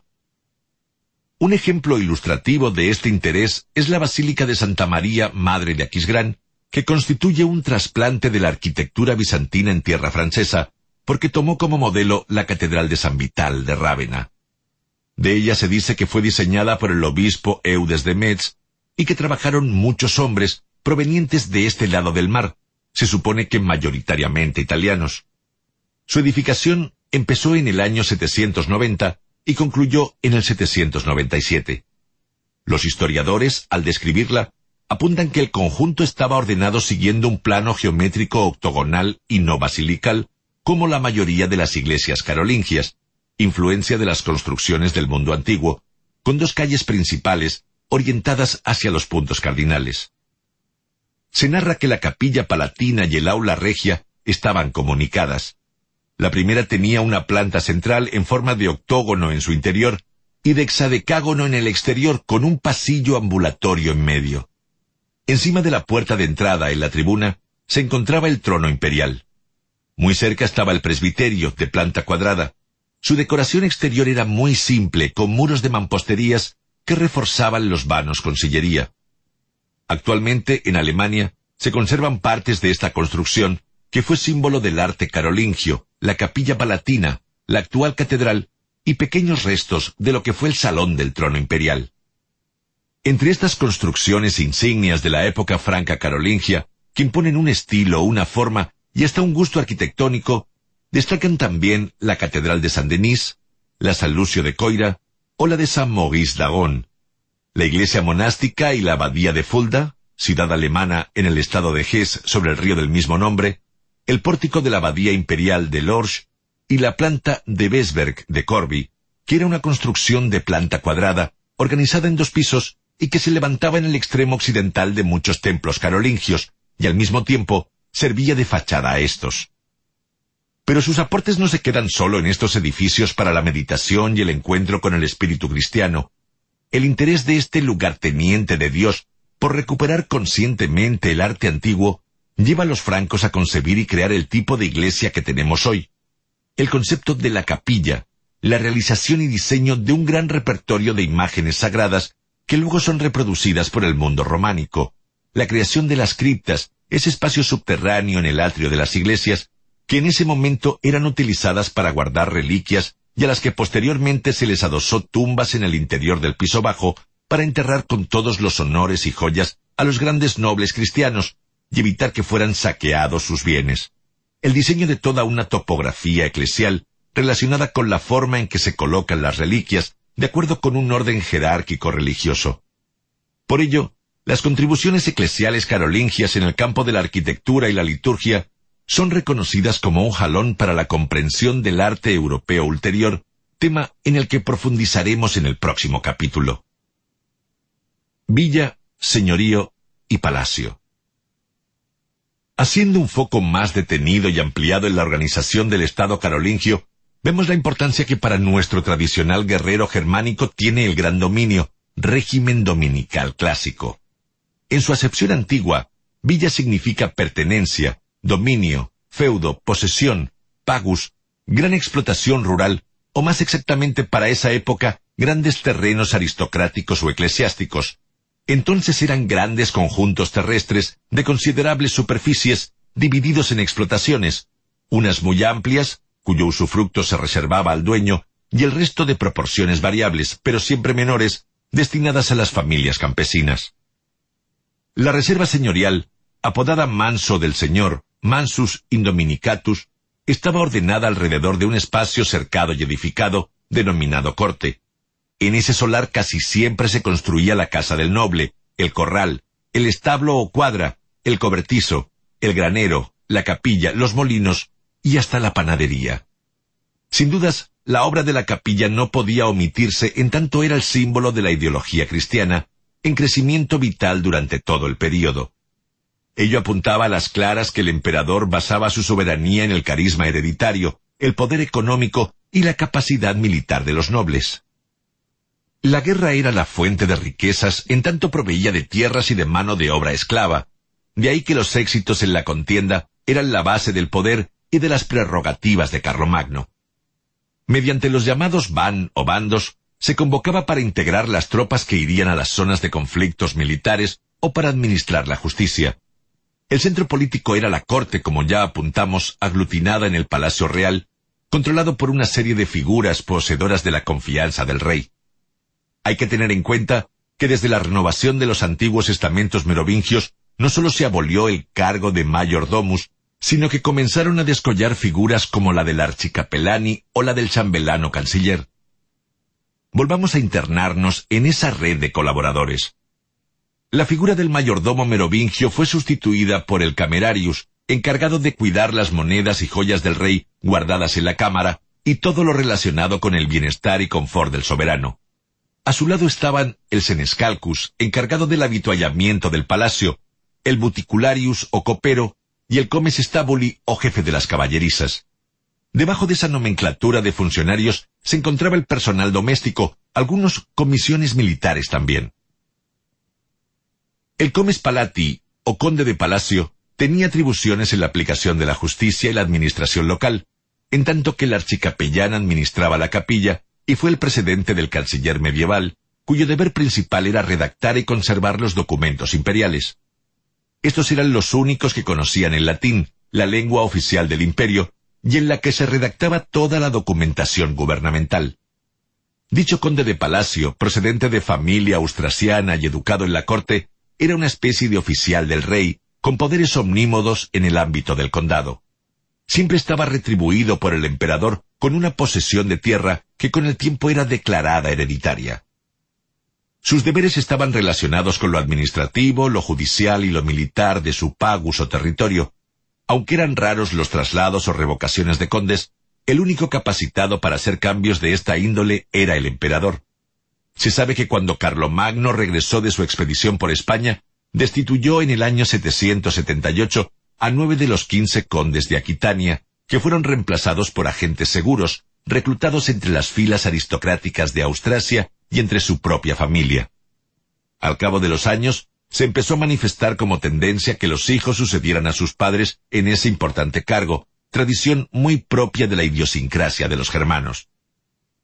Para asistir al conde estaba el bailío, que supervisaba los restantes funcionarios del condado, seguidos muy de cerca por los obispos, vicari o centenari, que poseían amplias atribuciones señoriales como instrumentos útiles de ese poder. Detrás de todo ese entramado de competencias difusas y nebulosas se movían los siempre presentes misi dominici, que velaban el cumplimiento de las capitolaris, de lo administrativo y judicial, y si era necesario y el momento lo disponía, recibían el juramento de fidelidad al nuevo soberano. La tierra manda. Todo ese andamiaje político y judicial estaba sentado en una superestructura administrativa cuyo eje era una sociedad rural. Sin dudas, la posesión de la tierra, latifundio, otorgaba estatus social, era la fuente de poder y la columna económica. En la base de la pirámide rural se ubicaba el esclavo, fundamento del Estado carolingio, la última sociedad europea apoyada en esa institución. Dicho estamento aglutinaba la pobreza territorial, la esclavitud del vasallaje al señor feudal y la miseria económica. Es bueno apuntar que el ejército de esclavos no solo estaba integrado por los ciudadanos de los pueblos o juzgados, sino también por hombres libres que por deudas o condenas judiciales pasaban a formar parte de esas filas. También por una práctica que comenzó a ser muy usual, que muchos padres en la miseria vendieran a sus hijos como esclavos, de ahí que fuera necesario decretar una ley que impidiera ese abominable proceder. Y si bien el cristianismo en su letra vetaba la esclavización de los seguidores de su fe, la Iglesia como institución no condenaba expresamente la esclavitud, y sólo se circunscribía a defender los derechos familiares de estos seres humanos, sobre todo su capacidad para contraer matrimonio legítimo. En esa superestructura imperial diseñada por el reino carolingio, la base, como dijimos, la constituían los esclavos. En el estrato superior, aunque no muy por encima de los esclavos, se ubicaban los colonos, y con mayores prebendas sociales estaban los libres, un grupo social sin vitalidad, ocioso y en completa caducidad. En la cúspide de la sociedad estaban los ricos, con grandes extensiones de tierras, el conde, el obispo, el abad y los otros mandatarios del poder central. Para tener una idea de esa potestad, nos remitimos a una capitular del año 805 que apunta que un conde habitualmente poseía unas cuatro mil hectáreas de tierra, también medida en mansos, y sus propietarios estaban obligados a poseer para el servicio militar una coraza de escamas, formando por tanto parte de la caballería pesada, privilegio de los más altos estratos sociales. La agricultura entonces se había convertido en la más importante actividad del mundo antiguo. Por ello, los vastos feudos que ocupaban casi todo el territorio en Italia estaban dedicados al pasto. Allí la población fue reemplazada por el ganado lanar, vacuno o porcino, y tenían proyecciones de extenderse más cada día. Para esos territorios se precisaba de un pequeño número de esclavos, en tanto en las villas, donde una gran cantidad de esclavos se dedicaba a la horticultura en gran escala, con destino al habituallamiento de los propietarios o para proveer de víveres los mercados de las ciudades, se pasaba un mal momento por la decadencia de dichos propietarios y el ocaso de los centros cívicos. Ello trae consigo la extensión de los cultivos en pequeñas haciendas, debido a la división de las villas en pequeñas parcelas, entregadas a arrendatarios o a parceros, con carácter de herencia. Por esas tierras debían pagar cierta cantidad de dinero anualmente, de la sexta a la novena parte del producto del año. También eran entregadas a colonos, que no eran esclavos pero tampoco eran libres, que pagaban una retribución anual fija y podían ser vendidos con sus parcelas. A estos últimos les estaba vedado el matrimonio y sólo podían aspirar al concubinato, contibernium al estilo esclavo. Ese grupo integró la matriz de lo que fue con posterioridad el gran cúmulo de servidumbre, siervos de la gleba del medioevo. Las tierras coexistían en categorías duales, las alodiales o tierras libres y las señoriales, divididas en reservas del señor y mansos cultivados por los siervos y colonos. Estas extensiones de terrenos fértiles estaban sometidas a las prestaciones o corbés, alquileres a colonos con pagos en especie primero y luego en metálico al señor. Explican los historiadores que la explotación de la tierra se dividía en tres etapas según la usanza campesina. Cultivo o siembra de otoño, trigo, cebada. Cultivo de primavera, avena, cebada y leguminosas y hortalizas, y barbecho. Para tener una idea del escenario geográfico en que tiene lugar este diseño productivo, es preciso apuntar que las tierras cultivables estaban rodeadas de bosques, el paisaje rural sobresaliente en el medioevo. Tal cual apunta el historiador español Rafael Conde Delgado de Molina, hasta el punto que las tierras cultivadas son en realidad simples islotes en medio de él. De los bosques se extraía la madera para la construcción de muebles y la realización de figurillas religiosas, de encina. Eran fuentes de animales para la alimentación con la caza y la pesca, dos complementos de la producción agrícola. Se le extraía la miel de las abejas, pero sobre todo el bosque era el ecosistema del cerdo, cuya carne era muy codiciada por el tocino y la grasa que proporcionaba. En el bosque, estos animales se alimentaban de bellotas.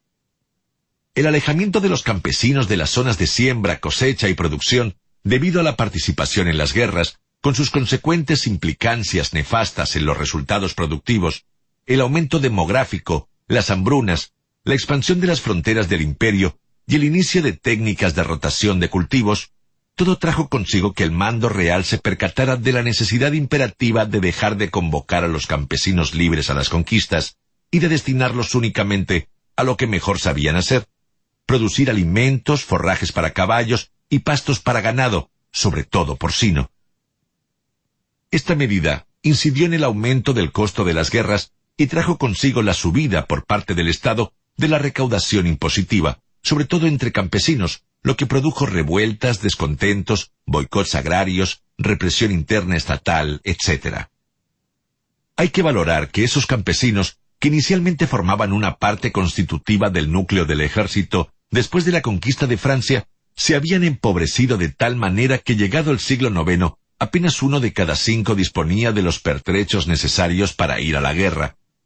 Fue entonces preciso sustituir al ejército de campesinos libres por uno de vasallos o siervos de la nueva nobleza.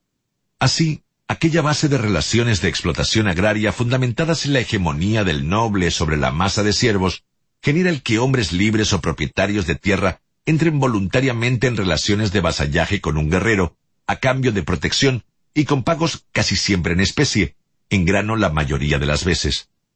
Por ello el campesinado, ligado a un señor, no sólo debía darle parte de la cosecha a éste, sino también proporcionarle entre sus hijos un soldado fuerte que sería utilizado como escudero. Agriculturas y obras. Si algún resultado es encomiable en este período, es la producción de cereales, base esencial de la riqueza agrícola, y la producción de vinos, símbolo de linaje y prestigio nobiliarios. El cereal era empleado también para la fabricación de cervezas, la principal bebida que se consumía en el norte de Europa. El ganado porcino que pastaba de manera semisalvaje era la fuente de riqueza fundamental del campesinado. Mientras esto sucedía, la ganadería vacuna se tornaba ineficiente y la masa disminuía por el abandono, las enfermedades y el pastoreo a piacere, a pesar de la introducción en los siglos V y VI del molino de agua y el barbecho bienal o trienal, tierra labrantía que se dejaba de sembrar por dos o tres años para prevenir su agotamiento y recuperar sus nutrientes, que podían haberle dado un vuelco al campo agropecuario.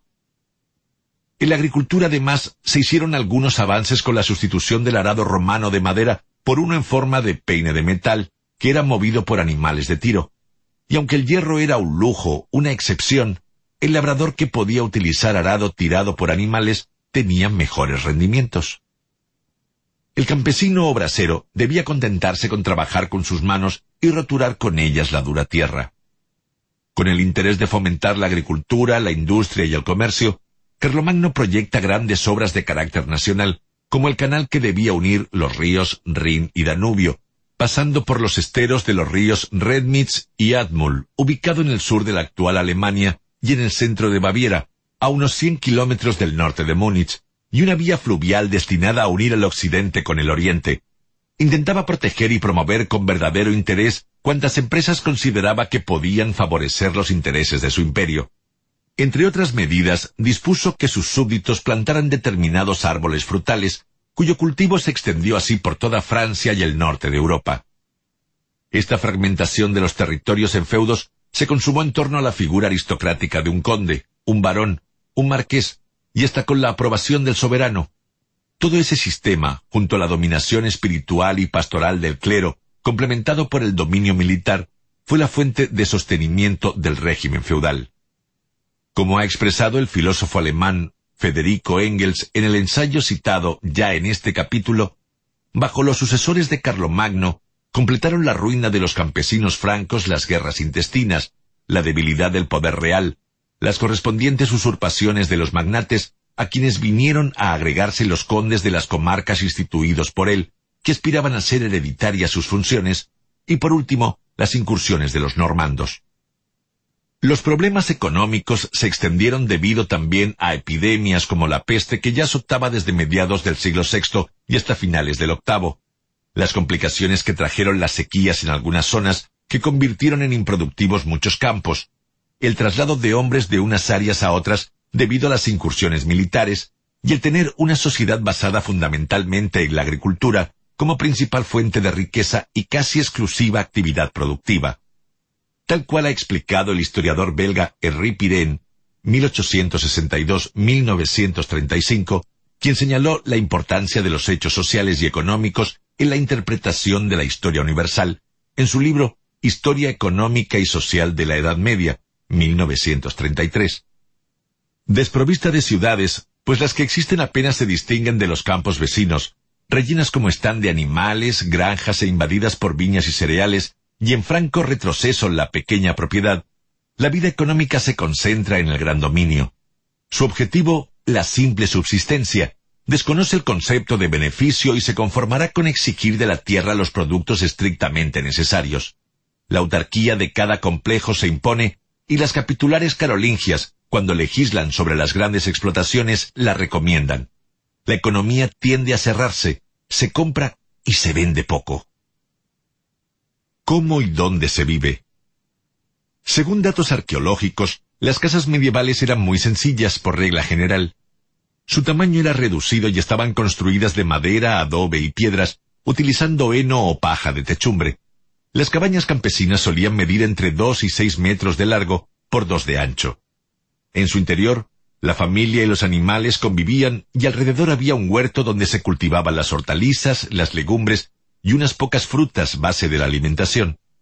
El pan se había convertido en el alimento fundamental de la dieta, junto a sopas y carnes sazonadas con especias, que ellos estimaban favorecían la digestión, unas seis mil calorías diarias. Esto explica que la obesidad, sobre todo entre el estamento de los nobles que eran quienes menos trabajaban, constituía una particularidad de la época. Los campesinos, sometidos a labores fuertes y duras, tenían mejor físico y salud. La esperanza de vida rondaba los treinta años, situándose la longevidad media entre los treinta y cuarenta años para las mujeres y cuarenta y cinco para los hombres. El mal llamado sexo débil fallecía principalmente de fiebres puerperales o partos difíciles, y la natalidad era muy alta. Los hombres solían padecer parálisis, debilidad producida por la desbalanceada dieta, ceguera, enfermedades mentales, patología tratada como posesión del demonio y la poliomielitis. El comercio durante los siglos V al X había virtualmente desaparecido, pues para entonces ya las ciudades menguaron en importancia. Durante este periodo, oficios artesanales como la arquitectura y la sastrería estaban dominados por los gremios, instituciones que decidían quién podía ejercer esas profesiones y controlaban el aprendizaje. El arte de la fundición y el de la orfebrería comienzan a ganar cierto prestigio social. La producción y el consumo in situ no eran el estímulo adecuado para el intercambio mercantil. Determinados productos como la sal para conservar carnes y las especias traídas del oriente y usadas por cocineros y médicos merovingios eran muy codiciados, pero comienzan a faltar en época carolingia. Así también el papiro egipcio, traído del exterior y muy utilizado por los copistas de los monasterios y los nobles en sus escuelas, debe ser sustituido por el pergamino debido a las dificultades comerciales. Mención aparte merece el sistema monetario, si desde el período merovingio hasta el período carolingio la decadencia monetaria fue tan profunda como rápida, cada uno de los reinos bárbaros que se habían repartido el imperio de Occidente había conservado como patrón monetario el sueldo en oro de Constantino, acuñado con la denominación de reyes. Esta unidad de valor transaccional constituye una verdadera moneda internacional, universalmente aceptada desde Siria hasta los Pirineos y desde África hasta las fronteras de la Galia. Pero a partir del siglo IX desapareció en la monarquía carolingia cuando ésta se transformó en un estado eminentemente agrícola y sin comercio. Solo circula algo de los llamados reyes en los sitios donde subsisten algunos restos de tráfico comercial, sobre todo en la región frisona y en España. Como ha expresado el prestigioso investigador Henri Pirén, el metal amarillo que la interrupción del comercio del Mediterráneo desterró de Europa occidental deja por varios siglos de servir de instrumento de intercambio.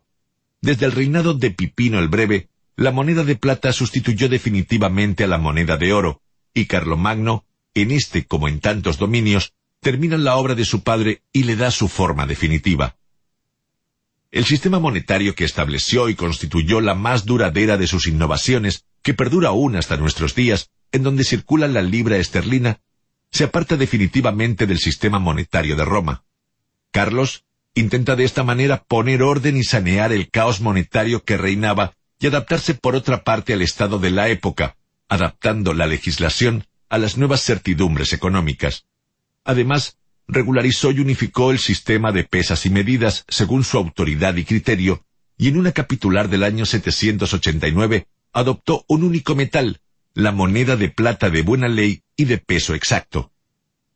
En ese sentido, todos coinciden, no se levanta ninguna voz disonante, en ver en Carlomagno un genio creador y realista, al darse cuenta en lo sucesivo del rol que debía ejercer la estabilidad de una moneda sana en momentos de entera regresión agrícola y resolvió proporcionarle un numerario adecuado a sus necesidades. Su reforma es la que convenía a una época de economía rural sin mercados exteriores.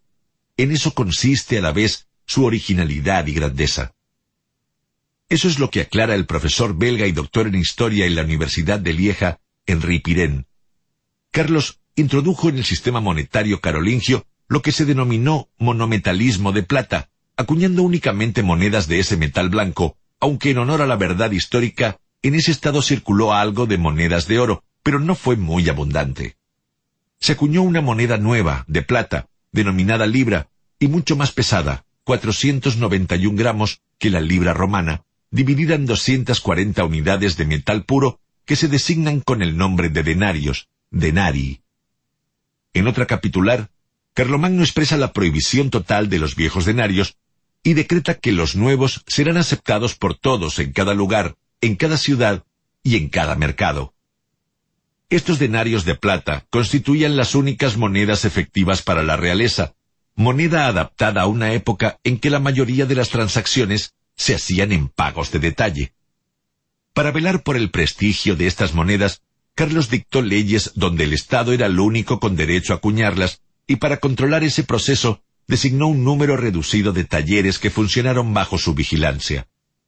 De la época se conservan algunos documentos oficiales donde se imponían penas muy severas a los falsificadores y a las personas que se negaran a recibir en pago los denarios legales. Se cuenta que el metal pudo haber salido de los botines conquistados a los pueblos bárbaros y de algunos yacimientos argentíferos de la Galia, como el de Mel, en Aquitania. Con la llegada del feudalismo, a partir del siglo IX, desaparecido el soberano, en medio de la anarquía en la que zozobró el poder real, muchos príncipes feudales usurparon el derecho de acuñar monedas. También la Iglesia, un poder crucial para entonces, conquistó el derecho de desarrollar dicha práctica, y con el tiempo existieron tantos denarios como feudos, provocando un caos irreparable. Y aunque con estas consideraciones nos adelantamos al próximo capítulo, es bueno para poder explicarle al lector el por qué se extinguió el comercio, actividad vital para la economía de cualquier región.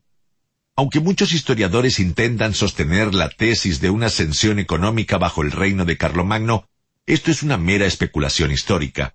En realidad, comparado con el periodo merovingio, el carolingio aparece desde el punto de vista comercial como una etapa de pleno retroceso y regresión en tanto hasta el tráfico marítimo tiende a desaparecer por el acoso de los normandos. El comercio y la industria. A pesar de que la actividad mercantil no se paralizó del todo, porque en los comienzos del siglo IX los barcos frisones siguieron surcando los ríos como el Mosa y el Rin, y dedicándose al cabotaje en las costas del Mar del Norte, esta situación en nada apuntaba a una renovación, sino que eran signos aislados de la continuidad de una empresa que comenzó en tiempos del Imperio Romano y perduró hasta la época merovingia. Es presumible que el asentar la corte imperial en Aquisgrán de manera habitual y la necesidad de abastecer su numeroso personal hayan contribuido no solamente a sostener, sino a desarrollar la circulación de los feudos vecinos y hacer de esas regiones las únicas donde se notaba cierto movimiento comercial.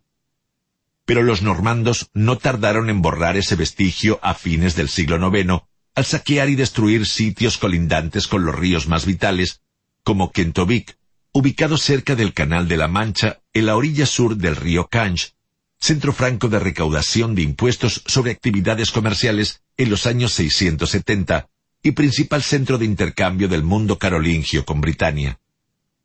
Empero, algunos textos apuntan aún la circulación de pocos barcos cargados de sal procedentes de las salinas de Salzburgo y un reducto comercial de aventureros y corsarios en las márgenes del río Elba y del Sal.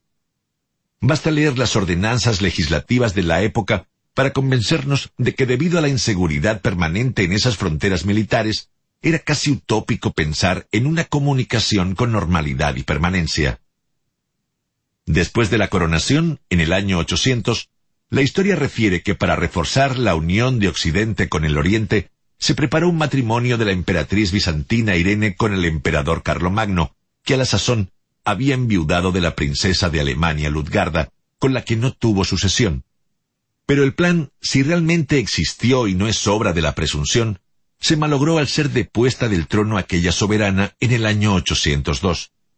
Un año antes, ella había concebido reconstruir la unidad del imperio mediante ese casamiento, y se habían iniciado las negociaciones con el emperador Franco.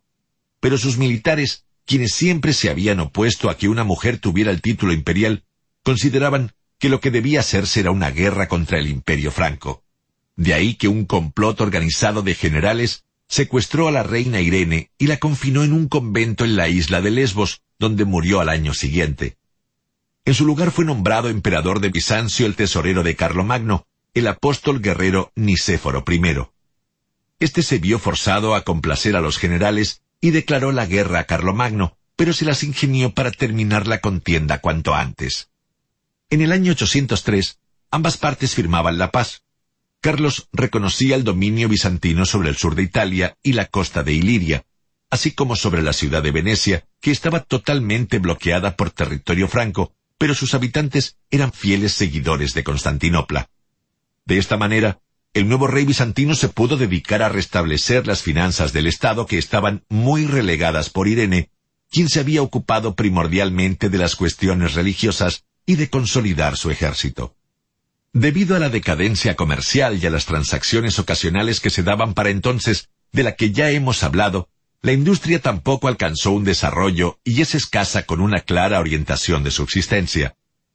Su actividad más usual es la fabricación de paños, para sustituir las sedas que tanto gustaban a los señores laicos y eclesiales de la corte de Carlomagno, por la interrupción del comercio entre el Oriente y el Occidente, debido a la presencia árabe en el Mediterráneo.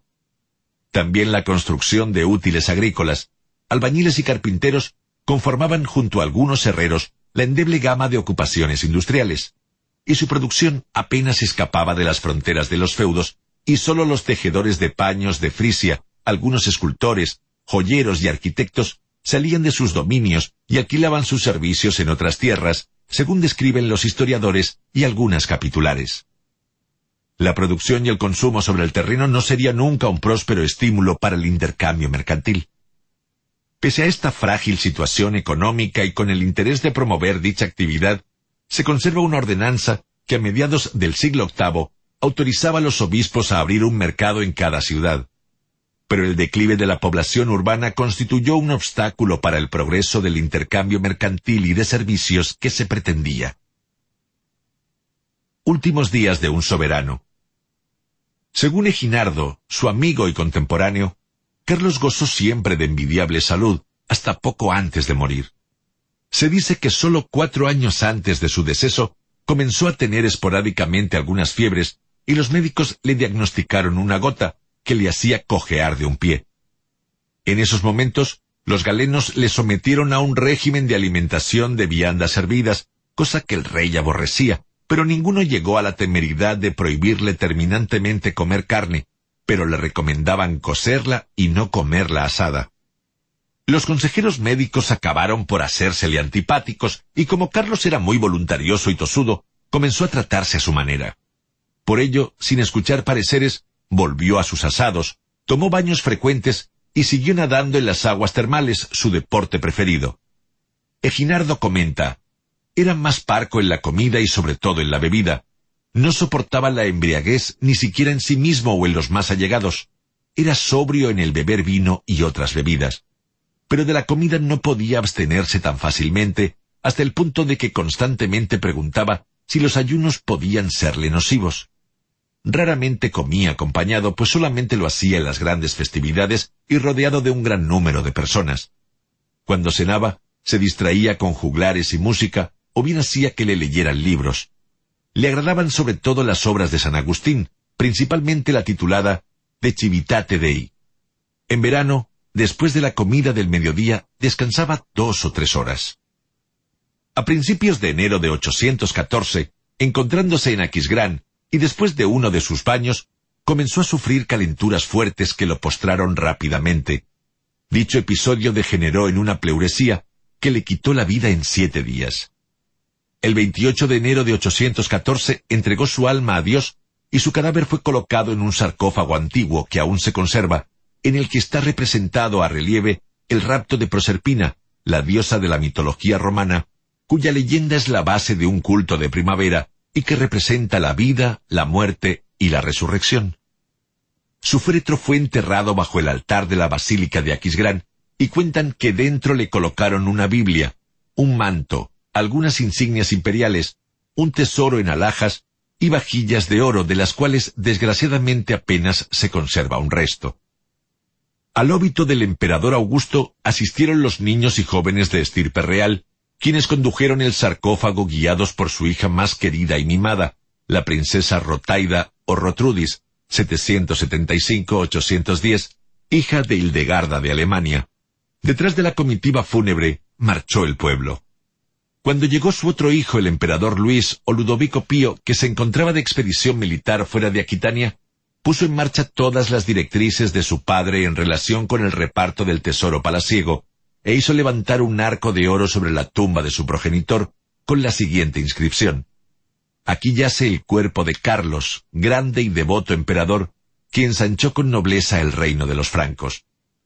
En los días posteriores al entierro del soberano, la atención del nuevo imperio occidental estaba en la sucesión. Según el testamento que Carlos realizó en el año 806, no proclamaba emperador a ninguno de sus vástagos, pero dividía entre ellos el imperio. La mayor parte de lo que se conocía con el nombre de Francia le sería entregado a Luis el Piadoso. Franconia, es decir, Frisia, Sajonia y Hesse, fueron la herencia de Carlos el Joven. Pipino recibiría Lombardía y sus dependencias italianas, Baviera y Alemania del Sur. Pero las desventuras de la vida quisieron que Pipino y Carlos para la muerte de su padre ya no estuvieran vivos. Todos recordaron que en el año 813, al morir los dos hijos mayores, Carlos había arreglado la sucesión en provecho del menor, el rey Luis Ludovico Pío. Con ese propósito se había convocado una asamblea general en Aquisgrán, que por aclamación lo hizo partícipe del poder imperial los nobles del imperio decidieron, para no prolongar el caos, nombrar como rey de los francos a Luis el Piadoso.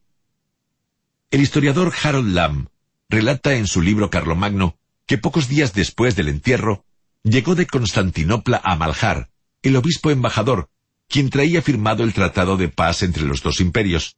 Sin embargo, Carlomagno ya no estaba allí para hacerlo cumplir e intentar unir las dos mitades hasta entonces separadas del mundo cristiano.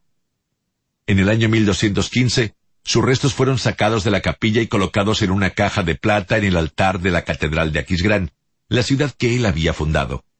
Con su muerte, su figura comenzó a ganar mayor simpatía ante los ojos de los cristianos europeos que le consideran el apóstol armado de la religión. Incluso en varias oportunidades se propuso su canonización ante la Santa Sede. Enrique II de Inglaterra y Federico I Barbarroja llegaron a pedirle al pontífice romano que le canonizara, pero no es hasta el 29 de diciembre del año 1165 que el Papa Pascual III incluye su nombre dentro de los santos católicos y realiza la ceremonia de santificación en Aquisgrán. Y aunque la fiesta que se celebra cada 28 de enero para rendirle culto a su persona estuvo reducida al imperio germánico durante mucho tiempo, con posterioridad, en el siglo XV, Francia comienza a considerarle también como un santo, y Luis XI llegó a firmar un decreto que imponía pena de muerte a quien se negara a admitir la santidad de Carlos I el Magno. La canonización de Carlomagno, considerada una pseudo-canonización por algunos religiosos de la época que tenían una fuerte disputa de poder, le sugiere a Federico I Barbarroja la pretensión de apropiarse la silla de oro en que se sentaba en vida el nuevo santo, vestido con sus ropas imperiales, pendiente al lado de su espada, con su diadema, su escudo de oro y su cetro adornado de piedras preciosas.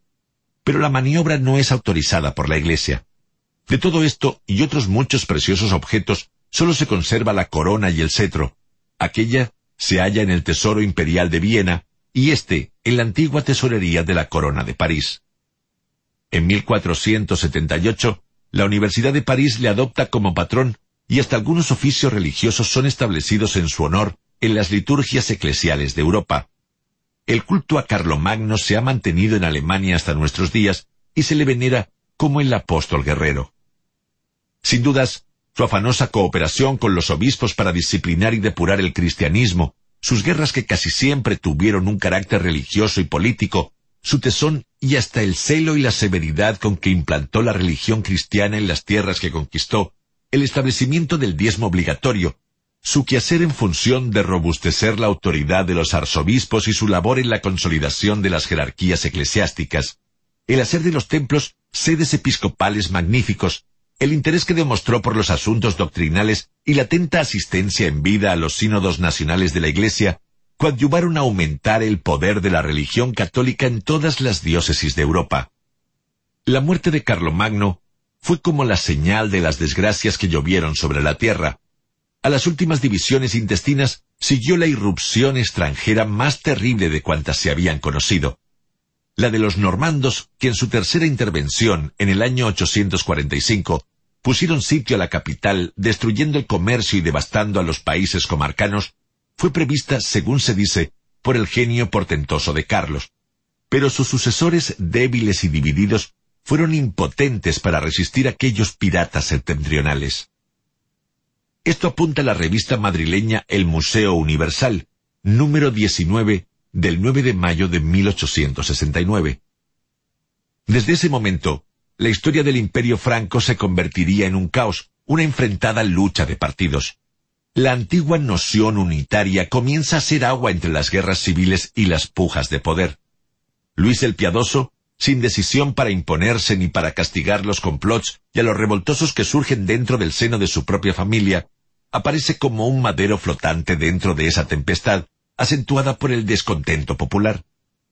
Agrava la situación la imagen casi instituida de que con la muerte de Carlomagno se derrumbaban también el imperio que él había construido y la idea imperial como construcción gubernamental, arquetipo propio de las direcciones autocráticas y los poderes omnímodos. Más tarde, con el Tratado de Verdún, 843, los tres nietos de Carlomagno, Lotario I, Carlos el Calvo y Luis el Germánico, ponen fin a las hostilidades, rencores y ambiciones por controlar la totalidad del imperio carolingio, y se lleva a cabo otro reparto que trae consecuencias nefastas en tanto se desintegra el poderío y se echa por tierra el sueño de resurrección del imperio romano en Europa occidental. Con dicho acuerdo, se siembran las semillas de lo que posteriormente serían las naciones de Francia, englobaba a toda la Galia, Alemania, Flandes, que incluía las actuales Bélgica y Holanda, las regiones francesas de Alsacia y Lorena y la Italia septentrional. Los últimos herederos de Carlomagno se pulverizan ante la nueva amenaza de las invasiones normandas, y en medio del desbarajuste, el caos del feudalismo, y los individualismos regionales, nada queda de la imperial. Pero la obra de Carlos no concluye. Es Europa misma, reconquistada y salvada de la barbarie.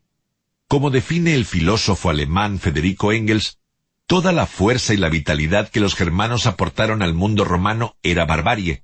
En efecto, sólo bárbaros eran capaces de rejuvenecer un mundo senil que sufría una civilización moribunda. Y el estadio superior de la barbarie, al cual se elevaron y en el cual vivieron los germanos antes de la emigración de los pueblos, era precisamente el más favorable para ese proceso. Capítulo 5 ¿El renacimiento carolingio?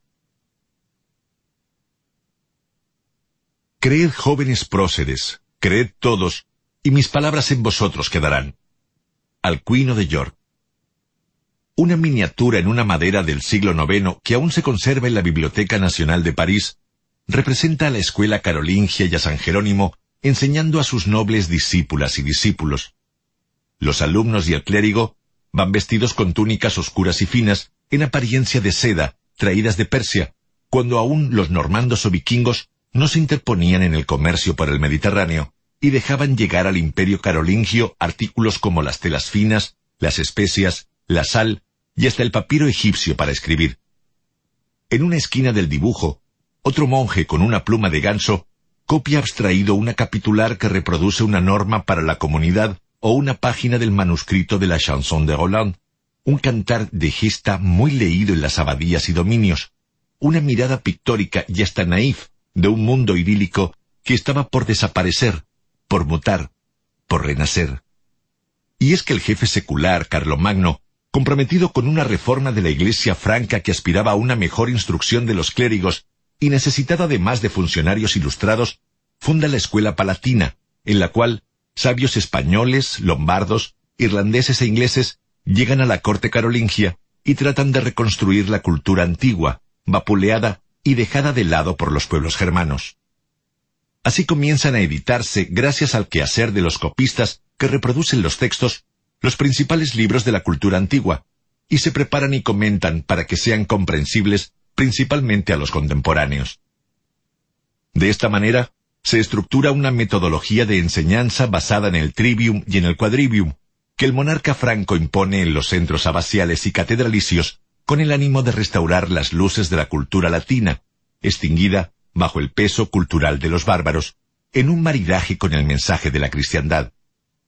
Este despertar, aunque muchos historiadores lo catalogan de renacimiento, apreciación que abordaremos más adelante, conduce al desarrollo de un prerrenacimiento cultural estimulado por la inmigración a Francia de las élites eclesiásticas de España y África, que las invasiones árabes han obligado a exiliarse. El trivium, en español, tres vías o caminos, como ya hemos señalado, agrupaba las disciplinas literarias relacionadas con la elocuencia, el discurso, la oratoria, la literatura, la poesía, en tanto que el quadrivium, en español Cuatro Caminos, convoca a los dominios científicos emparentados con las matemáticas, aritmética, geometría, astronomía y música. Para el soberano era preciso que el vulgaris populus, pueblo vulgar, sin educación o populacho, pudiera de alguna manera conocer los libros y la cultura latina.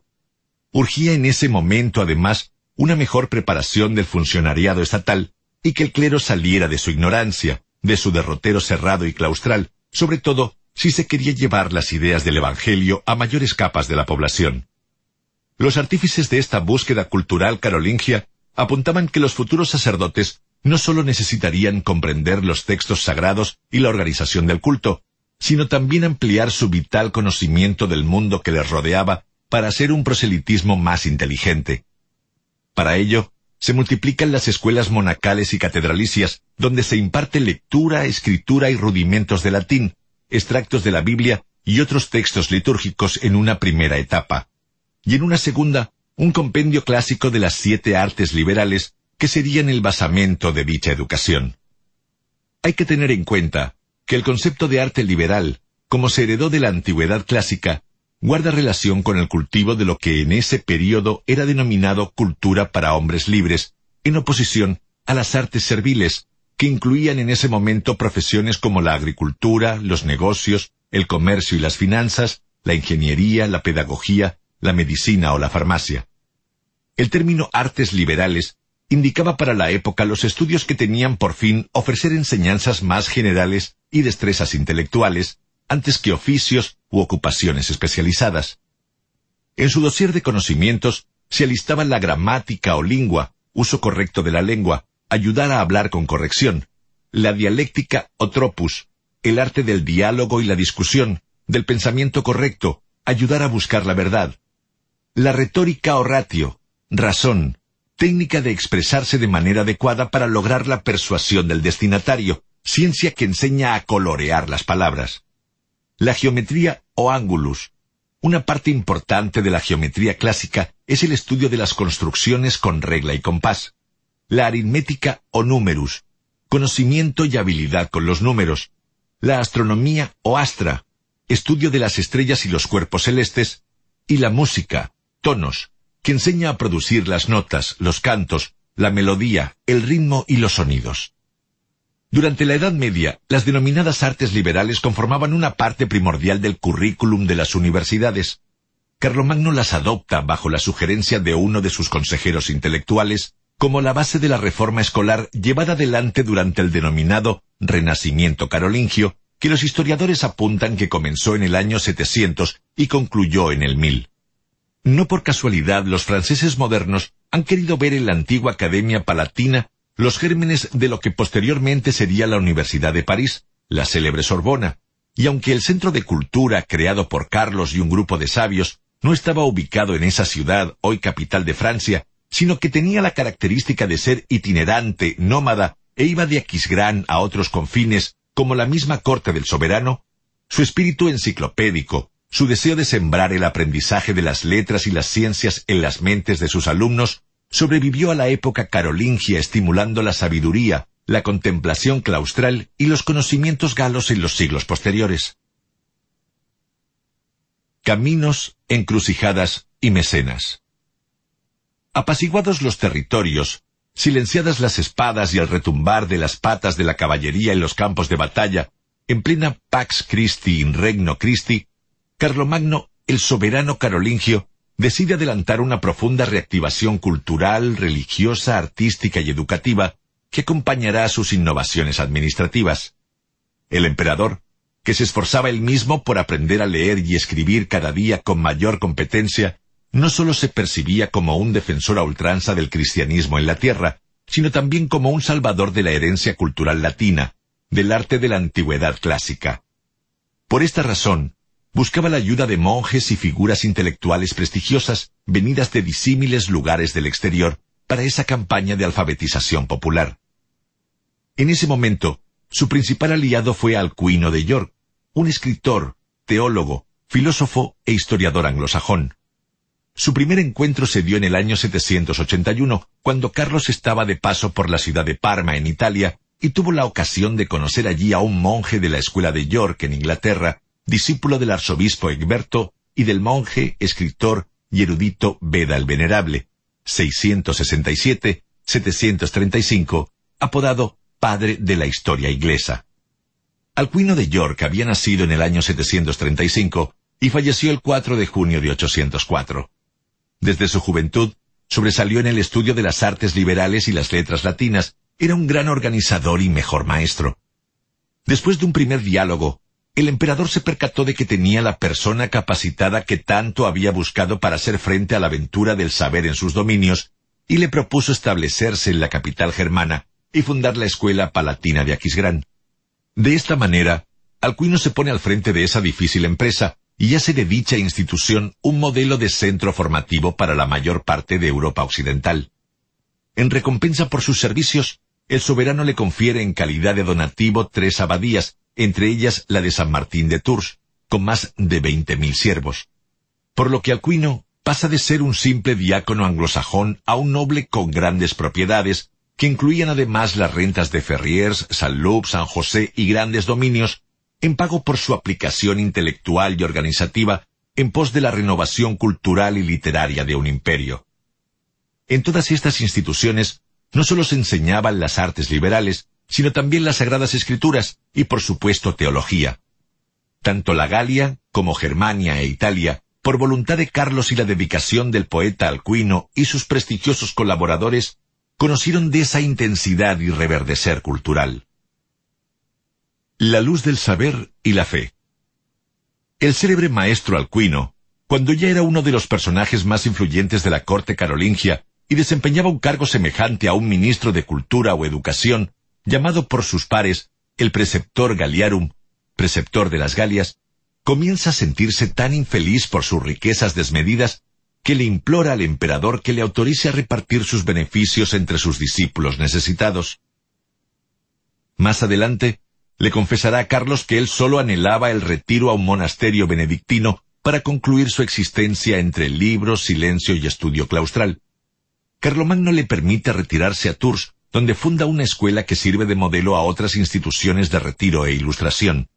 La escuela de Tours fue uno de los centros de los que egresaron inteligentes y creativos calígrafos que hicieron inestimables copias de los libros sagrados.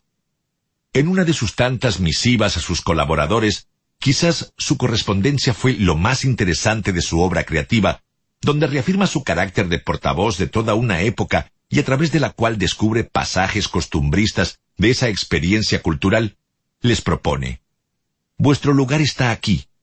Vosotros cuya función consiste en transcribir la ley divina y los monumentos de la sabiduría de los padres de la Iglesia, guardaos bien de mezclar palabras frívolas a vuestra conversación y velad para que vuestra mano atolondrada no cometa ningún error. Buscad estudiosamente los textos puros a fin de que vuestra pluma, por su rápido vuelo, marche por el recto camino. Es un gran honor copiar los libros santos, y este trabajo encuentra su recompensa espiritual. Para esta empresa del conocimiento y con la idea de contribuir con sus aportes intelectuales en la corte carolingia, llegaron los mejores exponentes del conocimiento de la época, famosos humanistas como el lombardo Paulo Diácono, que escribió la crónica de su nación, Historia de los Lombardos, el obispo italiano San Pietro da Pisa, el poeta franco experto en gramática Angilberto, y el visigodo y obispo de Orleans Teodulfo, de origen español. El hispano también Benito de Aniano, el italiano Agobardo, Flaccus, Bala, los anglosajones Fredegiso, Sigulfo y Whitson, los obispos de Lyon Leidrades y Paulino de Aquileia, el obispo irlandés Dangal proveniente del monasterio de Fulda, el helenista y estudioso de la gramática Clemente de Irlanda, quien más adelante sería mártir del catolicismo en la época de Carlos el Calvo, y finalmente Eginardo, el amigo, biógrafo y secretario de Carlomagno, entre otros sabios anglosajones, irlandeses, españoles, italianos, germanos y de todas las regiones antiguas civilizadas por los romanos. Por supuesto, Alcuino, el sabio inglés, fue nombrado jefe de la Academia de Palacio, en tanto se precisaba de una mente organizada que proyectara la suerte de convocatoria cultural que quería llevar adelante el soberano. En aquel recinto de eruditos, donde el conocimiento era la principal preocupación, el emperador andaba a sus anchas, pero como uno más, pues la humildad era entonces ya más maduro y con las sienes encanecidas, su rasgo prioritario. Dentro de la escuela palatina no había ningún tipo de rivalidad y competencia, todos se escuchaban y era como un templo, una secta de sapiencia, de poesía, de artes. Solían utilizar sobrenombres simbólicos muy a la usanza de la cultura antigua, así el de Carlos era David, el de Alcuino era Horacio, Angilberto era Homero, y todos llevaban su seudónimo en recuerdo a una figura cimera de las letras clásicas y bíblicas. Buscando hasta el final. Nuevamente Carlomagno imprimió a esa empresa de renovación cultural la misma entereza que había puesto a lo largo de su vida. Estaba ya muy cansado y viejo, pero continuó con la misma fortaleza y predisposición, sin dejar de poner su cuota de dirigismo autocrático, que siempre consideró la clave para triunfar en sus proyectos. Y aunque muchos investigadores hoy en día ven como una utopía, una quimera ese proyecto, y hasta los hay que lo señalan con el dedo de manera desdeñosa y escéptica en cuanto a sus resultados, el esfuerzo se puso y rindió ciertos frutos importantes. Pero ciertamente es que Carlos ya se había percatado de la apatía, de una suerte de desinterés hacia todo lo proveniente del mundo de la ciencia, y parte de esa responsabilidad debía atribuírsele a la Iglesia, pues ella misma preconizaba la fe por encima de la naturaleza. De ahí que él tratara de cambiar ese orden de cosas y aspirara mediante el desarrollo de la lógica o dialéctica del interés por la indagación especulativa que más tarde traería aparejado el desarrollo de la escolástica, entendida como la aplicación de la inteligencia humana al estudio de la verdad revelada, a darle un vuelco al pensamiento social. Para el hombre medieval, la existencia, Dios y las cosas eternas se lleva plagada de símbolos y no estaba hecha de elementos, energías y leyes, sino de formas. Sólo los ángeles y los santos se ubicaban en la eternidad. Los astros en el espacio cósmico, las cosas, el hombre, su pensamiento interior, la naturaleza e incluso los estamentos sociales conformaban un tejido de símbolos que tenían un significado eterno, según afirmaba el profesor y teólogo católico alemán Romano Guardini en su ensayo El fin de la época moderna, 1954, y donde expone un grupo de ideas novedosas acerca de la cosmovisión católica del mundo. Para llevar a buen puerto el trabajo de regeneración intelectual, el monarca concibió varios círculos. El primero era el propio palacio. El segundo debía irradiar y llegar con la cultura hasta los clérigos y monjes, cuyo nivel de conocimiento se trataba de aumentar. El tercero debía extenderse a todos los jóvenes del imperio. Con ese fin, ya la Admonicio Generalis, aprobada por Carlomagno el 23 de marzo del año 789, antes de su coronación imperial, había dado claras orientaciones en el sentido de que en cada obispado y monasterio se inauguraran y estuvieran funcionando escuelas para la enseñanza de un conjunto de doctrinas eclesiales, con textos teológicos originales o cuidadosamente corregidos. En esa capitular, dirigida a los nobles del reino franco, y sobre todo a obispos, abades y capellanes, entre otros, se ordenaba servir al rey, y aunque estos religiosos no se encontraban bajo la égida de ningún obispo, sino que dependían directamente del soberano Carlos, debían velar por la pureza de todos los servicios litúrgicos y la divulgación de los dogmas eclesiales. Carlos pretendía uniformar las reglas de la fe católica y apuró algunas soluciones prácticas en los monasterios benedictinos, como el desarrollo de los escribas o copistas, la codificación de la escritura en la minúscula carolina, una caligrafía de letras pequeñas, redondeadas y separadas entre sí, que facilitaba enormemente la copia, la difusión y la lectura de los libros clásicos, y la invención de modernas señales de puntuación como la interrogación. También hizo revisar y uniformar la compilación de la Biblia. Alcuino fue uno de los encargados de tamaña labor, junto a la edición de textos sacros importantes como homiliarios y leccionarios. Para entonces, Carlomagno ya demostraba su celo de reforma con la búsqueda de textos correctos de derecho canónico y de liturgia. La escritura y el rito. La escritura carolina surge a finales del siglo VIII y su uso pervive hasta el siglo XII. Propulsada por los sabios e intelectuales nucleados alrededor de Carlos, este alfabeto ocupa menos espacio en los pergaminos y se convierte en todo un sistema escritural usaba un tipo de letra de alta legibilidad, de trazado claro, con poca ligadura, con tendencia a la separación de palabras, con letras minúsculas, en tanto el alfabeto latino solo tenía letras mayúsculas y restringe el empleo de abreviaturas. El alfabeto terminó convertido en un sistema universal que se impuso en Europa, desplazando al resto de las escrituras nacionales vigentes en las diversas regiones. Gracias a dicho sistema de letras, Muchos libros fueron transcritos en su gran parte en monasterios. De aquellos textos, precisan los bibliotecólogos, se conservan unos siete mil u ocho mil manuscritos o pergaminos en la actualidad, pertenecientes sobre todo a autores clásicos, en importantes centros culturales, y son considerados verdaderas piezas museables por su valor arqueológico y cultural.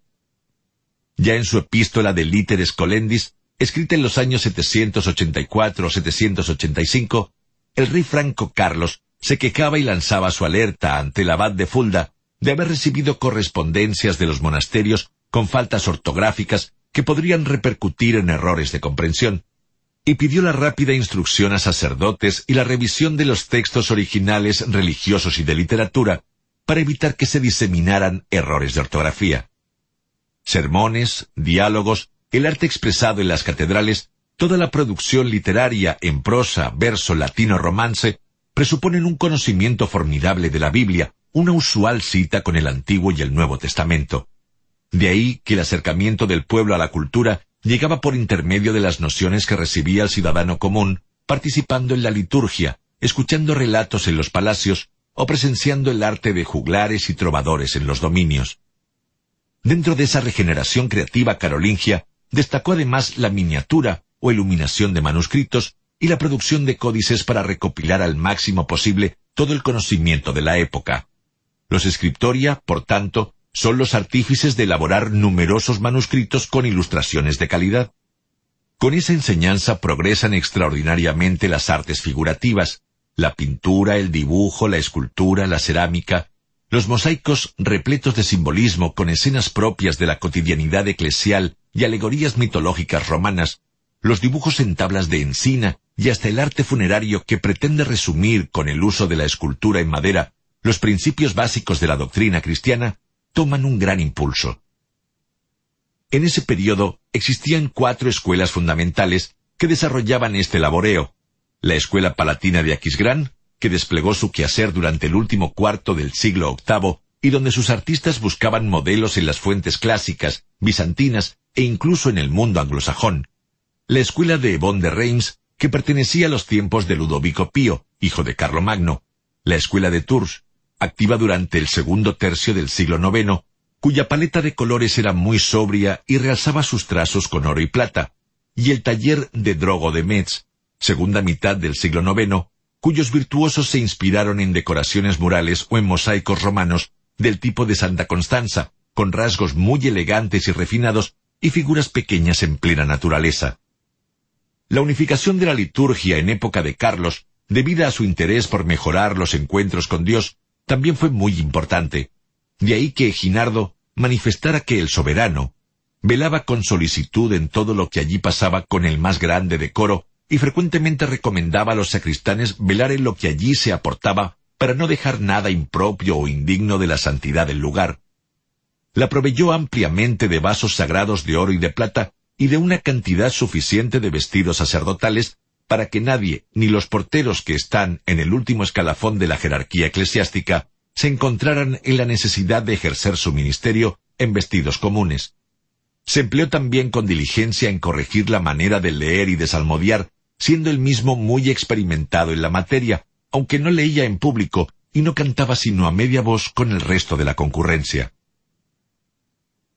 Pero su preocupación fue más allá, y exigió al clero saber leer y escribir el latín, obligó a la adopción de reglas de convivencia benedictina en todos los monasterios del Sagrado Imperio Romano, como la asistencia puntual a los actos religiosos, el hacer votos de castidad y pobreza, el guardar silencio dentro y fuera de las habitaciones, y el respeto de la intimidad y la privacidad de los demás. Sus reformas también condenaron la iconoclasia, rechazo de las imágenes, costumbre propia del Oriente, y admitieron la procesión del Espíritu Santo y del Padre e Hijo.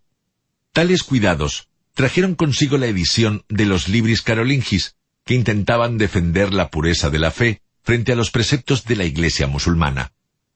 Por si no bastase, Carlos dispone en una capitular que los sacerdotes aprendieran el canto romano y en sus homilías hablaran de cosas útiles, honestas y rectas que condujeran a los seres humanos por el camino de la vida eterna, recalcando el castigo perenne para malhechores y prescribiendo la hospitalidad para caminantes y peregrinos. A partir de ese momento, ningún ámbito de la vida eclesial se descuidó, desde la catequesis hasta la formación y preparación del sacerdocio. Los obispos debían vigilar y controlar la vida de sus curas y preocuparse por si sabían explicar el Padre Nuestro y el Credo, y hasta si conocían los cánticos religiosos. También les correspondía dominar los cánones referentes al matrimonio, conocer los libros penitenciales para los pecados y los pasos y la liturgia de la ordenación sacerdotal y el bautizo, junto a las solemnidades del año litúrgico, entre otras normas de romanización, para insuflarle vida y modernidad a la fatigada liturgia franco-germana. Con Dios de la mano. Carlos frecuentaba la iglesia por la mañana y por la tarde cuidando del decoro, el rigor y la pureza de las celebraciones, y legó en vida gran cantidad de vasos sacros, figuras, cuadros y ornamentos religiosos a su santuario, además de practicar sistemáticamente la caridad con los que menos tenían. Es bueno recordar que Carlos, después de ser coronado emperador por el Papa en el año 800, reafirma su poder y advierte su intención de establecer un nuevo orden sagrado, para lo cual se propone tres metas cruciales. Consolidar la religión, Para él, la tarea más importante y necesaria para consolidar un imperio sobre los pilares de las buenas administraciones eclesiástica y gubernamental, donde obispos y condes tendrían una intervención protagónica. Su segunda meta estaba relacionada con extender la civilización, y la tercera, con instaurar la paz, la vieja Pax Romana, interpretada en la ya mencionada frase Pax Christi in Regno Christi. Carlos concebía ese cometido como una suerte de reencarnación de la cultura grecorromana, detrás de la cual se parapetaba su aspiración de reinstaurar el imperio antiguo, ahora con asiento en Aquisgrán, ese valle de aguas termales sanadoras que recordaba al paraíso bíblico. Ello explica que las artes de la época se inspiraran en las formas antiguas e incluso hasta los retratos, la arquitectura y las miniaturas recreadas en cuadros y tablas de encina, uno de los árboles más emblemáticos del Mediterráneo, las ilustraciones de libros, la construcción de edificios y catedrales, intentaran copiar el antiguo esplendor romano y hasta el hieratismo de los bustos de los césares y la ampulosidad y el manierismo de la Roma antigua, ni hablar de la copia de libros de los grandes padres de la Iglesia y de los clásicos de la antigüedad, como Cicerón, César, Lucano, Salustio, Plinio, Tito Livio, entre otros, cuyos textos se encontraban diseminados en las bibliotecas de los centros culturales de la Europa carolingia. En cada monasterio había entonces un lugar cuasi tan sagrado como las capillas y los atrios, donde los monjes dedicaban parte de su tiempo a copiar manuscritos y códices y enriquecer sus bibliotecas como una manera de divulgar la cultura. Recordemos que en ese momento no existía la imprenta, y recordemos también que la mayoría de los ciudadanos no sabían leer ni escribir. Por entonces, se compraron muchos manuscritos antiguos, particularmente en Roma, y se emprendió un vasto programa de transcripción, realizado por los monasterios. De este modo, se salvaron de la destrucción numerosas obras de la antigüedad, a la par que se enriquecían los fondos de las bibliotecas de las abadías. Algunas de ellas, San Martín de Tours, Bobbio, Corby, Sengal, Reichenau, etc., aparecieron como importantes centros de sapiencia y creación intelectual. Los monjes solían realizar estas tareas en los scriptorium, donde no sólo copiaban y multiplicaban las letras, sino también ilustraban sus manuscritos con dibujos hechos a mano con tintas doradas y de otros colores oscuros. En esas circunstancias, los textos medievales eran muy escasos y costosos. En su libro El nombre de la rosa, Humberto Eco nos presenta una descripción detallada e ilustrativa de este recinto tan vital para la cultura del medium evum, medioevo, y de esa coyuntura histórica. Conocí en Sangal un escriptorium de proporciones similares, separado también de la biblioteca. En otros sitios los monjes trabajaban en el mismo lugar donde se guardaban los libros, pero con una disposición no tan bella como la de aquel.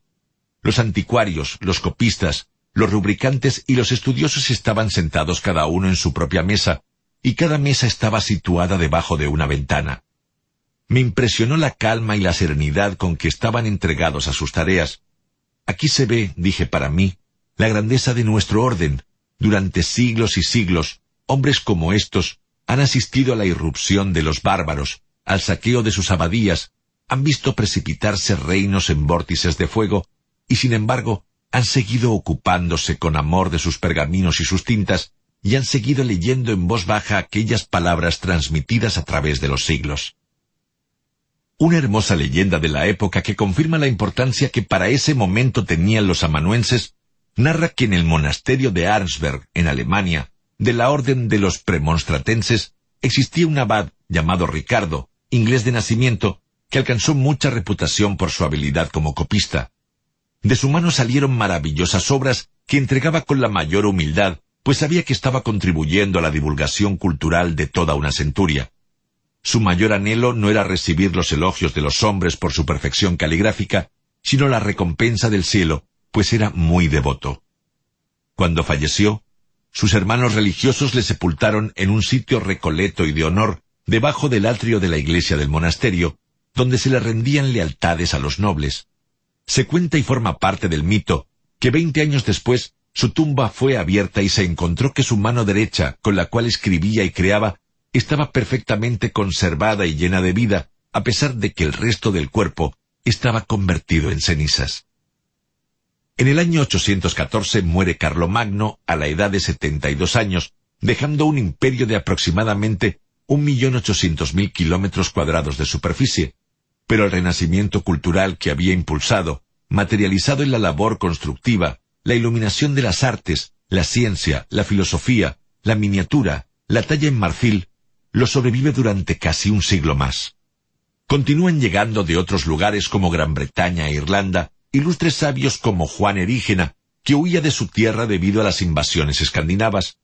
La abadía de Fulda también continúa por mucho tiempo realizando un vigoroso quehacer cultural y religioso, y de sus claustros saldría el teólogo y pedagogo benedictino alemán Rábano Mauro, 784-856, quien terminó dirigiendo la escuela de la abadía y trabajó en la organización de varios sínodos religiosos. Todo su reinado fue un combate por la civilización. Sus reformas fertilizarían toda la Edad Media y bajo su dirección Europa toda luchó con ardor infatigable por conquistar los supremos bienes de la vida social, guiada por las enseñanzas de los cánones de la Iglesia. El título de defensor eclesia del soberano rey le arrogó poderes para velar por la pureza y ortodoxia de la Iglesia y el estudio teológico. Así, su aprendizaje de las artes y las ciencias se hizo extensivo a la defensa de la unidad de la fe.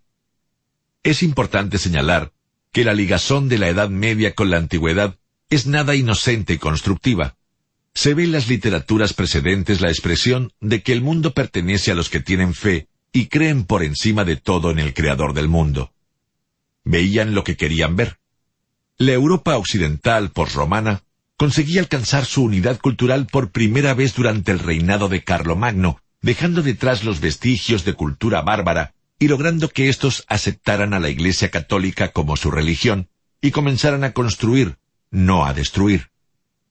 El discurso universal de la religión cristiana ubicaba en esa pirámide social al noble, y por debajo al aldeano y al artesano, pero todos en idéntica conexión con Dios. Era el único punto en que los ricos y los pobres estaban en igualdad de condiciones, y esa percepción se enseñoreaba en el origen de la ciencia, de la pintura, de la escolástica, de la poesía, de la música y de toda la concepción del mundo. Dios era omnisciente, todo lo ve y lo siente. Se hallaba en todos los lugares y lo atravesaba todo. Desde el juramento del matrimonio hasta la coronación del emperador, estaban impregnadas de esa aureola devota y religiosa de la cristiandad, entendida como el conjunto de los pueblos que se proponen vivir formalmente de acuerdo con las leyes del Evangelio, de las que es depositaria la Iglesia. Entonces, como expresa el estudioso medievalista Calderón Boucher en su libro Apogeo de la ciudad cristiana, todos los elementos que constituirían la civilización europea permanecían ya representados en la nueva cultura carolingia, la tradición política del Imperio romano, la tradición religiosa de la Iglesia católica, la tradición intelectual de la cultura clásica y las tradiciones nacionales de los pueblos bárbaros. Tal sería la primera gran síntesis en los albores de la cristiandad, un verdadero puente entre la cultura antigua y la cultura medieval, la aurora de la gran claridad de la Edad Media. De no haberse producido el renacimiento carolingio, la continuidad cultural se hubiese visto quebrada y la civilización habría perecido en los dos siglos de caos que siguieron a la muerte del soberano. Cuentan las biografías que el propio Carlos estaba muy interesado por las artes liberales y sobre todo por la astronomía y la arquitectura. Esas predilecciones dilucidan su preocupación por desarrollar una importante labor constructiva, pues intentaba reafirmar la grandeza de su reinado. Por ello esas catedrales terminadas en puntas que intentaban tocar el cielo, erigidas como imitación directa de los bosques o los magníficos palacios y abadías construidos en Aquisgrán, para clérigos que ayudaban a los obispos en su tarea diocesana e intentaban perpetuar toda una etapa de esplendor arquitectónico y la reconstrucción de las iglesias en todos los recodos del reino. Acerca de ese interés edilicio, Auguste Rodin, 1840-1917, el más grande escultor francés de los últimos tiempos, y un espíritu seducido de la belleza, deja escrito. Las catedrales de Francia han nacido de la naturaleza francesa, es el aire, a la vez tan ligero y tan dulce de nuestro cielo, el que ha dado su gracia a nuestros artistas y afinado su gusto. La adorable alondra nacional, alerta y graciosa, es la imagen de su genio. se lanza con el mismo impulso, y el vuelo de la piedra dentada se iriza en el aire gris como las alas del pájaro. Objeto de goce estético, minoritario y aristocrático, y dos construcciones paradigmáticas son la capilla palatina de Aquisgrán, de la que ya hemos hablado en otros capítulos, y el oratorio de Teodulfo, en Germigny-des-Prés, Valle del Loira, Francia, de los que aún se conservan algunos vestigios constructivos. No por gusto las catedrales de ese periodo constituían el centro espiritual y del encuentro con Dios para los creyentes. En ellas, el hombre medieval sentía que estaba más cerca de su fe, y ellas estaban construidas en la confluencia de los caminos, recordando que eran la substancia espiritual de las ciudades. Capítulo 6 Carlomagno y los francos en la literatura desde que el Verbo se hizo carne y habitó entre nosotros, anida también en nuestra memoria. San Bernardo. Si algo llama la atención del viajero deslumbrado que recién llega a la romántica y antiquísima ciudad mediterránea de Verona, en el norte de Italia, es la Catedral de la Asunción de Nuestra Señora de Santa María, una imponente basílica de piedras rústicas y mármoles construida en el siglo XIII. Se levanta majestuosa entre las colinas atravesadas por las dulces curvas del río Adige y el septentrional lago de Garda, que contribuyen a darle mayor armonía y belleza a ese paisaje bucólico y distendido de castillos medievales en la zona del Véneto. La basílica atesora en sus frontispicios, de fuerte influencia bizantina, escenas ornamentales esculpidas sobre la piedra y en la madera de la puerta, que testimonian su cultura milenaria. Es precisamente en su puerta donde se puede apreciar gracias a la mano prodigiosa del escultor y maestro italiano Niccolò, a Oliveros y Roldán, los personajes protagónicos de la chanson de Roland, un cantar de gesta francés, un poema épico escrito a finales del siglo XI, que relata las heroicas acciones bélicas de una etapa histórica del medievo, término que se debe a los eruditos humanistas de los siglos XV y XVI, que bautizaron de esa manera a dicha época, pues se veían a sí mismos como los líderes del Renacimiento y exponentes de una nueva mentalidad, una cultura, otra civilización. De recitadores y pregoneros. La realidad respalda que la épica fue una expresión literaria legítima, oriunda de la Edad Media. Se trataba de una poesía popular fruto de la creación colectiva y de las sucesivas contribuciones que hicieron los rapsodas a la cultura de ese período es oportuno indicar que los rapsodas eran recitadores o pregoneros ambulantes que cantaban en los palacios, las fiestas populares, las ferias y los talleres de la antigua Roma, poemas homéricos y otros cantares de gesta que tenían su origen en la vida de los ciudadanos y las historias del pasado. En esos cantos resaltaban las figuras de reyes y próceres de sus pueblos y las hazañas y triunfos bélicos de sus soldados. Así, las epopeyas en verso que narraban los cantares de gesta instauraron las primeras manifestaciones poéticas que contribuyeron a modelar la personalidad incipiente de las naciones de Occidente. En sus inicios fueron transmitidos oralmente. Su saber popular luego se contrapuso al saber pasado en limpio por los abades, pero también por eso pervivió.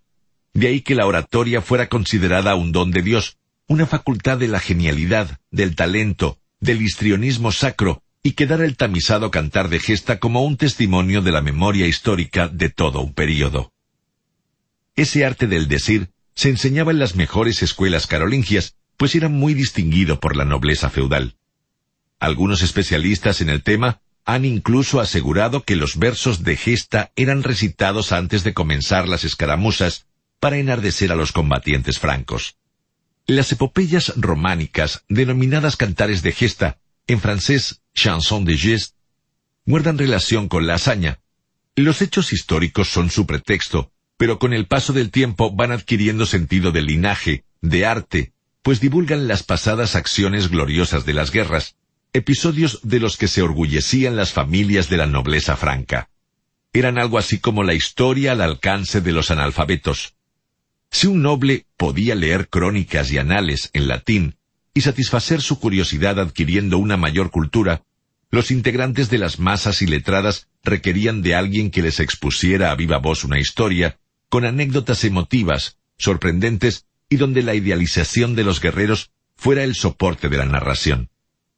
Estas piezas contribuyeron a aumentar, a reforzar la identidad y los lazos nacionales, feudales y religiosos de todo un grupo de naciones europeas, propiciando un acercamiento vital a la historia pasada y presente. Fueron composiciones en verso que han sido comparadas por su propósito informativo con los modernos reportajes periodísticos. No en vano, relatos de este tipo eran denominados en Castilla, España, cantos noticieros, convertidos en relatos diversificados, debieron conservarse en la memoria popular y en la tradición juglaresca hasta convertirse en cantares de gesta. Con la caída del Imperio Romano de Occidente, en el año 476, nace este tipo de poesía juglaresca con mucho de performance, de acting, que da vigor a un cierto clima intelectual y creativo al contar a la manera de la crónica costumbrista los avatares existenciales del pasado. Su intención estaba en rescatar explícitamente episodios de la vida social para el uso de la posteridad, impidiendo que las acciones realizadas por los hombres se apagaran en el tiempo. Los primeros textos medievales que se conservan, que ejemplifican este tipo de poesía, transmitida por tradición oral con una clara afirmación de la fe cristiana, datan del año mil. Eran entonces los cantares de gesta narraciones en un escenario histórico de las hazañas de los héroes envueltas en la mitología y la imaginería populares. Quienes narraban esos hechos cotidianos o coyunturales con una perspectiva eminentemente personal y un matiz evidentemente subjetivo tenían un dominio virtuoso del lenguaje. Eran casi siempre espectadores privilegiados, viajeros que daban cuenta en sus cantares de lo panorámico, de esa realidad múltiple que se producía en escenarios históricos distintos y distantes, y alababan la vida de los grandes personajes de su tiempo. Tenían la posibilidad y el talento para enhebrar en una narración un argumento, un hilo central, un personaje o un grupo de ellos dentro de ese amasijo de historia relatada dentro de un escenario medieval. Las etapas de un oficio. Algunos estudiosos de esta manifestación artística discursiva han hecho hasta una periodización de la producción de los cantares y apuntan que el inicio, la etapa de formación, llega hasta el siglo XII, y ella se nutre de poemas de gesta más breves. Posteriormente sobreviene un periodo de apogeo desde la segunda mitad del siglo XII hasta la primera mitad del siglo XIII, poblada de cantares de gesta de mayor extensión. A continuación, se inscribe la fase de las prosificaciones desde 1236 hasta 1350, en la que los cantares se prosifican en las crónicas. Y después comienza el ciclo de decadencia, que dura hasta el siglo XV, donde se incorporan más elementos fantásticos y expresiones de acción de gracias a la religión cristiana, propios de la mística pueblerina y las costumbres de ese tiempo. Es bueno distinguir que desde la epopeya homérica, los géneros narrativos largos en la literatura, entre ellos los cantares de gesta, se alimentan de temas como el cumplimiento del destino humano, teniendo en cuenta el marco social y espiritual y hasta religioso de la época. En la Edad Media francesa, la epopeya medieval revela una historia sobre un fondo de relaciones y conflictos feudales entre el noble y el vasallo, mientras que, por ejemplo, los cantares de gesta españoles como el cantar del mío Cid, fruto del momento más esplendoroso de la épica castellana, buscan sus discordancias y materia dramatúrgica entre los entretelones de familias enfrentadas dentro de las normas jurídicas tradicionales de ese pasaje histórico y en los entresijos de la aventura, la contienda bélica y la expansión territorial de un reino. Aducen expertos en el tema como el filólogo, historiador, folclorista y estudioso del medievalismo español Ramón Menéndez Pidal, 1869-1968, que las primeras obras literarias épicas, cantares de gesta, surgen potenciadas por la nobleza inculta que tenía como principal ocupación la guerra. Los caballeros eran los protagonistas de esa literatura y junto al pueblo disfrutaban escuchando a los juglares. Así pues, son los consumidores naturales de esta poesía. Con la llegada del siglo XII, en Europa la nobleza comienza a refinarse y hace de la literatura una de sus principales actividades. En esos momentos se desarrollan la novela y la lírica amorosa. Pero para entonces ya los cantares de gesta tenían un desarrollo inimaginable y los juglares eran personajes habituales en las plazas y castillos recitando poemas épicos donde el honor era obtenido con los riesgos, los duelos entre nobles y hasta las inmolaciones en el campo de batalla, y se preconizaba casi como un axioma filosófico que el hombre puede ser vencido, pero no derrotado. A dicho oficio de decir, de contar e improvisar, se le denominaba mester de juglaría, y sus cultores eran considerados como verdaderos artistas por su lenguaje popular, expresividad y su facilidad para el verso. También se les estimaba por el realismo de sus anécdotas, muy apegadas a las historias verdaderas, pero con mucho de ficción, y por el bucear en temas heroicos de carácter fundamentalmente guerrero. La universalidad de la épica como poesía de signo tradicional surge según afirma el hispanista inglés Alan Diamond en su ensayo La literatura perdida de la Edad Media castellana, catálogo y estudio, como consecuencia del espíritu heroico que anima a una colectividad en el periodo de formación nacional. Incluso algunos estudiosos del tema como Menéndez Pidal ven los cantares de gesta como un sustituto de la historiografía que en la época solo era conocida en latín, lengua que estaba fuera del conocimiento de las personas que no pertenecían a la nobleza. El hálito de misticismo, leyendas, hechicerías y encantamientos que rodeó siempre a Carlomagno, el esplendor y la magnificencia de su imperio, que pretendió revivir la etapa de los Césares romanos, donde los pájaros indicaban el camino justo a los ejércitos extraviados en el bosque. Los héroes conversaban con sus espadas, las cuales parecían comprenderlos, los guerreros fortificaban su brazo y su sable con el auxilio divino, y hasta al rey Carlos se le aparecía en tres ocasiones durante sus sueños Santiago Apóstol, el santo discípulo de Cristo, para darle recomendaciones e indicarle la ruta para combatir a los infieles y paganos, parecen ser terreno fértil para tanta magia y narrativa juglaresca. No hay que olvidar, como anota el hispanista y lexicólogo inglés, estudioso de los cantares de gesta medievales, Colin Smith, 1928-1997, que la épica es literatura y no historia, y así ha de examinársela, por más que algunas obras revivan con mucho de ficción y a grosso modo los acontecimientos históricos, que se convierten en meras excusas para enhebrar un telón de fondo más verosímil, al que se añaden pinceladas dramáticas y novelescas, en tanto se trataba en definitiva de literaturizar la historia. Como confirman muchos estudiosos de las grandes epopeyas y de los cantares de gesta, algunos ya citados en este capítulo, primero aparecía la heroica oral, después la escrita y por último la llamada heroica culta. Todas comparten temas, rasgos formales e incluso autores, pero difieren en el público al que se dirigen y en la tradición de los poetas que las cultivan.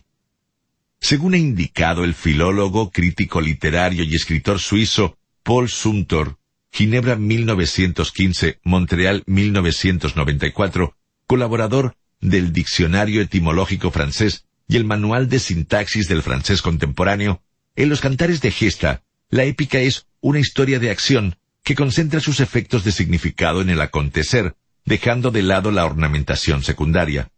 El poema épico escenifica la agresividad viril en virtud de alguna gran aventura. Básicamente, narra un combate y selecciona de sus protagonistas un personaje poco común, el cual provoca nuestra admiración, pese a que puede no salir victorioso en todas las pruebas. Un arte para todos. La oralidad se abría caminos entonces debido al gran porcentaje de analfabetos. En consecuencia, la difusión a través del discurso hablado y el recitado de los versos formaban parte del atractivo, del carácter de representación teatral y la gracia de los cantares de gesta. Sus autores fueron los propios juglares, respetuosos de normas de composición de ese género, pero necesitados permanentemente de retocar y adecuar la obra al gusto del auditorio, aspecto que condicionaba la leyenda y el uso de todo un instrumental discursivo lexical en la narración.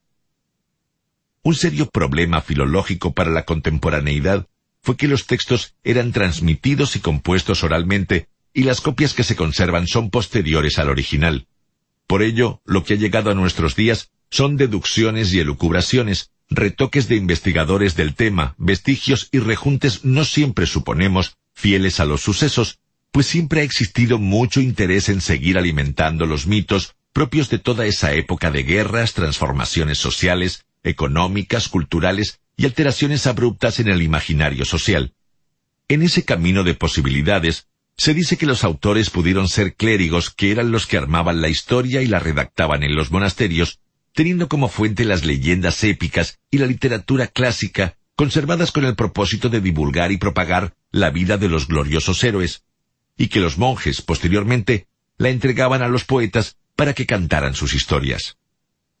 El paso de un cantar medieval de gesta oral a otro de composición escrita tendría lugar en Francia alrededor del siglo XI, y deja a no dudarlo su impronta, su sello distintivo.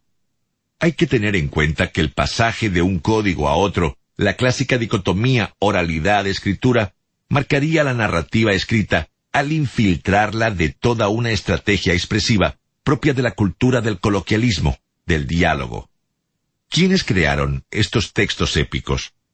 Muchas son las teorías sobre los orígenes, tantos y tan divergentes que proveerían materia para la escritura de otro libro, pero según Menéndez Pidal, que postura una tesis denominada germánica, que compartimos plenamente por la investigación y lecturas realizadas, cuando los visigodos llegaron a la península itálica, traían una serie de leyendas y cantos heroicos propios de su cultura e idiosincrasia bárbaras. Dichos cantos divulgaban las hazañas de los antepasados y después surgirían nuevas canciones sobre la historia cotidiana y los avatares de los nuevos héroes, ya el famoso santo milagroso español San Isidro en el siglo XIII recomendaba que en la educación de los jóvenes se incluyeran los conocimientos de los Carmina Majorum y no simples y torpes canciones amatorias. Este género continuó cultivándose entre los visigodos hasta el advenimiento de los árabes y dio origen a la aparición de las ulteriores manifestaciones castellanas de los cantares de gesta. Muchos son los grandes poemas épicos que han sobrevivido y llegado hasta nuestros días, que exaltan las virtudes de un héroe nacional, elevado al rango arquetípico, cuyo proceder representa las virtudes que un pueblo o una colectividad consideraban como modelos. Ellos poseen como rasgos temáticos distintivos la alabanza de las facultades guerreras, el arrojo y el desprecio hacia la muerte, la disciplina en el campo de batalla, la fidelidad al caudillo o monarca y la austeridad en las costumbres, entre otros. Entre los poemas más destacados de este género podemos enumerar por orden de recopilación el Beowulf, escrito en inglés antiguo, en versos aliterativos o sin rima, proveniente de las Islas Británicas, la Chanson de Roland, Canción de Roldán, en Francia, el Cantar de Mio Cid en España, y el Nibelungenlied, Canción de los Nibelungos, en Alemania, basada casi exclusivamente en la mitología nórdica. Pero también han sobresalido el Cantar de Roncesvalles, escrito en castellano medieval, con rasgos de romance aragonés en el siglo XIII, y la historia del emperador Carlomagno y de los doce pares de Francia, un libro de caballerías originalmente escrito en francés, que fue publicado en Sevilla en 1525. En estos últimos dos, junto a la canción de Roldán, se puede observar la imagen cercana o distante, real o ficticia, que del emperador Carlomagno tenían los juglares y artistas europeos en ese período. Blandir la preciada espada. El rey Carlos, nuestro emperador, el Grande, siete años enteros permaneció en España. Hasta el mar conquistó la altiva tierra. Ni un solo castillo le resiste ya, ni queda por forzar muralla ni ciudad, salvo Zaragoza, que está en una montaña. La tiene el rey Marsil, que a Dios no quiere. Sirve a Mahoma y le reza a Apolo. No podrá remediarlo, lo alcanzará el infortunio. Este es el primer verso de la chanson de Roland, nombre dado modernamente a la obra sin título en el manuscrito original, conocido a través de un texto anglo-normando, el francés hablado en Inglaterra.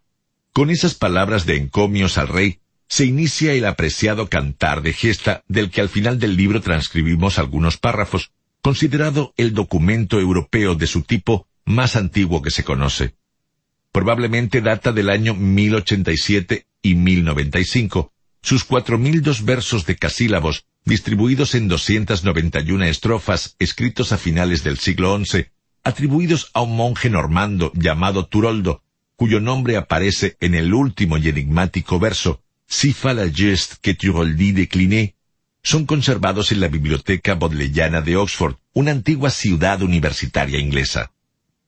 Obsérvese que ya desde el primer verso comienzan las imprecisiones históricas, las inexactitudes y exageraciones llamativas, fruto de las distorsiones legendarias. Carlos no estuvo en España siete años, sino apenas durante una campaña de tres meses, y tampoco conquistó ese territorio, sino que sólo dominó transitoriamente la ruta de Roncesvalles, Pamplona, Tudela y Zaragoza, y en la primera sufrió una de sus más conocidas derrotas bélicas. El héroe de dicho cantar es el conde Roldán, o Rolando, sobrino de Carlomagno, prefecto de la Marca de Bretaña y uno de los doce pares del emperador, entonces rey de los francos. La fracasada campaña de Carlos en España, donde acudió con sus tropas en el verano del año 778, en ayuda de los musulmanes de Zaragoza y Barcelona, rebelados contra la autoridad del califa Abderramán I de Córdoba, constituye el epicentro de la historia que transcurre en solo una semana. Pero Carlos, tal cual ya hemos relatado brevemente, no logra ponerse de acuerdo con el gobernador de Zaragoza, quien aunque le había pedido auxilio, posteriormente se niega a abrirle las puertas de su ciudad, y el rey carolingio decide regresar a sus tierras, enfilando el paso y cruzando los Pirineos por el desfiladero navarro de Roncesvalles. Mientras Carlomagno y sus tropas atravesaban el blando valle un 15 de agosto del año 778, desde una escarpada colina eran observados por los vascos, quienes ocultos en los laterales atacaron sorpresivamente bajando de las cumbres a la retaguardia franca, después de dejar pasar el grueso de la tropa, produciéndole cuantiosos daños al ejército del soberano y hasta terminaron por escapar con un buen botín. En esta desigual contienda perecieron buena parte de la élite militar franca y entre ellos el famoso paladín Roldán, el héroe del cantar y su fiel amigo Oliveros, por confiar exageradamente en sus dispuestas fuerzas para resistir la agresión. Antes de expirar, Roldán alcanza a tocar el olifante de marfil para pedir ayuda y advertir al resto del ejército y a Carlos, que estaban a diez leguas de la emboscada en la que habían caído. Pero ya era demasiado tarde, y aunque el cuerno producía un ruido que se podía oír a veinte leguas de distancia, hacía temblar a las montañas y hasta podía conseguir que los enemigos huyeran aterrorizados, el encantamiento no surtió efecto. Cuando la vanguardia franca quiso reaccionar, los asaltantes vascones, conocedores del escenario de batalla como de las palmas de sus manos, huyeron aprovechando lo escarpado del terreno y la oscuridad de la noche que ya empezaba a caer. Este suceso histórico fue el germen de la leyenda, alimentada por los mitos de las contiendas y la ficción popular franca. Muchos son los pasajes legendarios de la obra, como aquel donde Roldán habla y pide consejos a su espada, apodada como una criatura cristiana, Durandarte, a quien acariciaba como si fuera una novia, o aquel otro en el que prefiere al caer herido y presentir tan cercano su final, hundir su glorioso espadín en el pecho para que no acabara en manos de los contingentes de tribus vasconas y de los musulmanes. Hemos transcrito partes en el apéndice de este libro. El pasaje no solo está colmado de alabanzas hacia la figura de Carlomagno, el de la barba blanca, el rey grande y gentil, sino que alimenta el mito de la fascinación que ejerce su figura y los hechizos en una continua sucesión de arabescos mágicos, de regambre cristiana, como ese que resalta que el soberano recibe la orden de Dios, por intermedio de un ángel, de entregar la famosa espada Durandarte a Roldán. Sin dudas, las aventuras son adornadas y dotadas de una dimensión heroica, en oportunidades hasta desfigurando la realidad del hecho acaecido. Ficción y realidad. Las canciones de gesta que alcanzaron cierta popularidad en Francia y el norte de España, que tienen entre sus protagonistas a Carlomagno, hacen un retrato bastante plural de su personalidad. Algunos le presentan como un soberano colérico, extravagante y veleidoso, con una mentalidad feudal. Otros lo pintan como un monarca glorioso, compasivo, preocupado por su tropa y protector de su territorio, que puede llegar a derramar lágrimas cuando mueren sus colaboradores más cercanos pero en todos ellos están presentes, velada o abiertamente, la apología y el aplauso a la hora de ver a la figura del monarca y validar su obra. El paso del tiempo y la mirada heterogénea de los historiadores de diversas épocas han hecho que el reinado de Carlomagno y su desempeño sean vistos con mayor objetividad y hasta espíritu crítico.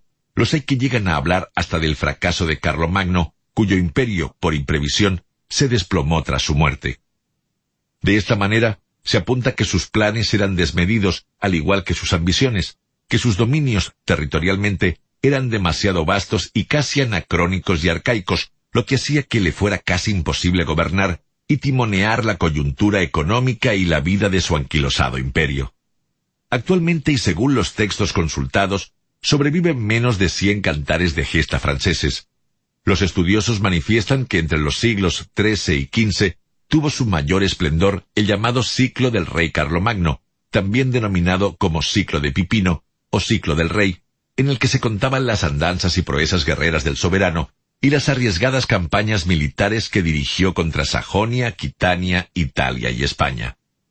En ese ciclo aparecen algunos miembros de su familia real, como su madre Berta o Bertrada, la de los grandes pies, o Grand Pied, su sobrino Roldán, los doce pares de Francia e incluso Turpin, arzobispo de Reims.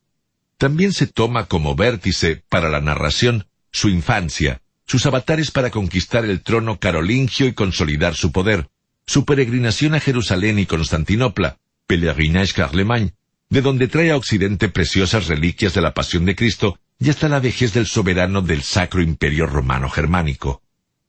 Entre ellos pueden enumerarse la canción de Roldán en el siglo XI, la peregrinación de Carlomagno del siglo XII, el cantar de Aspremont, donde Roldán es casi un niño y realiza sus primeras hazañas bélicas del siglo XIII, entre la docena de estas obras que resisten el paso del tiempo.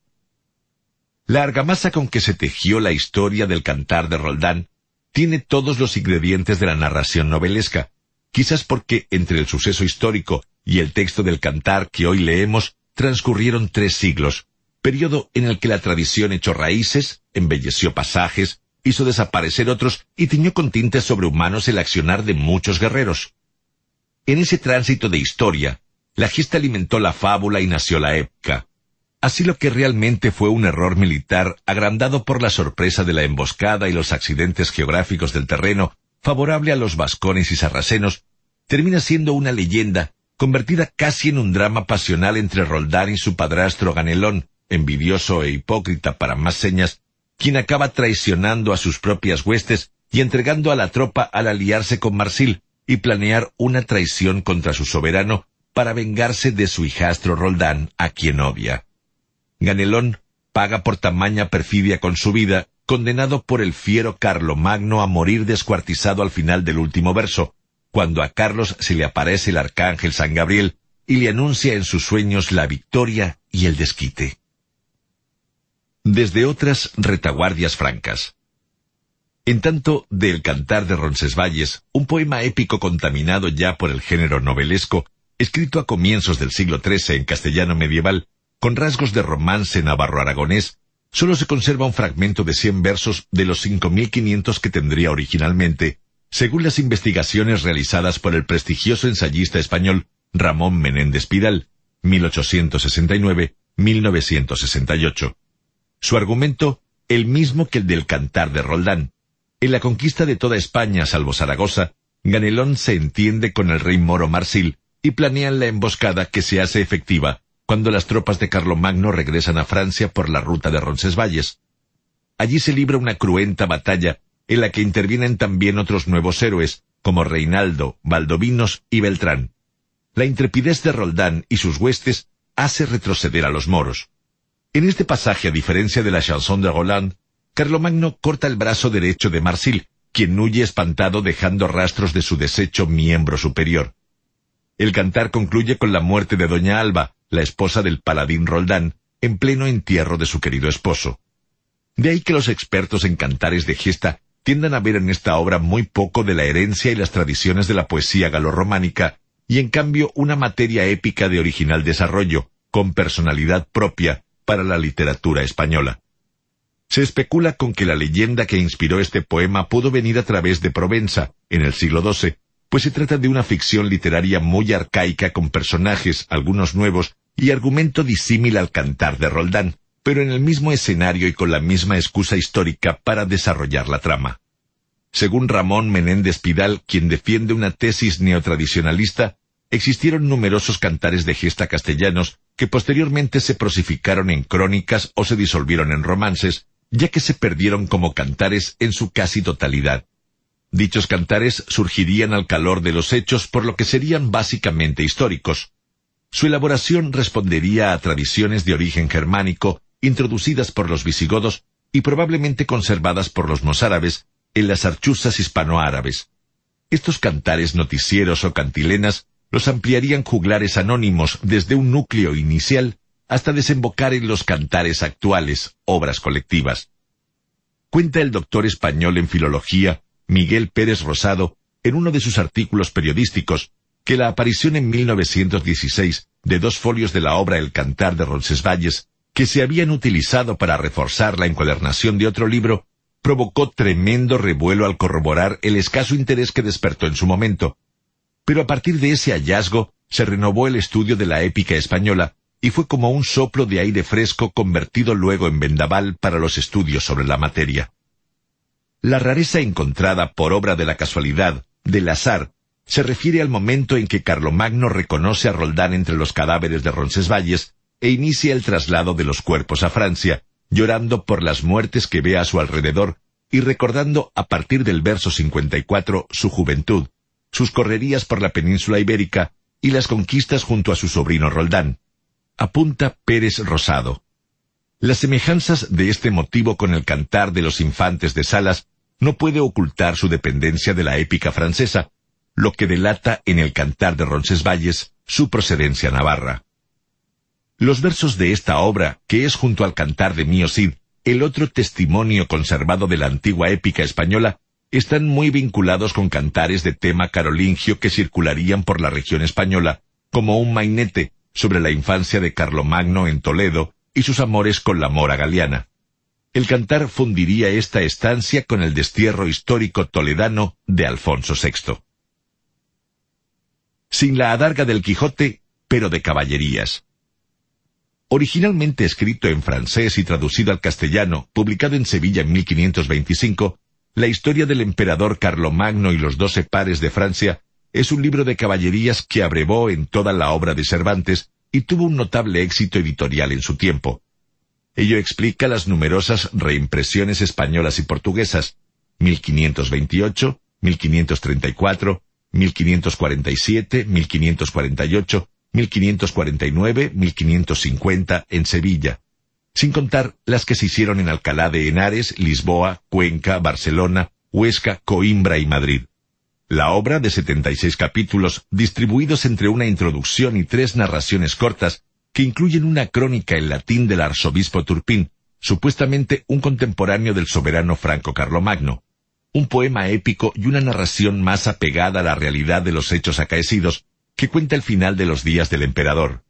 Comienza con una referencia a los orígenes de los reyes francos y su conversión al cristianismo.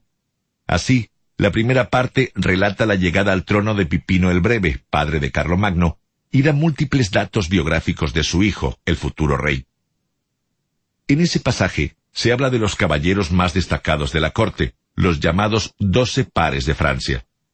Ya en la segunda pieza, puramente novelesca, se hace alusión al enfrentamiento bélico de Carlomagno con un ejército pagano, dirigido por un tal almirante Balán y su hijo Fierabras, nombre simbólico si lo hay, rey de Alejandría, quien es muerto en combate por Oliveros, uno de los paladines de la corte carolingia.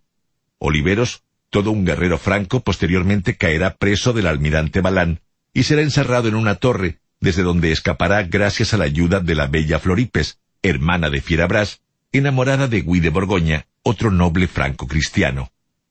La historia se tiñe de ribetes aventureros entre huidas, cautivos, enfrentamientos bélicos, ejecuciones, bautizos forzosos al cristianismo y casamientos religiosos. Es oportuno decir que ya en la obra cumbre de la literatura española, Don Quijote de la Mancha, Miguel de Cervantes y Saavedra atribuye a un personaje secundario llamado Fierabras los poderes para fabricar un bálsamo que cura las heridas y alude a la obra del arzobispo Turpín. Al parecer todo un homenaje paródico al afamado poema de caballerías que había leído ya. La obra termina con el regreso de Carlomagno a Francia, su partida para Alemania y su muerte en Aquisgrán, ya con menos ribetes ficcionales, más parecido a la vida misma del personaje histórico, aunque sin negarle a la historia otros aderezos ficcionales, como su encuentro con el apóstol Santiago, los combates entre paganos y cristianos, especialmente los del soberano carolingio con el rey moro Aigolante y los reyes de Sevilla y Córdoba. Para muchos estudiosos, entre ellos Carlos Gumper Melgoza de la Universidad de Pisa, Italia, la historia del emperador Carlomagno es un claro ejemplo de literatura popular o marginal. Estos relatos caballerescos breves, si bien diferenciados de los libros de caballerías en cuanto a disposición estructural y también posiblemente recepción lectora, comparten sin embargo con ellos algunos rasgos temáticos y formales, de modo que se pueden situar a su lado como una suerte de hermanos menores o bastardos como quieran algunos, dado su mayoritario origen francés. Los buenos y malos. Cuando nos enfrentamos a estos tres textos poéticos épicos, saltan a la vista la caracterización que hacen sus autores de los personajes islámicos. Estas figuras, personajes fruto de la invención literaria pero con un cierto apego histórico, muy cercanas a lo diabólico, a lo mágico, llevan hasta nombres macizos a la hora de pronunciarse, como abismo, falsarón, malprimis, malcuidant, etc., por solo mencionar algunos del cantar de Roldán, por ejemplo, a no dudar de la existencia de toda una intencionalidad al intentar apuntar el origen maldito de todo lo que huela a pagano, propio de ese periodo histórico. De ahí que se procure evocar la idea de la mentira, de lo falso y la perdición, del camino al infierno mismo. También buscaban semejante connotación en el nombre, incluso de sus caballos, sus armas y hasta los lugares de donde provenían los enemigos. Así, en uno de los versos de la chanson de Roland, nos describirán a los oriundos sarracenos y moros de manera demoníaca, casi simiesca y salvaje, semejante a los cíclopes homéricos de un solo ojo y cabellos hasta el suelo, que poseen un espacio entre sus cejas que pueden medirse en más de medio pie ha oído Marsil, pero se ha quedado su tío el califa que posee Cartago, Alferna, Garmalía y Etiopía, una tierra maldita. La gente negra está bajo su dominio, tienen grandes las narices y largas las orejas, y son en total más de cincuenta mil.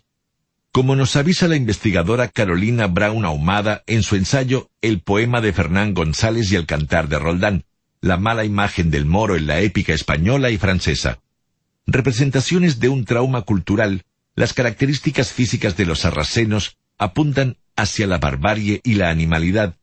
Cuando Roldán ve a la gente descreída que son más negros que la tinta y no tienen blancos sino solo los dientes. Subyace en estas obras el conflicto de la época que persiguió durante toda su existencia a Carlomagno, la antinomia, casi maniquea civilización y barbarie. La una representada en los cristianos o en aquellos que se convertían al cristianismo y tenían su existencia plena de fe, con un código de honor bien definido y dados a las buenas acciones. Los segundos, caracterizados por los paganos, incrédulos, muy proclives a las malas acciones, la traición, la puñalada por la espalda, los actos de sadismo y crueldad extrema, casi siempre injustificados, y a las prácticas miserables y violentas. Mientras los sarracenos son cobardes en el combate, el conde Roldán tiene a su favor no solo belleza física, sino también moral, valentía, y no teme morir por su religión y por su rey Carlomagno. De ahí que su figura esté rodeada de un halo místico y los paganos teman enfrentarse a él. Existía toda una intención desembosada e intencional de realizar un contrapunto entre el islamismo y la cristiandad. Si los sarracenos y moros eran adoradores de imágenes, los cristianos creían en una divinidad que se reflejaba en los actos de su cotidianidad, en la vida misma y no en el ídolo en sí. Existe toda una intención de presentar al Islam y a otras divinidades paganas opuestas al cristianismo como incapaces de ayudar a sus feligreses, y se les muestra como algo ilegítimo, falso y desdeñable. Dicha rivalidad religiosa es presentada en un telón de fondo donde las armas tienen un rol protagónico, y menos el de los cristianos, todos los otros dogmas están condenados a morir con sus creyentes, a desaparecer de la faz de la tierra. A pesar de estos esquemas y preconceptos, que tienen mucho de intolerancia religiosa y discriminación xenofóbica, la violencia bélica y los enfrentamientos propios de las contiendas son plasmados como si fueran la obra de un pintor y con una abierta intencionalidad estética, casi plástica.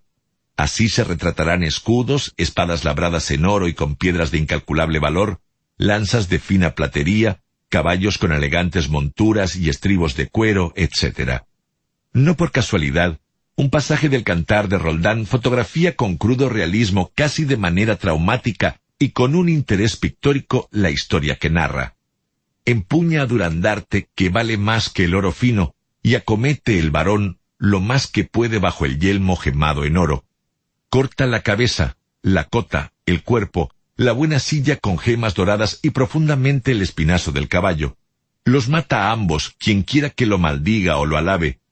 En pleno mediodía hay grandes tinieblas, altos son los montes y tenebrosos los valles, grisáceas las rocas y temibles los desfiladeros.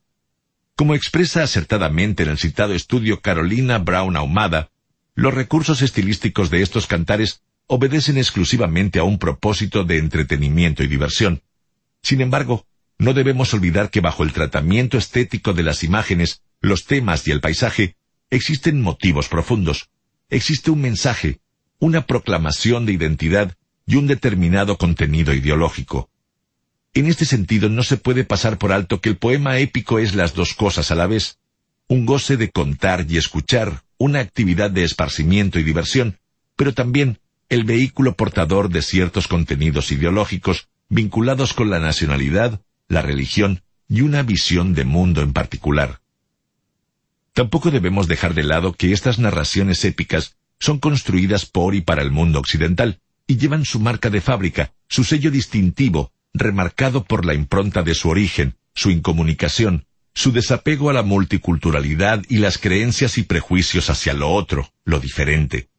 Para salir airosos de estas discordancias entre el Oriente y el Occidente, recurrirán a estereotipos, clichés propios de la visión de Occidente, esquemas que aún hoy subsisten y en ocasiones, por coyunturas y hasta por portación de rostros, idiomas, hábitos culturales, religiones o formas de vestir diferentes, tienden a enfatizarse, a pesar de que se vive en un mundo globalizado, informado, que se jura tolerante y pretende la paz y la integración.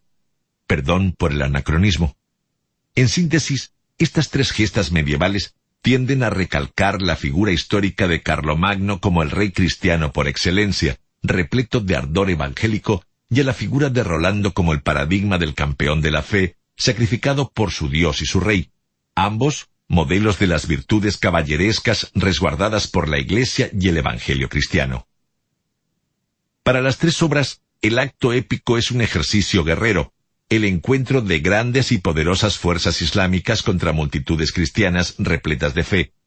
Las hazañas guerreras y sus grandes temas, el heroísmo, el honor, la traición, la venganza, el amor, la exaltación de la amistad y la fidelidad al rey franco Carlomagno, tienden a dibujar con realismo y con la melodía del verso los inicios de un régimen feudal que estaba por emerger y consolidarse en la Europa del medioevo. Esta ha sido una producción por Audible Studios de Breve Historia de Carlomagno, escrito por Juan Carlos Rivera Quintana y narrado por Sergio Capelo.